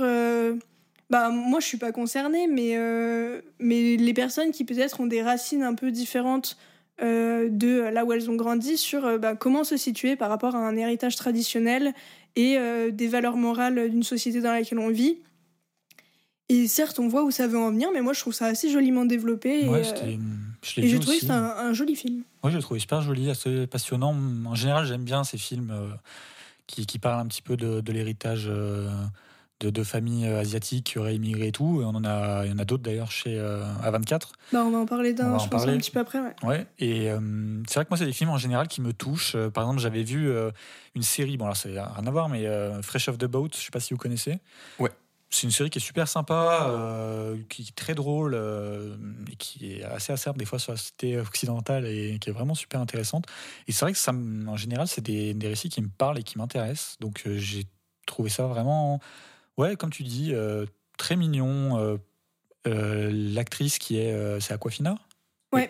qui, qui joue très bien, je trouve, qui, qui est très, qui est Mm. très bonne dedans. Non, franchement, c'est un film que j'ai beaucoup aimé, que j'étais allé voir sans, sans grande intente et qui a fini, euh, je crois, dans mon top 10 de l'année. Donc, euh, Mm. voilà, je trouve je- que le film n'a pas la prétention euh, de euh, te donner euh, justement des leçons de morale ou de tradition chinoise, tu vois. C'est juste euh, un dilemme qui est posé et comment composer avec. Oui, c'est très joliment fait. Enfin, ouais. Tu l'as vu du coup, Frigo, donc on veut ton avis si tu t'en mais souviens. je crois, euh, bah, je m'en souviens vaguement, mais je crois on l'a vu ensemble.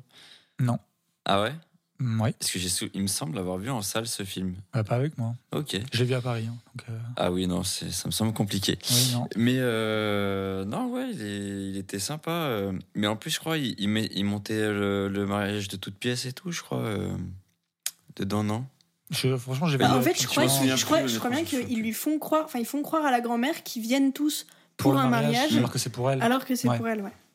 Mais euh, non, oui, il était, non, il est très beau. Ouais, ouais, très beau, il était cool. Ouais. J'ai rien de plus à dire parce que ça, ça fait un petit moment et je m'en souviens très vaguement. Ouais, mais c'est un film qui, je trouve, euh, dans ma tête, qui est resté comme un beau film, enfin que je reverrais, tu vois, très volontiers, pour le coup. Ouais. Donc euh, on va enchaîner euh, un petit peu. On va passer The Lighthouse de Robert Eggers parce qu'on a un épisode qui arrive sur lui juste après, euh, qui sera, je vous le promets, bien plus court que celui-là. Euh, et ensuite on peut s'arrêter à Uncut James pour dire quelques mots peut-être en 2019. Encore une fois par les Safdie Brothers. Donc je me rends compte que tout à l'heure j'avais dit que ça me faisait penser à Uncut James. Euh, Ah, je pensais que c'était Euh, volontaire. non, non, non. euh, Enfin, je m'en suis rendu compte après, mais en fait, oui. Normal. évident. Oui, du coup, c'est un peu évident. Donc, je suis un très bon critique parce que voilà, pas du tout. Euh, Qu'est-ce qu'on a à dire? C'est un film qui est sur Netflix, qui est produit aussi par A24. Mm. Euh, un film plus long que ce qu'a souvent tendance à faire A24 quand même. Parce que on n'en a pas parlé, mais j'ai l'impression que beaucoup de films d'A24 durent une heure et demie quand même. Ouais, c'est des Euh, films c'est assez vrai, courts en général. C'est des Mhm. films assez courts. Et des fois, euh, bah, c'est pas le cas. Et là, Uncut James, de souvenir, il est un peu plus long. hein. Je Il est un peu plus long, il dure bien 2h10, euh, 2h15. Même plus que ça, je crois, non? Je sais plus, je l'ai vu récemment, moi je l'ai vu Ok, euh, bah, cette semaine. C'est un, un, un film euh, très bien, je trouve. Euh, Ouais. Franchement, j'ai pas grand chose à dire sur Uncut James, à part que, que c'est très bien et que en tant que fan de Boston, euh, ça Ouais. fait plaisir de voir. sûr.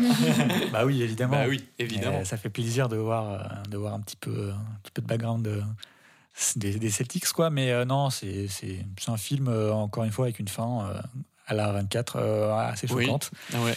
Donc, Mais euh, très efficace en termes de tension. Ouais, cas. super efficace. C'est Mm. euh, pas- beaucoup moins de tension que. Le Good Time, que je Good trouve, Time. euh, Bah, la c'est tension surtout est sur la surtout fin. la Ouais, voilà, c'est ça. Mais ouais. Et, euh, et regardez-le pour euh, Adam Sandler. Ouais. Il est excellent. ouais. Je, c'est quelqu'un que je n'aime pas forcément. Je Ah ouais trouve que c'est un acteur comique euh, de bas de gamme, euh, des films vraiment bas de gamme. Et alors là, il m'a bluffé. Il est incroyable. Vraiment. Regardez-le pour Adam Sandler.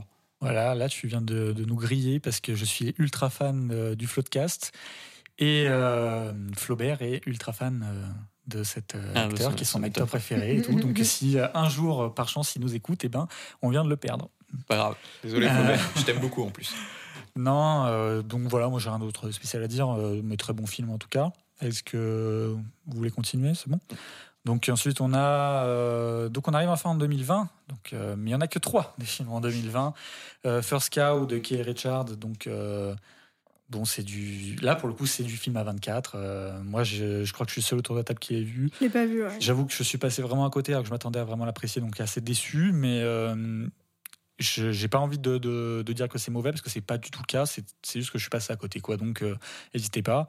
Ensuite, en 2021, un autre film d'horreur de Rose Glass qui est Sainte Maude. Euh, Est-ce que vous l'avez vu? Non.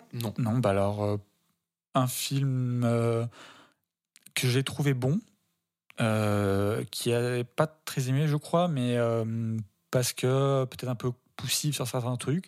Mais je trouve que, bah, en fait, c'est vraiment le cliché de l'elevated horror, en fait. hein. Euh, donc c'est vraiment, je pense que tout ce qu'on peut ne pas aimer dans ce genre de, de film, on le retrouve dans Sainte Maude. Mais je veux dire que, encore une fois, la fin de Sainte Maude est une des fins qui m'a le plus euh, qui m'est le plus resté en tête et choqué euh, visuellement. Donc, euh, juste pour ça, euh, allez le voir.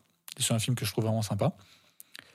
Ensuite, euh, donc on parlait de, de famille euh, ayant un héritage euh, asiatique, etc. Donc on arrive sur Minari, sorti en 2021, en février. Je l'ai raté. Je n'ai toujours pas vu, mais il est sur Canal Plus. Ok, bah alors je l'ai vu et j'ai vraiment euh, absolument adoré. Euh, donc encore une fois, là je trouve qu'on est sur le cliché un peu du A24, euh, de ce qu'on entend en tout cas par euh, film A24, mais moi j'ai trouvé super bien. C'est encore une fois des, des thèmes qui me, qui me parlent, alors que bah, je ne suis pas du tout asiatique, mais euh, ça me parle, je trouve ça super sympa.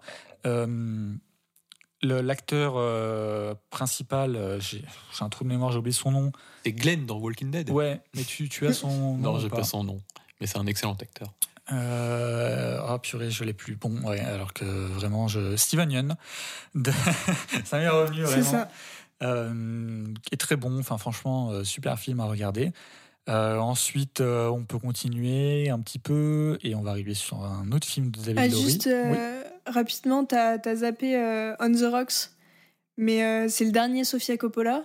Vraiment, je vais zapper Coppola à chaque fois. Ouais. Alors bravo. que- Qui, euh, Bravo. qui bah, malheureusement, je pense qu'il a eu des problèmes de distribution française. Je sais pas si c'est pour des raisons de prix aussi, mais il est sorti sur Apple Apple TV. TV. Voilà.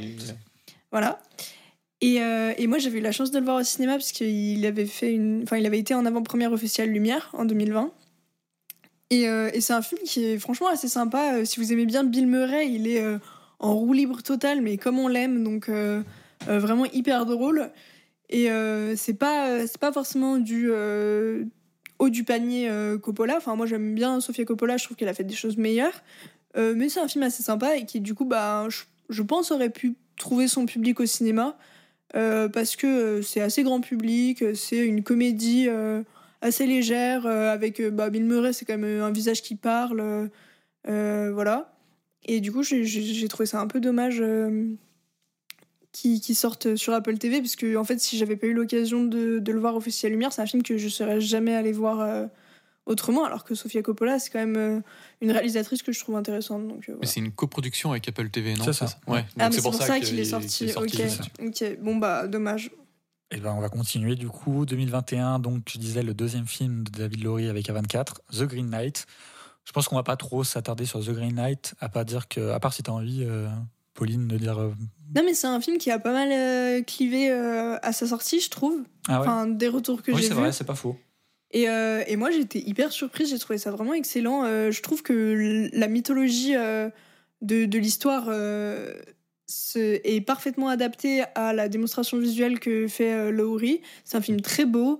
Euh, il a vraiment réussi à, ouais, à avoir une mise en scène super adaptée à son histoire. euh, et au final, c'est assez passionnant. Et, euh, et vraiment, été une très bonne surprise. Oui, parce qu'en vrai, ça reprend du coup la fable de, de Gauvin, Ouais. euh, Ouais. Chevalier Vert. Voilà, donc en fait, c'est un texte euh, qui est assez court, vraiment très très court. Il en a fait un film, donc il a. Enfin, c'est très intéressant, moi je trouve ce qu'il a fait. Après, je suis vraiment très fan de David Laurie et de son travail, mais euh, après, je peux comprendre ce qu'on lui reproche, c'est qu'il a un côté un peu peut-être esthétisant des fois et qui peut ne déplaire, ou certaines Mm. personnes peuvent trouver ça un peu arrogant et qui se regardent un Mm. petit peu. Oui, mais pour le coup, c'est Moi, ce je que je trouve dis. pas. Je trouve ça très adapté à l'histoire, euh, ce C'est côté ça, esthétisant. ouais, moi, euh, moi, je trouve ça magnifique. Donc euh, moi si euh, David Laurie a envie de, de se regarder et faire des beaux plans, bah pff, je m'en fous quoi. Vas-y, fais des beaux plans, je les regarde et je suis content. Et Dev Patel est très bon. Ouais, Dev Oui, Patel Dev est Patel est très très bon. Et par contre, c'est un film que je conseillerais pas forcément à tout le monde.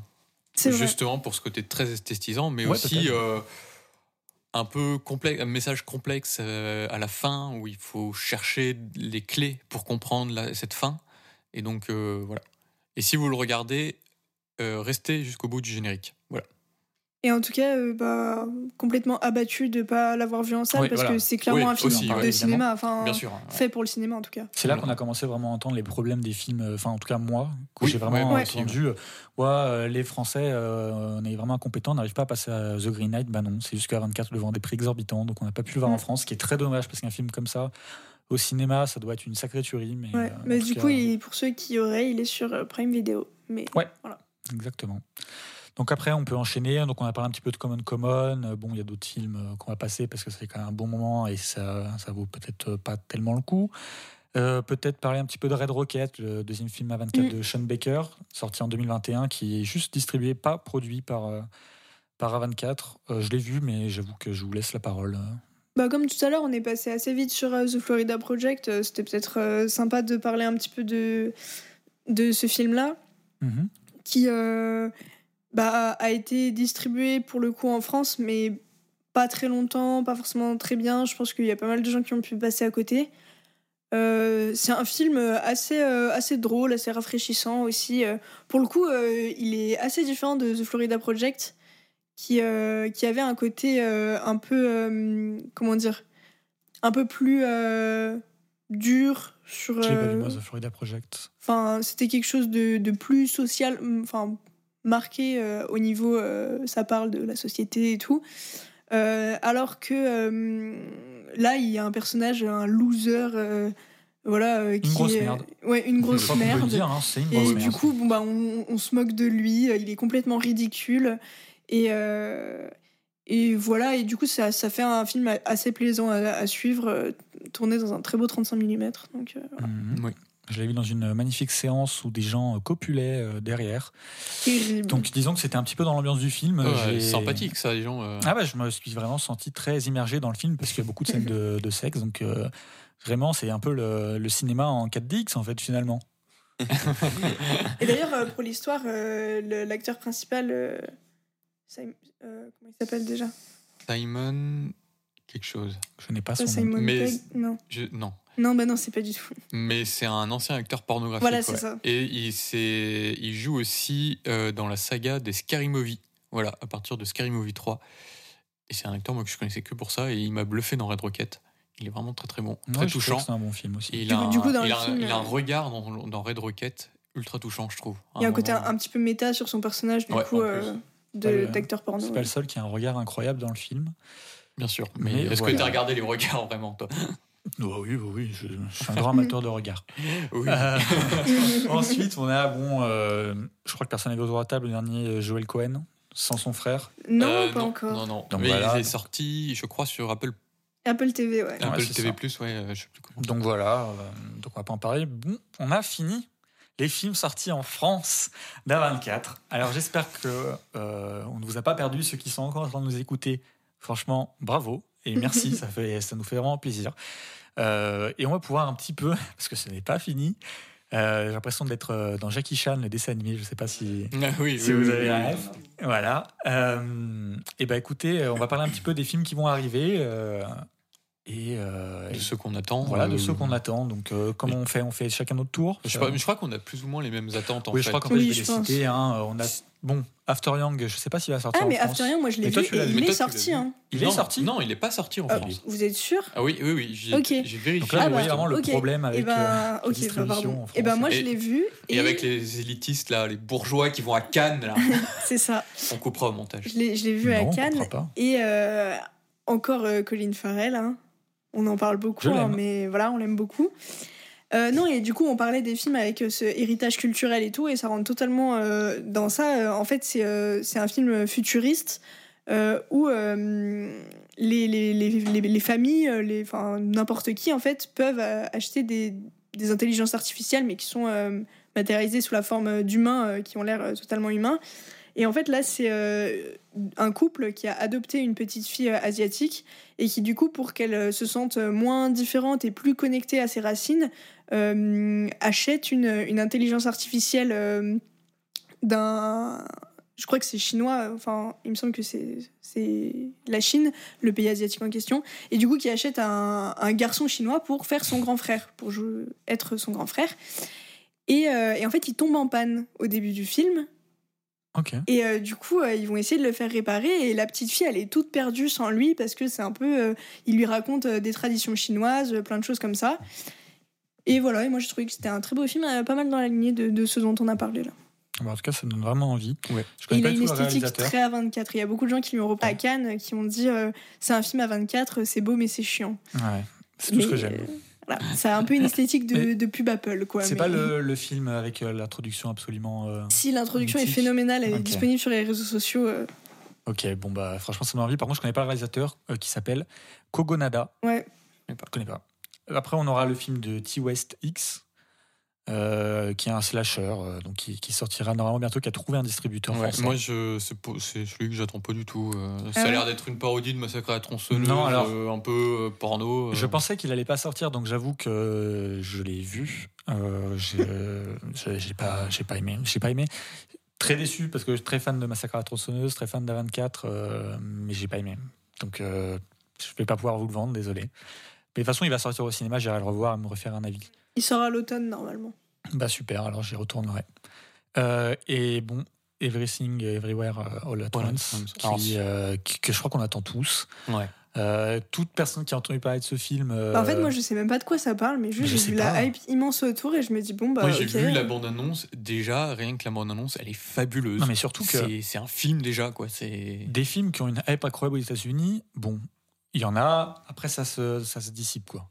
Là, la hype ne se dissipe pas. Tous les gens que je vois disent eh ben, écoutez, trust the hype, parce Ah. que Ouais. c'est absolument incroyable. J'ai un peu l'impression d'être face à une hype euh, comme il y a eu pour Parasite euh, à l'époque quoi. Enfin Ah ben, ça, ça serait une bonne chose parce que. ah oui non je dis ça Ouais, dans oui, un bon sûr. terme. hein, Non, dans mais je sais, où sûr, vraiment bien tout sûr. le monde voit, même ceux qui s'attendent à rien et ils disent ah c'est incroyable quoi. Donc euh, J'ai vu qu'il y avait des liens entre ce film et euh, le dernier Matrix aussi.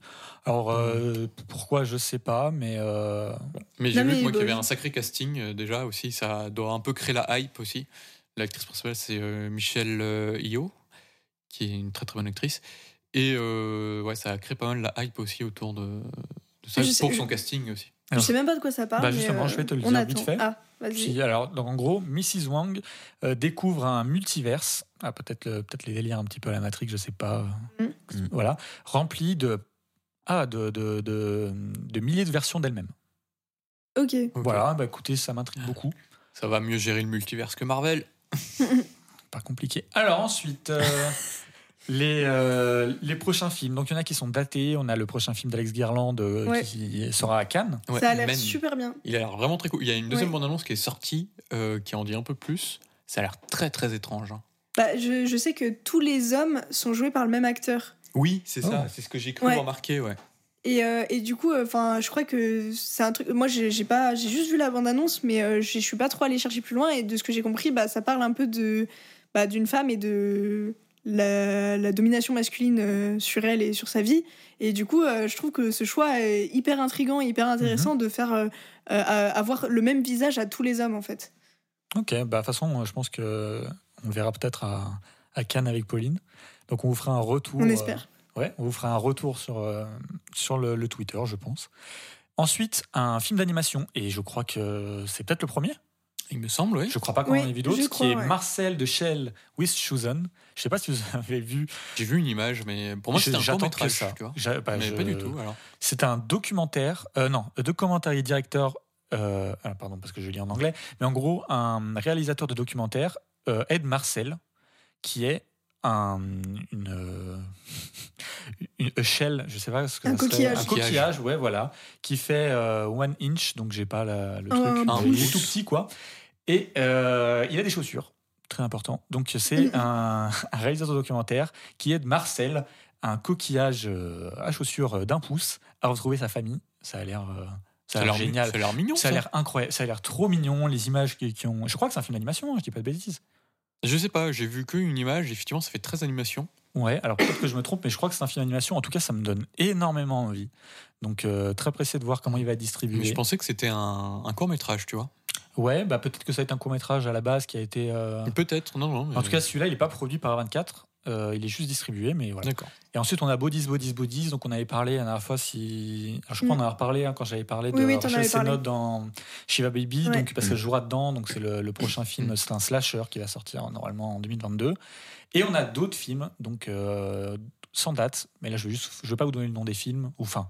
Allez, on va, on va citer parce que c'est quand même une bonne, euh, une bonne liste. On a Harry Astor avec Disappointment Boulevard. Mm, Qui On devrait a- être à Venise, euh, probablement présenté. Ben, je n'y serai En pas, donc j'ai envie de pleurer. Mm. Avec Euh, Joaquin Phoenix. Jonah Hogg qui va sortir The Eternal Daughter. On a euh, euh, est, Richard. Cannes, euh, il est à Cannes, le Joanna Hogg, Je sais pas. dans une sélection parallèle. Je sais pas du tout. On a le Kelly Richard qui est là avec Showing Up. On a Claire Denis. Lui, il est à Cannes. Les Kelly Richard et Claire Denis, Claire elles sont en sélection euh, officielle. Mais en fait. Joanna Hogg, je confonds, elle est aussi pressentie pour euh, Venise. Ouais, ok. On a The Whale de Darren Aronofsky. Mm. On a Civil War de Alex Garland. Euh, on a Pearl de T. West. Alex Garland encore? Ouais. Ok. Ouais, mais pas, pas encore de date, mais qui va être produit. hein. Là, euh, c'est beaucoup de production. euh, quasiment tout ce que je vous ai dit, c'est quasiment tout des productions. Donc voilà, mais après, en directors donc, euh, qui, qui vont faire des films avec A24, euh, j'avoue de pas connaître tous les noms. Bah, Jonathan Glazer qui va refaire un film euh, qui s'appellera The Zone of Interest. Ok, cool. Mais bon, ça fait quand même beaucoup de, bo- de bons noms. Euh, Jesse Eisenberg, que je connais pas. Mais, Ah oui, bah, Jesse Eisenberg, qui sera à ça a Cannes. l'air. ça- Ouais, il est à Cannes, son film, et ça a l'air super intéressant. When You Finish Saving the World. Ouais. Euh, voilà, donc euh, c'est quand Et même c'est beaucoup de sa, bons noms. c'est sa quoi. première réalisation, je crois. Oui, il me Il me semble. semble pas qu'il ait réalisé avant. En tout cas, on peut dire ce qu'on veut d'Ariane 4, mais c'est quand même plaisant de voir autant, autant de noms d'auteurs. euh, Enfin, c'est c'est quand même. euh, ça fait plaisir, quoi. Et des films très différents au, fi- au final. Bah oui, au Il y a final, vraiment de tout et avec euh, une certaine inventivité chez tous les auteurs. C'est pour, compliqué de pas trouver un film à 24 qui vous plaise, quoi. Enfin, franchement, Ouais, voilà, il, faut, euh, il faut, euh, faut avoir envie de-. Oui, ouais, oui, non, mais d'accord, mais je veux dire, par exemple, euh, si t'aimes pas la Hammer, euh, je pense que tu peux ne pas trouver un film de la Hammer qui te plaît, quoi. Ouais. Bon, après, c'est beaucoup plus euh, spécifique, mais voilà. Bon, écoutez, Mais- je crois mais- qu'on a fini. On va juste redonner nos films euh, euh, du Letterboxd. Donc, euh, Frigo, tu as choisi The Lobster. de. Oui. Yorgos Lantimos. Il, Je il me semblait, mais j'ai faire un- j'ai tellement pas envie de faire de fautes. Non, mais ouais, non, j'avais envie de te faire un petit piège. Bah ouais, je sais. Louis, toi, tu as choisi. J'ai choisi Hérédité d'Ari Aster. Pauline, tu as Choisi Mid-90s de Jonah Hill. Et moi, j'ai donc choisi A Ghost Story de David Laurie. Écoutez, Et ben voilà. je pense qu'on peut s'arrêter là sur On ce peut long épisode. s'arrêter et euh, Euh, on Merci à ceux qui nous ont écoutés. Voilà. Ouais, Ouais, ouais, merci. vraiment. On, a vous essayé- recommande 1.24 parce que c'est vraiment une place particulière dans le cinéma américain euh, Oui, qui, non, est, qui est surnagé de blockbuster. A24, c'est un vrai vent de fraîcheur euh, pour le cinéma américain, donc foncez euh, voir leurs films. Je suis complètement d'accord. Et euh, voilà, on a essayé de faire un petit catalogue un petit peu de, de ce qui est sorti. On a sûrement raté quelques films dont vous auriez aimé qu'on parle, ou peut-être on a parlé de films dont vous n'avez complètement rien à faire. Mais en tout cas, euh, on espère vous avoir intéressé. Et puis on se retrouvera du coup dans deux semaines pour le prochain épisode qui sera sur Robert Eggers. Donc, euh, parce que comme vous l'avez vu, on a zappé les films de Robert Eggers. Et donc on parlera de ces deux films à 24 que sont The Lighthouse et The Witch, et aussi de son nouveau film, qui n'est pas un film à 24, mais on avait quand même envie d'en parler, qui est The Northman, donc qui sort le 11 mai. Euh, je crois que cet épisode sortira avant, donc si vous êtes encore en train de m'écouter, allez voir The Northman le 11 mai.